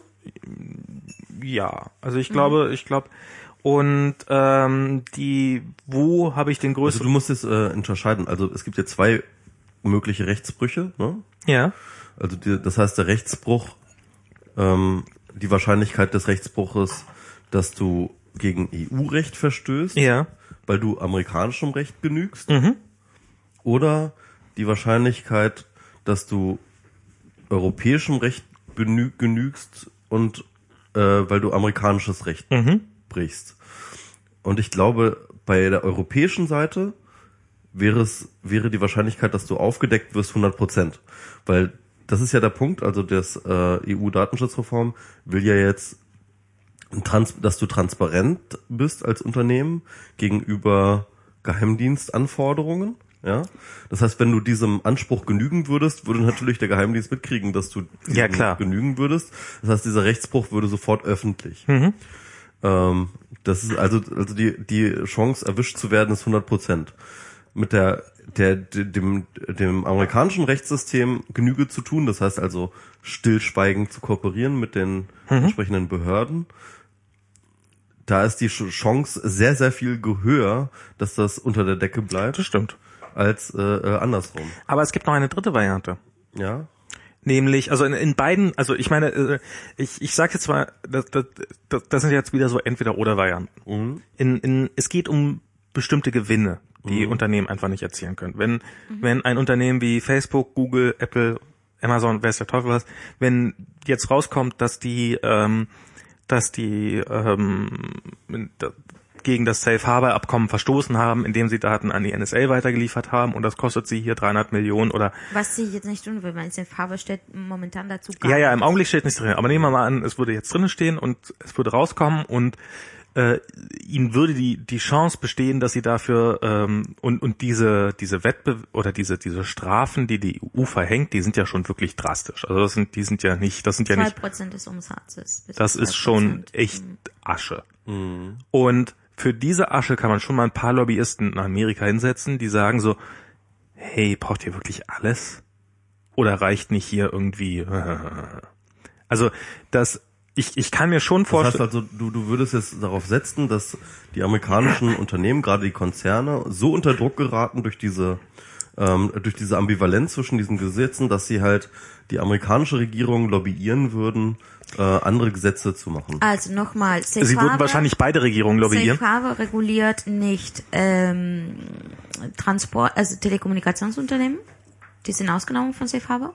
Safe Harbor reguliert auch nicht Postunternehmen. Äh, Harbor reguliert auch nicht? Bankunternehmen. Und äh, ja, genau. Also- also also- SWIFT-Abkommen, deswegen haben wir ein SWIFT-Abkommen, weil Banken und Bankentransaktionen werden über Safe Harbor ganz nicht kurz, reguliert. aber ganz kurz, ist äh, beispielsweise Telcos auch Google, nicht. Ist, ist Google äh, ein Telekommunikationsunternehmen? Nee, ne? Nee. Also Verizon wäre Okay. zum Beispiel eins. Okay, die sind ja sowieso dann mehr oder weniger regional auch aufgestellt, aber Aber naja, Ja, ja, also aber AT&T will gerade Vodafone aufkaufen. Es gibt große Verpflichtungen in, oder es gibt ein paar Unternehmen, die Ah. Verpflichtungen in den, äh, zumindest in England haben und so weiter. Also äh, es ist nicht so ganz, ähm, und, ähm, also Safe Harbor reguliert ähm, ein paar Sparten der Wirtschaft nicht. Also beziehungsweise diese, diese, diese ähm, paar Felder sind ausgenommen von Safe Harbor. Das ist der Grund, weswegen wir eben diesen SWIFT-Abkommen haben. Oder ähm, auch so ein Abkommen zu Datentransfer bei Flugzeuge, also bei, bei Passagier, die im Flugzeug Ja. steigen und so weiter und so fort. Ähm, naja, am Endeffekt ist das ähm, Mach mal den Ton aus, bitte. sorry. ähm, ist das überhaupt nicht, ja, weil wir reden hier die ganze Zeit über Spionage auf eine andere Ebene. Und zwar Massenspionage. Und äh, was, was, was äh, die Unternehmen wie Google oder Facebook oder äh, teilweise Twitter bekommen, sind so ähm, Fisher Courts, äh, diese Courts, äh, äh, in dem es auch halt ähm, nur eine ziemlich beschränkte, nicht wenig, aber auch trotzdem so prozentual zu dem gesamten Datenvolumen, die sie, womit sie hantieren, auch relativ kleine Menge ähm, an Datenabfragen oder Zugängen. Das weiß man auch nicht genau, äh, so ganz genau. Ähm, aber der Punkt, mh, dass das ähm, dabei versehen, übersehen wird, ist, dass ähm, sozusagen die wichtige Punkte ähm, hinsichtlich Reguli also hinsichtlich Überwachung, ähm, die die NSA kontrollieren, Knotenpunkte und so weiter und so fort, ähm, ähm, auch Telekommunikations ähm, ähm, Unternehmen, ähm, all das ähm, wird damit nicht eingeschränkt oder reguliert werden. Also was was was diese Artikel 42 von der Verordnung ähm, versucht und die ist also diese Artikel 42 mit dieser Rechtsbruch implizite Rechtsbruchversuch ähm, ist ja nicht im Safe Harbor, aber man konnte wenn man ein neues Safe Harbor macht auch noch mal explizit das da reinbringen könnte sein. Ähm, ist eigentlich eine reine Kosmetik. Es Warum? verändert nicht ähm, weil sowohl ähm, amerikanische Behörden, also weil, weil vor allem amerikanische Behörden, die sich mit Intelligenz beschäftigen, eigentlich ähm, hauptsächlich Intelligenz nicht über Google und Facebook gewinnen, sondern über anderen Quellen. Und Über äh, welche? Aber ich meine, also auch in Kooperation mit anderen Intelligenzbehörden, die bereits in Europa ähm, tätig sind. Wir haben über den BND geredet, wir haben über die CHQ geredet, wir haben über Knotenpunkte geredet, wo man teilweise direkt anzapft. Ähm, naja, aber, aber diese Knotenpunkte ließen sich, und mittlerweile ist das ja bei den meisten Unternehmen tatsächlich Standard, Weil- weil durch Verschlüsselung auch- verhindern. Naja, und das ist auch so ein Punkt, auch in unser Rechtssystem. Das muss man auch, also das ist ein grundsätzlicher Punkt. Ähm, die wir in, in, in Demokratien haben, dass, ähm, dass wir nicht den Botschafter erschießen, sondern ähm, versuchen mit, äh, mit, mit, mit, mit, mit Regulierung einfach ähm, die der Urheber an sich einfach ähm, zu regulieren. Und der Urheber von Espionage sind nicht Unternehmen. Also natürlich gibt es Unternehmen, die anderen Unternehmen. Nein, aber aber, Aber äh, wenn man sowas, oh, bin ich zu laut? Hm, nein, nein, alles gut. ähm, der, der, das ist ein Irrweg in, in viele Hinsichten. Also so einen Artikel ähm, reinzubringen, bringt dazu, äh, bringt der Glaube dazu, zu, zu meinen, dass dann ähm, ähm, Spionagebehörden aus den USA damit äh, an den Zaum gehalten werden würden, was nicht der Fall wäre. Safe Harbor würde äh, die NSA gar keine Schranken einstellen hinsichtlich äh, Spionage. Aber wir haben gar keine Chance. Also nee, nee, nee, nee, also das, das, das sehe ich tatsächlich anders, weil also ähm, also du hast absolut recht, die ähm, die die Möglichkeiten, sie einzuschränken, wären sehr sehr klein. Ähm, aber wir wir haben eigentlich überhaupt keine Chance, sie einzuschränken. So nicht. Auf internationaler Ebene konnten wir uns auf irgendwelche Vereinbarungen versuchen. Die Implementierung wäre ein Problem. Ähm, und das ist tatsächlich ähm, Nee, aber- eine, aber- neue Wende Nee. hinsichtlich ähm, äh, Überwachung. Wir haben Aber über über. Unternehmen finde ich ist der ist der Ansatz jetzt nicht so so falsch, weil ähm, Unternehmen ähm, Aber das ist nicht die Dogmatik von Recht. Also ein, ein, ein Nee, Moment Gesetz, mal, aber wir haben, wir haben, wir haben kein Recht. Das ist in dem Fall, wir sind, wir sind, äh, wir sind auf einer Ebene, wo, wo es gibt niemanden, der sich an ein Recht halten müsste und darum gibt es auch kein Recht. Aber dafür ich sind würde- Gesetze nicht oh, gemacht ich, worden. Ich würde jetzt auch an einer, äh, an einer Stelle jetzt auch Max auch recht geben, zu sagen, ähm, es ist so, dass, äh, und das merken wir jetzt auch schon, dass beispielsweise die amerikanischen Cloud-Anbieter ja gemeinsame Positionen erarbeitet haben, indem sie ähm, sehr, sehr lautstark darauf hingewiesen haben, dass sie extreme Umsatzeinbußen seit den Snowden-Enthüllungen äh, für sich äh, beanspruchen. Und das heißt also mit anderen Worten, eine der wirklich großen Schlüsselindustrien in den USA, das ist die IT-Branche, das ist dieses ganze Cloud, das ist dieses ganze Internetzeug, das ähm, großen Teil aus, aus USA kommt, die haben ganz konkrete und messbare, signifikante Umsatzeinbußen durch diese Geschichten. Und wenn es irgendetwas geben könnte, dass diese Praxis, die, äh, die, die Regierungspraxis, die in den USA stattfindet, ähm, zumindest verbessern kann, dann ist es wirtschaftlicher Druck. Ähm, nehmen, nehmen wir, nehmen wir, ähm, Ja. nehmen wir, äh, nehmen wir doch mal ganz kurz zum Beispiel ähm, einfach, also ich persönlich, ne? Ich glaube ja nicht, dass es halt irgendwie eine wirklich wirksame Argumentationsmuster zu geben zu scheint, dass man ähm, Geheimdiensten einreden könnte, sie sollten nicht die technischen Möglichkeiten, die es heute gibt, nutzen. Das glaube ich einfach nicht. Aber was man beispielsweise machen könnte und was ist, glaube ich, ein ganz, ganz großer Fortschritt wäre, ist diese wirklich demokratiefeindliche und total absurde Regelung mit diesen ganzen geheimen ähm, Knebeldingern wie den äh, National Security Letter oder diesen, diesen Gag Orders. Fie- Gag Orders, FISA äh, Kurt und so weiter ja. und so fort. Also ähm, 1233. ähm, Fisk, also und, und ganzen Quatsch. Also ähm, da gibt's ja eine ganz, ganz, Kaskade an, an, an wirklich absurden Dingen. Geheim, ich, ich finde allein der Begriff Geheimgerichte, ähm, dafür gehört jemand irgendwie ausgepeitscht, ja. Also ähm, sowas sollte es nicht geben.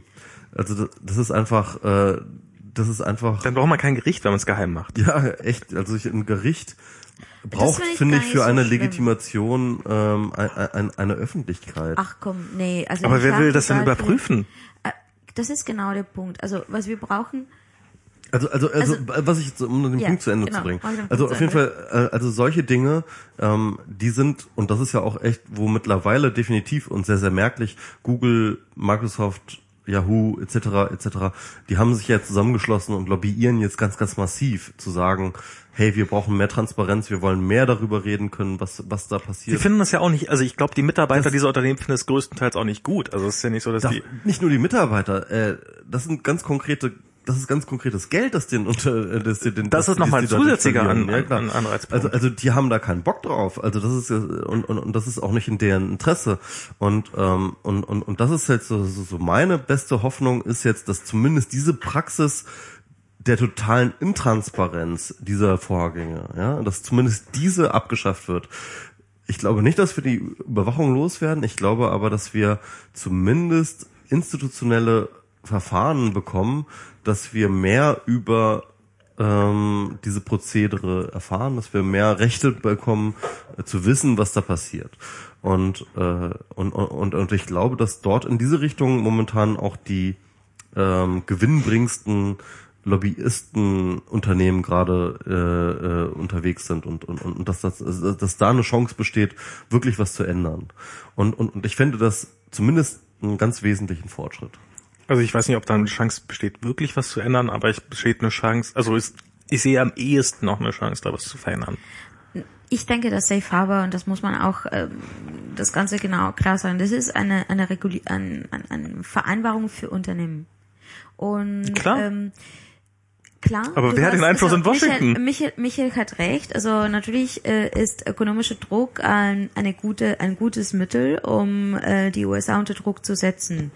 Ähm, allerdings, ja, ich habe äh, von ähm, der Truppe von, also die, die Social Media ähm, Mitarbeiter von Jan Albrecht, dass ich die Frage fragte, inwiefern soll Safe Harbor da irgendetwas äh, Spionage einschränken, ähm, weil er der Meinung war oder veröffentlicht hatte, dass die NSA gebändigt werden kann durch Safe Harbor.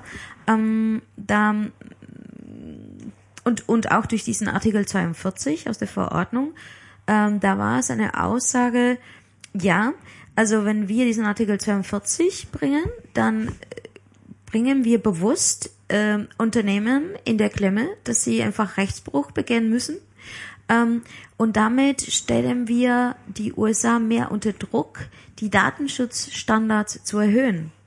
Und ähm, das ist der Argumentation, die es im EU-Parlament äh, gegeben würde. Und ähm, das ist auch die Argumentation, die jetzt, also die überall gegeben wird. Und nochmal, die Datenschutzstandards in den USA gelten nur für US-Bürger. Nee, Moment mal, in dem Moment, Und- nein, nein, nein, nein, nein, nein, nein. Moment, und wenn die Datenschutzstandards erhoben werden, da ist bei Weitem noch gar nichts über Spionagebehörden gesagt worden. Das bedeckt nicht Spionagebehörden. Und wenn Safe Harbor There's no sozusagen, Datenschutz in the spy. also ja, also Datenschutz Nee, nee. hat nichts mit Espionage und, Dat Das- das- und, und Datenschutz sozusagen reguliert nichts in Sachen Espionage.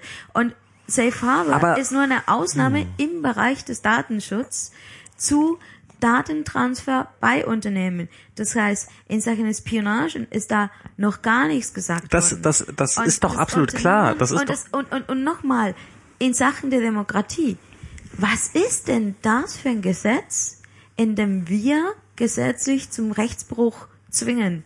Gesetze sind nicht so da und nicht so gebaut worden dafür, dass ähm, dass ähm, bewusst zu einem Rechtsbruch gezwungen Also wird. wir Das sollten, aber, aber, aber die einzige, her. die, also du schlägst vor, aha, in Amerika gibt es ein Gesetz, das Unternehmen dazu zwingt, uns zu schädigen. Weil diese FIFA-Cards-Sachen, die sind ja, so, nee, nee, nee, Moment, Moment. so, und ähm, darum das sollten heißt, wir, naja, indem sie uns äh, ausspionieren, Das- es geht ja darum, uns zu schädigen. zu kontrollieren. Ja, zu schädigen, das ist dasselbe. Ja, das sehe ich ein bisschen anders. Kontrolle ist was anderes als Schädigung. Aber ja, Warum sollten sie es tun, wenn nicht um uns, um sich selber einen Vorteil zu verschaffen und und genau. Vorteilsverschaffung. ja Kontrolle. und äh, auf Aber unsere. Kosten Ja, wobei das sehe ich nicht als uns zu schädigen. Nee. Nein, das ist kein Nullsummenspiel. Das ist der Grund, weswegen Nee, wenn wenn's kein Null, wenn, nee, nee, Moment mal, wenn es kein Nullsummenspiel wäre, Ja. dann bräuchten sie es nicht gegen unseren Willen zu tun. Die machen es nicht gegen unseren Willen, die machen es mit unserem Willen. Das BND hilft Nee, nein, nein, mit. nee, wir reden gerade über was 500 komplett anderes. Diese Information, diese Information, die die Sie sammeln, diese Information, die Sie sammeln, setzen Sie gegen uns ein. Wie gegen uns ein? Nein, äh, wenn Sie bräuchten Angela Merkels Telefon nicht abzuhören, Ja. wenn Sie alles, was Sie mit diesen Informationen tun würden, wenn das nichts gegen un, also gegen Angela Merkels Interesse verstoßen würden. Weil dann würde Angela Merkel es ihnen von ganz alleine erzählen.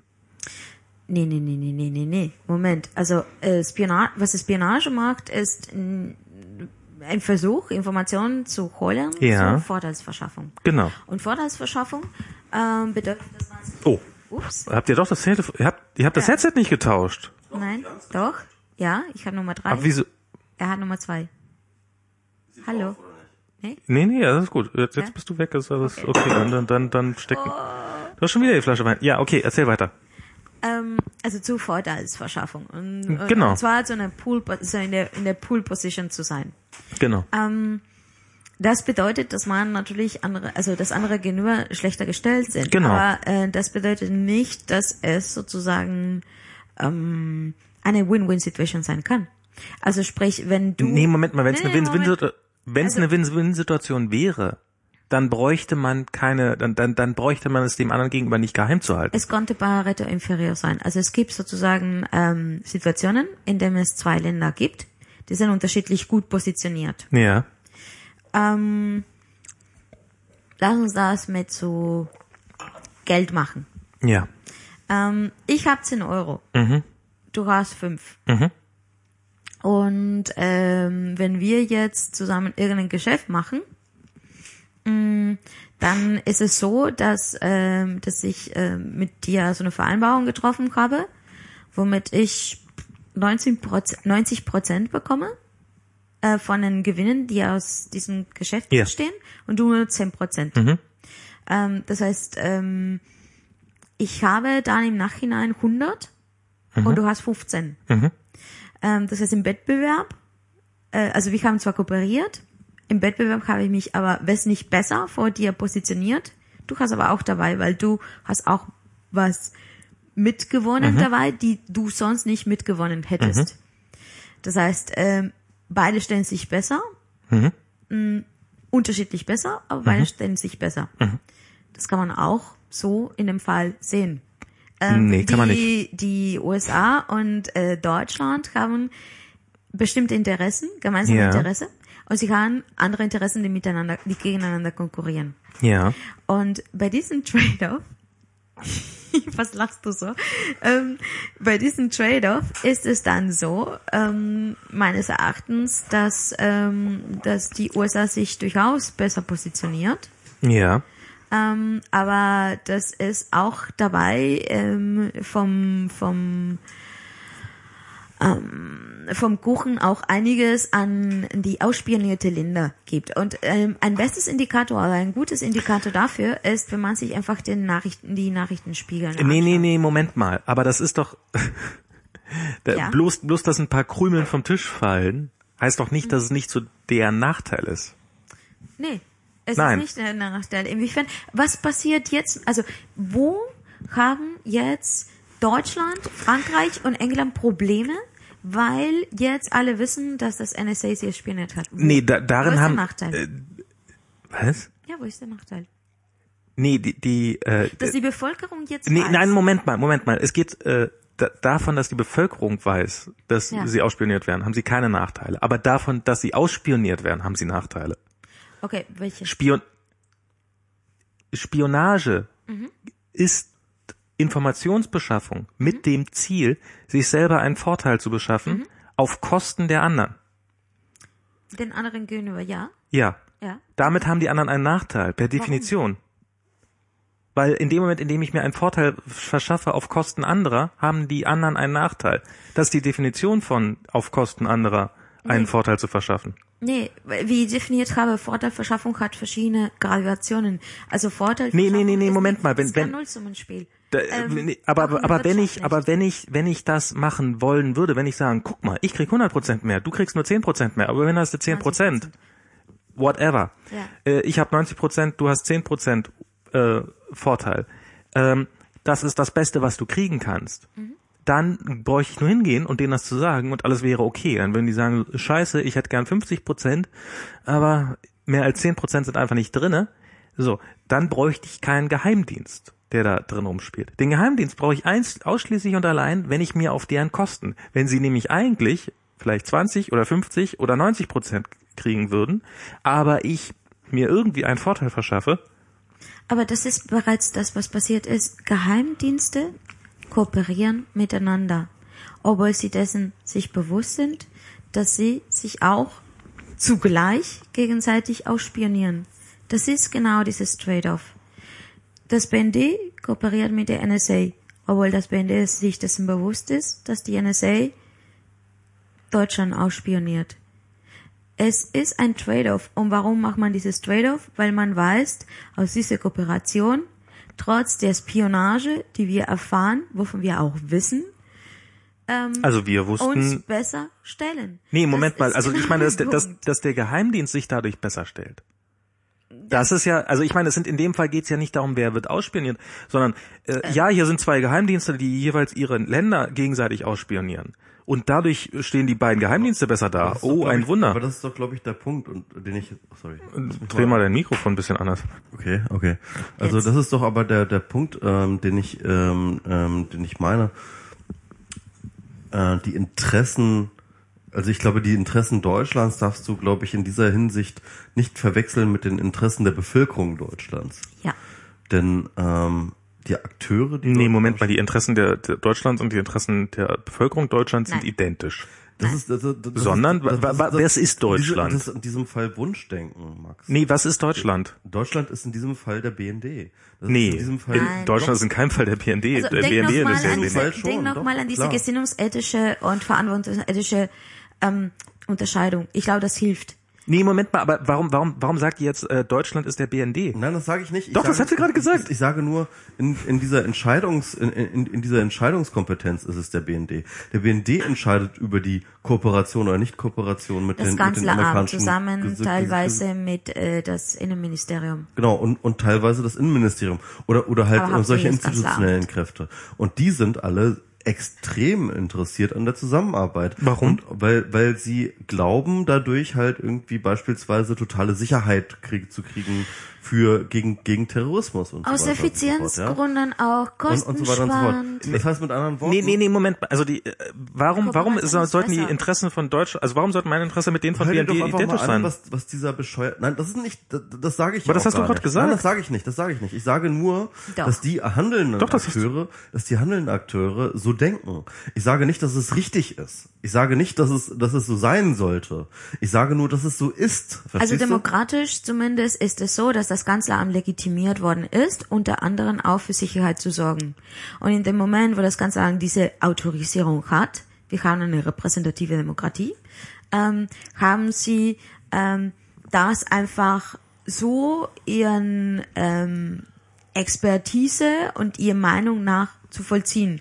Und in dem Moment, deine Repräsentanten haben entschieden, dass das BND ähm, mit der NSA zu kooperieren hat, weil das aus vielen ähm, Gründen einfach ähm, Sinn macht. Kooperation unter Geheimdiensten ist einfach ähm, unter Demokratien durchaus Kosten sparen, durchaus effektiv.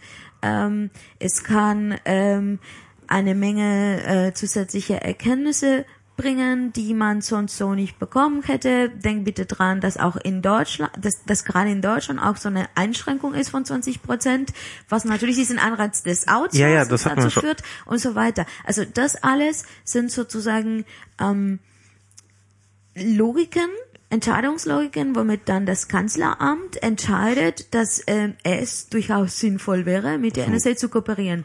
Auch wenn sie sich selbstverständlich dabei bewusst sind, dass diese Kooperation auch eine andere Seite hat, beziehungsweise dass diese Kooperation ähm, nicht bedeutet, dass es nicht Spionage ähm, gibt äh, seitens der NSA gegenüber das Kanzleramt und äh, der Wirtschaft in Deutschland und ähm, die Opposition und so weiter und so fort.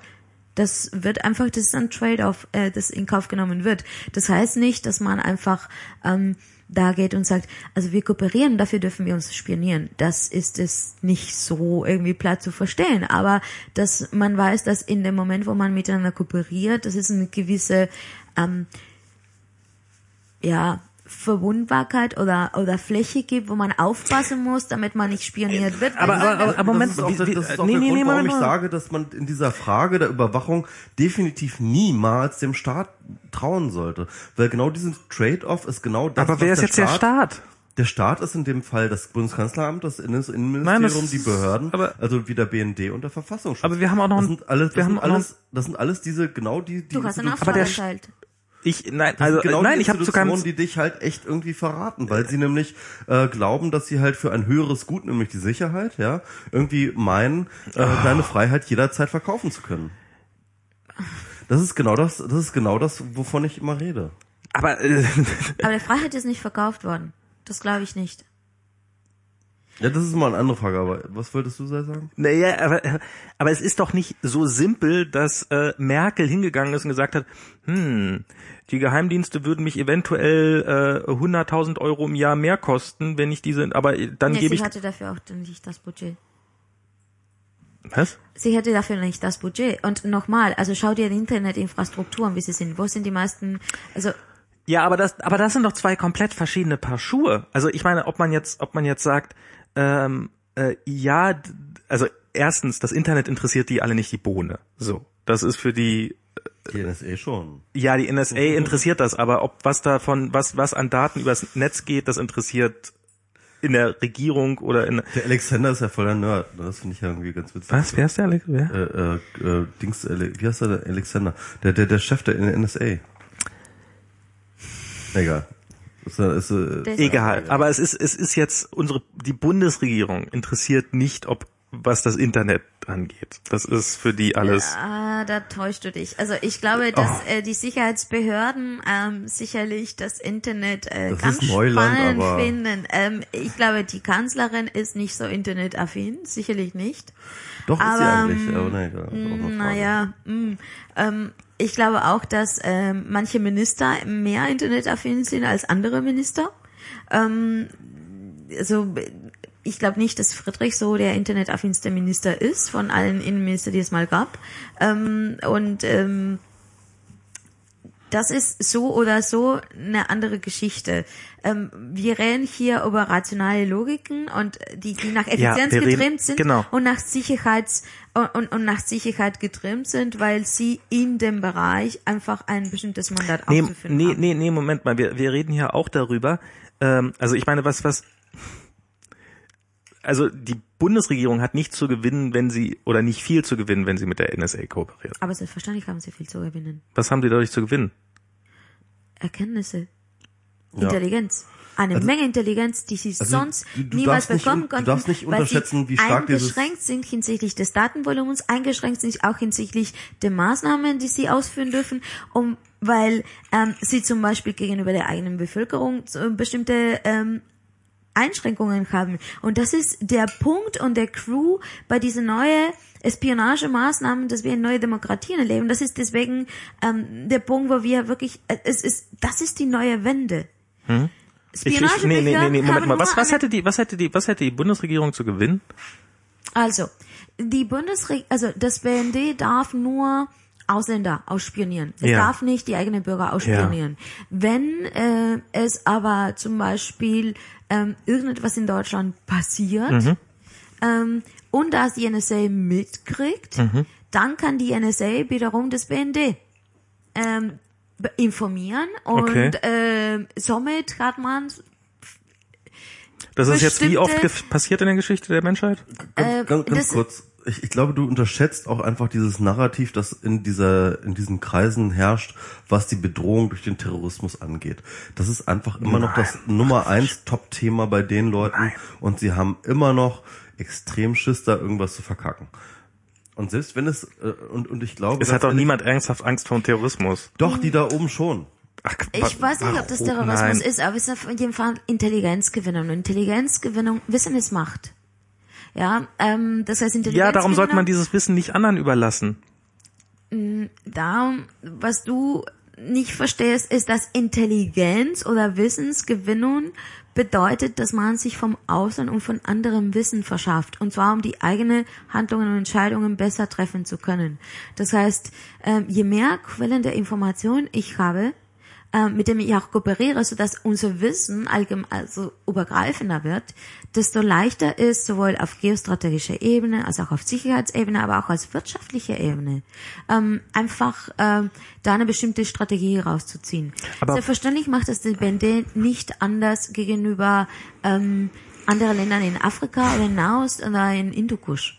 Ähm, das ist ähm, genauso gang und gäbe bei uns gegenüber ähm, äh, andere ähm, Nationalstaaten, von denen wir irgendwelche geostrategische ähm, Absichten ähm, verfolgen und uns äh, bestimmte Vorteile versprechen, wenn wir uns da so oder so positionieren.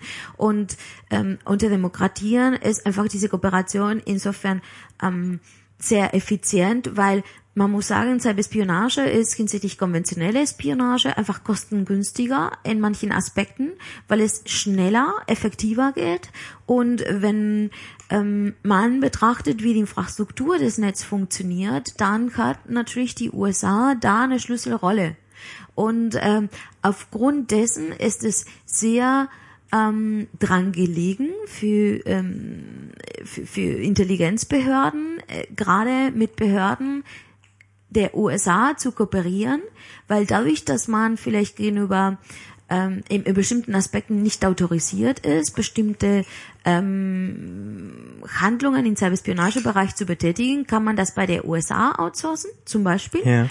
Einerseits und andererseits, weil man sich auch Kosten spart. Ähm, und ähm, zum Dritten, weil das ist auch eine Form, in der man auch ähm, immer wieder au- die eigenen Sicherheitsbindungen feststellt, auch wenn es gegenseitige Spionage gibt. Die Tatsache, dass es diese Kooperationsbasis gibt, ist auch an sich eine Sicherheitsmaßnahme. Ähm, ganz kurz, ich will Nee, nee, nee, Moment, Moment, Moment, Moment. ja. Aber äh, waren, Ich finde es gerade ein bisschen anstrengend, weil ich habe das Gefühl, das dreht sich schon wieder so ein bisschen im Kreis, äh, die Argumentation. Ich habe jetzt so seit einer Viertelstunde bis halbe Stunde kaum neue Argumente gehört. Ähm, sondern immer nur so, nein, doch, nein, doch, in verschiedenen Variationsformen. Aber ähm, ich, ich wollte kurz aus diesem äh, Kreislauf rausspringen und sagen, ähm, äh, ich hatte äh, in so einem anderen Podcast, und zwar diesem neuen Podcast, den sich äh, Leitmedium und äh, Gregor Settlack zusammen gemacht haben. Hast du den gehört? nee. Da hatte irgendwie Gregor eine ganz schöne ähm, Legitimationsargumentation für äh, diese ganze NSA-Spionage. Und zwar sagte er, ähm, dass ja eigentlich ähm, dass das ein Kind der Atommächte ist, ne? Also äh, also die die die die das ist immer so eine Nachwirkung der Atombombe ist eigentlich, ne? Das halt sobald du die Atombombe hast, ähm, erwächst dir plötzlich eine extrem hohe Verantwortung in der Frage, wann du sie einsetzen sollst.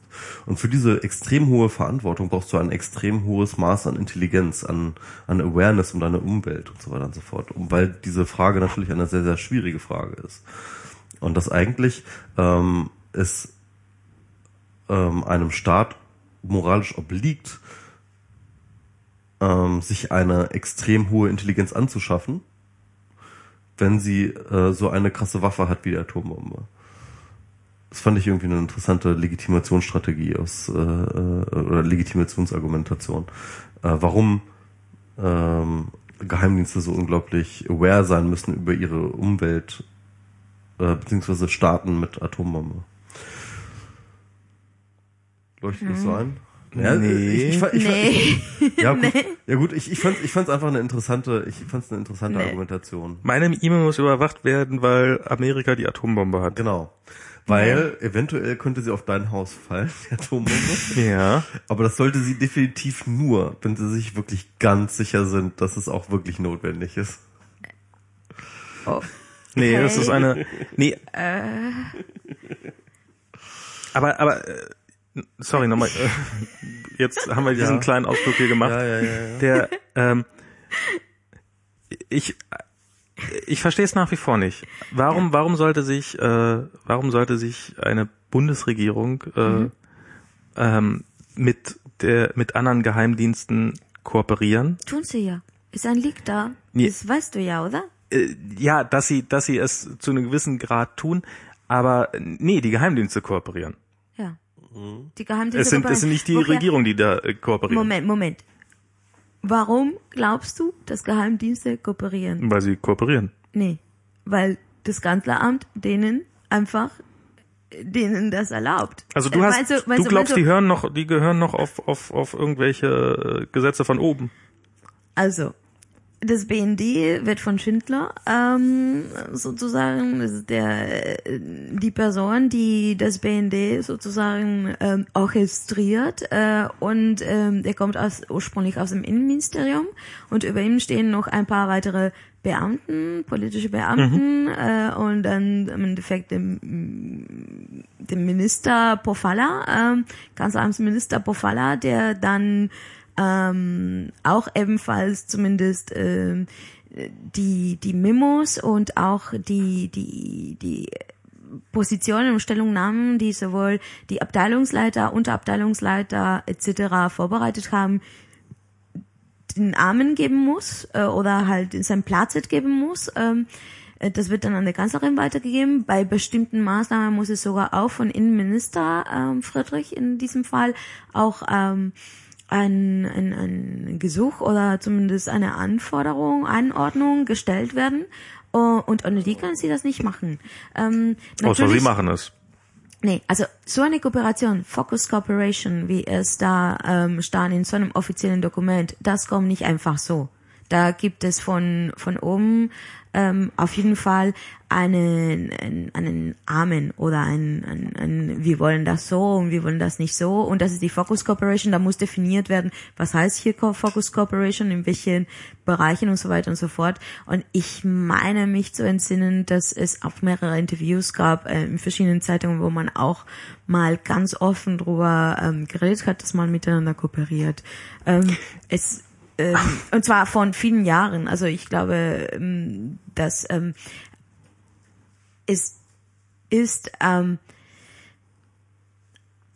abgesehen davon, dass ähm, dass wir in Leaks haben, ähm, dass, dass, dass ähm, Belgien, Luxemburg, ähm, Irland, Deutschland und was weiß ich, was wie viele anderen Ländern in diese Type 2 Kategorien von Focus Corporation äh, mit der USA, also mit den Intelligenzbehörden der USA kooperieren, ähm, was so eindeutig genug ist bei diesem Leak, wissen wir auch aus verschiedenen Stellen, ähm, würde es immer wieder erwähnt, dass es äh, Kooperationen gibt. Und ähm, diese Kooperationen aber äh, natürlich werden nicht dafür sein, dass die Kanzlerin spioniert werden darf, sondern es werden Kooperationen sein zu punktuellen Themen, wo es gemeinsame Interessen gibt. Und ähm, findest du das so abwegig eigentlich? Wir kooperieren im Kriegsbereich. Nein, ich finde, ich finde es, ich finde es nicht abwegig, dass kooperiert wird. Das ist doch, das ist, äh, das, das ist doch gar keine Frage. Aber es ist doch die Frage, äh, äh, wie weit geht diese Kooperation? Und ähm, dass, dass diese, äh, d- dass wenn offensichtlich äh, mal eben und und das war das war ja die Behauptung, worum es ging, dass dass alles, äh, was hier äh, abläuft, einfach mal pauschal gesammelt wird, äh, dass das äh, nur im Rahmen einer Kooperation machbar wäre und dass das nicht zu verhindern ist. Äh, Du weißt von Echelon, oder? ich, ja klar. Okay. Und du weißt schon, dass die äh, Bundesregierung das erlaubt hat, dass sie in Bad Aibling dieses Teil da bauen. Mit dieser Kuppel, damit man nicht sieht, in welche Richtung der Radar geht. Ja, das war irgendwann vor zehn Jahren oder so, keine Ahnung. Ja, äh, nee, das war in den 80er Jahren. Oder in 18 Jahren, okay. Und dann wird es abmontiert so von Bad Aibling und jetzt steht ganz woanders, aber steht immer noch. Findest du es so, äh, naja, es, also das Projekt Echelon erlaubte den Amerikanern in Deutschland einfach eine Abhörstation zu stellen. Und welches Interesse sollte Deutschland daran haben, dass das passiert? Ich weiß es nicht, aber das haben sie damals gemacht. Warum? Fragst du? Also, ist, fra du, das ist eine Nee, ernsthafte Frage. Ja, klar. Also, ähm, die USA hat ähm, Deutschland als Alliierte lange begleitet ähm, in der ähm, Phase der Demokratisierung Deutschlands. Ja. Äh, es hat auch ähm, äh, Deutschland ein, eine Verfassung oktroyiert. Deswegen heißt es nicht Verfassung, sondern Grundgesetz. Ja. Wird heutzutage aber mittlerweile auch als Verfassung äh, wahrgenommen. Ähm, die USA bzw. Deutschland äh, war ein Verbündeter der USA in, ähm, bei vielen Kriegsinitiativen. Ähm, nicht bei allen. Wir erinnern uns an die Zeiten Kanzler äh, von von Kanzler ähm, Schröder, in dem äh, Schröder gesagt hat, nein, wir gehen nicht in den Irak.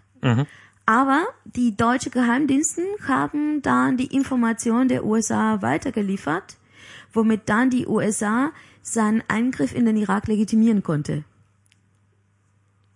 Und ähm, natürlich äh, sind Deutschland und die USA ähm, in verschiedenen Bündnisse ähm, und haben Partnerschaften, NATO-Partnerschaft und so weiter und so fort. Ähm, das heißt, im Bereich, äh, im Sicherheitsbereich ähm, haben Deutschland und die USA seit vielen Jahrzehnten miteinander kooperiert. Spionage ist ein weiterer Sicherheitsbereich. Es ist nicht dasselbe Sicherheitsbereich wie militärische Aktionen, aber es ist ein Sicherheitsbereich. Und ähm, demnach ist es nicht inkohärent, dass sie auch in dem Sicherheitsbereich ebenfalls kooperieren, vor allem angesichts der Tatsache, dass die ganze Internetinfrastrukturen ähm, die USA ein sehr begehrenswerter Partner machen. Also Äh, nee, nee, das verstehe ich nicht. also- Wieso machen, warum macht, warum macht das? Ich, ich glaube, ich, ich weiß ungefähr, ungefähr, wo das Missverständnis liegt. Ich glaube, Max hat so ein bisschen eine total viel zu idealistische Vorstellung von Demokratie. Er glaubt halt tatsächlich, dass die Leute, die dort im Kanzleramt sitzen und im Innenministerium, wirklich ganz, ganz in ihrem tiefsten Innern und Herzen und in jeder Pore glauben, die, das deutsche Volk zu repräsentieren und nur seine Interessen zu vertreten. Nein, ich Und glaube einfach mal- na, la- lass mich mal zu Ende reden. Und und und und und ähm, und, und sieht nicht, dass natürlich äh, du als Regierender halt plötzlich Eigeninteressen hast und dass du halt irgendwie, die, dass diese Interessen sich teilweise überschneiden mit dem der, des, Das des sehe ich. BND und dass du halt einfach sagst, okay, pass mal auf, BND, wenn du irgendwie mit den Amerikanern zusammenarbeiten kannst, auch wenn es irgendwie gegen unsere Bevölkerung teilweise ist, äh, und wenn du da irgendwelche Erkenntnis finden kannst, mach das, passt, läuft, mach das einfach. Und dann funktioniert das, ja. Und äh, das halt, ähm, äh, dass, dass, dass es da einen konkreten Unterschied gibt zwischen den Interessen ähm, beispielsweise des normalen Typen, der halt auf der Straße rumläuft, und äh, den Interessen einer Bundesregierung und und eines und und eines äh, äh, BND. Also diesen Interessenskonflikt, den, den, den willst du einfach nicht sehen. Nein, nee, der, der, ist doch, was heißt Interessenskonflikt?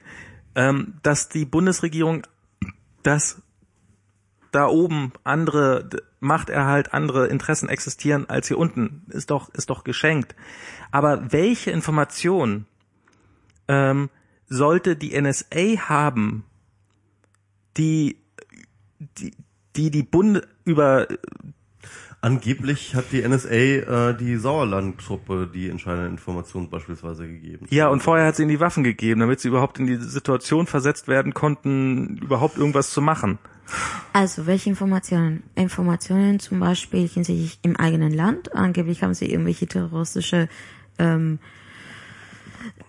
Anschläge verhindert, was auch eine immer sehr schwierige Sache ist hinsichtlich der Vermessung. Aber Lustigerweise können, ist keiner sie von können, jemals genannt worden.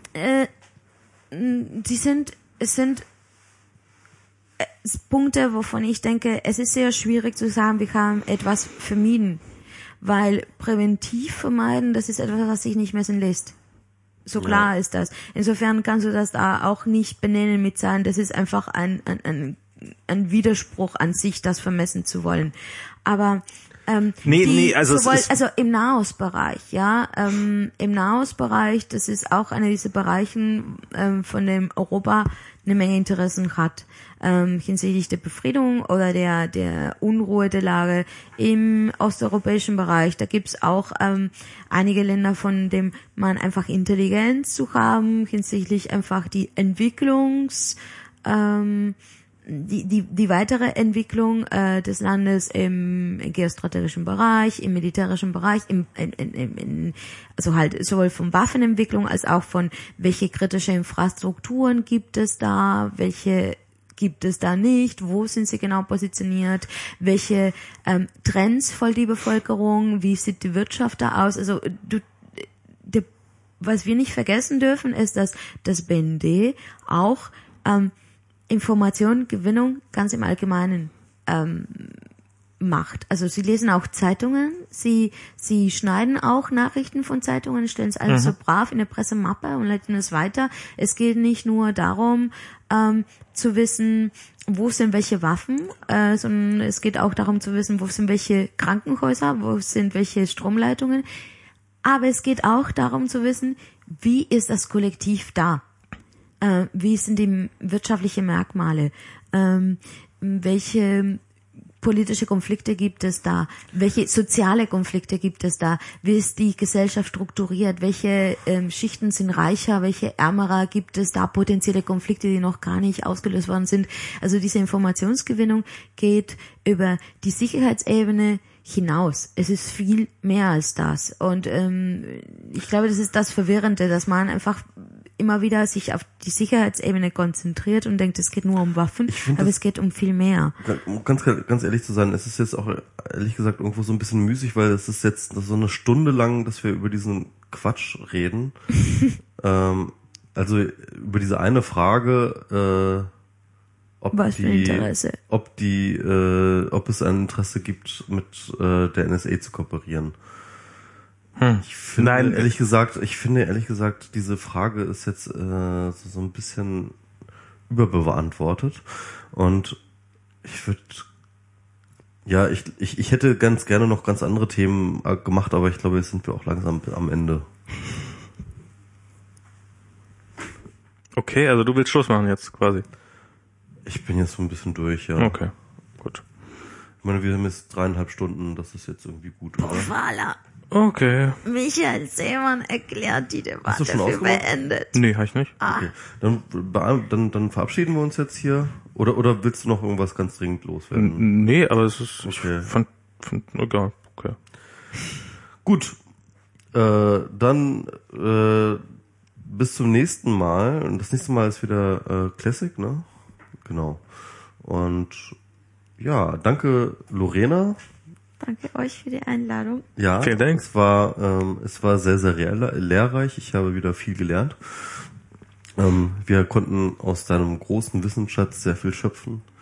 Obwohl Quatsch. wir jetzt ähm, das Problem mit der NSA jetzt noch nicht hundertprozentig gelöst haben, aber ich finde, wir sind ziemlich weit gekommen. Ja, wobei ich finde, wir sollten auch die äh, Briten und die Deutschen und alle anderen auch lösen. Ja, also genau, wir müssen Ja. diese ganze NSA bzw. diese ganze Geheimdienstproblematik als Ganzes lösen, glaube ich. Das ist das Problem. Gut, ähm, dann bis zum nächsten Mal. Tschüss. Tschüss. Tschüss.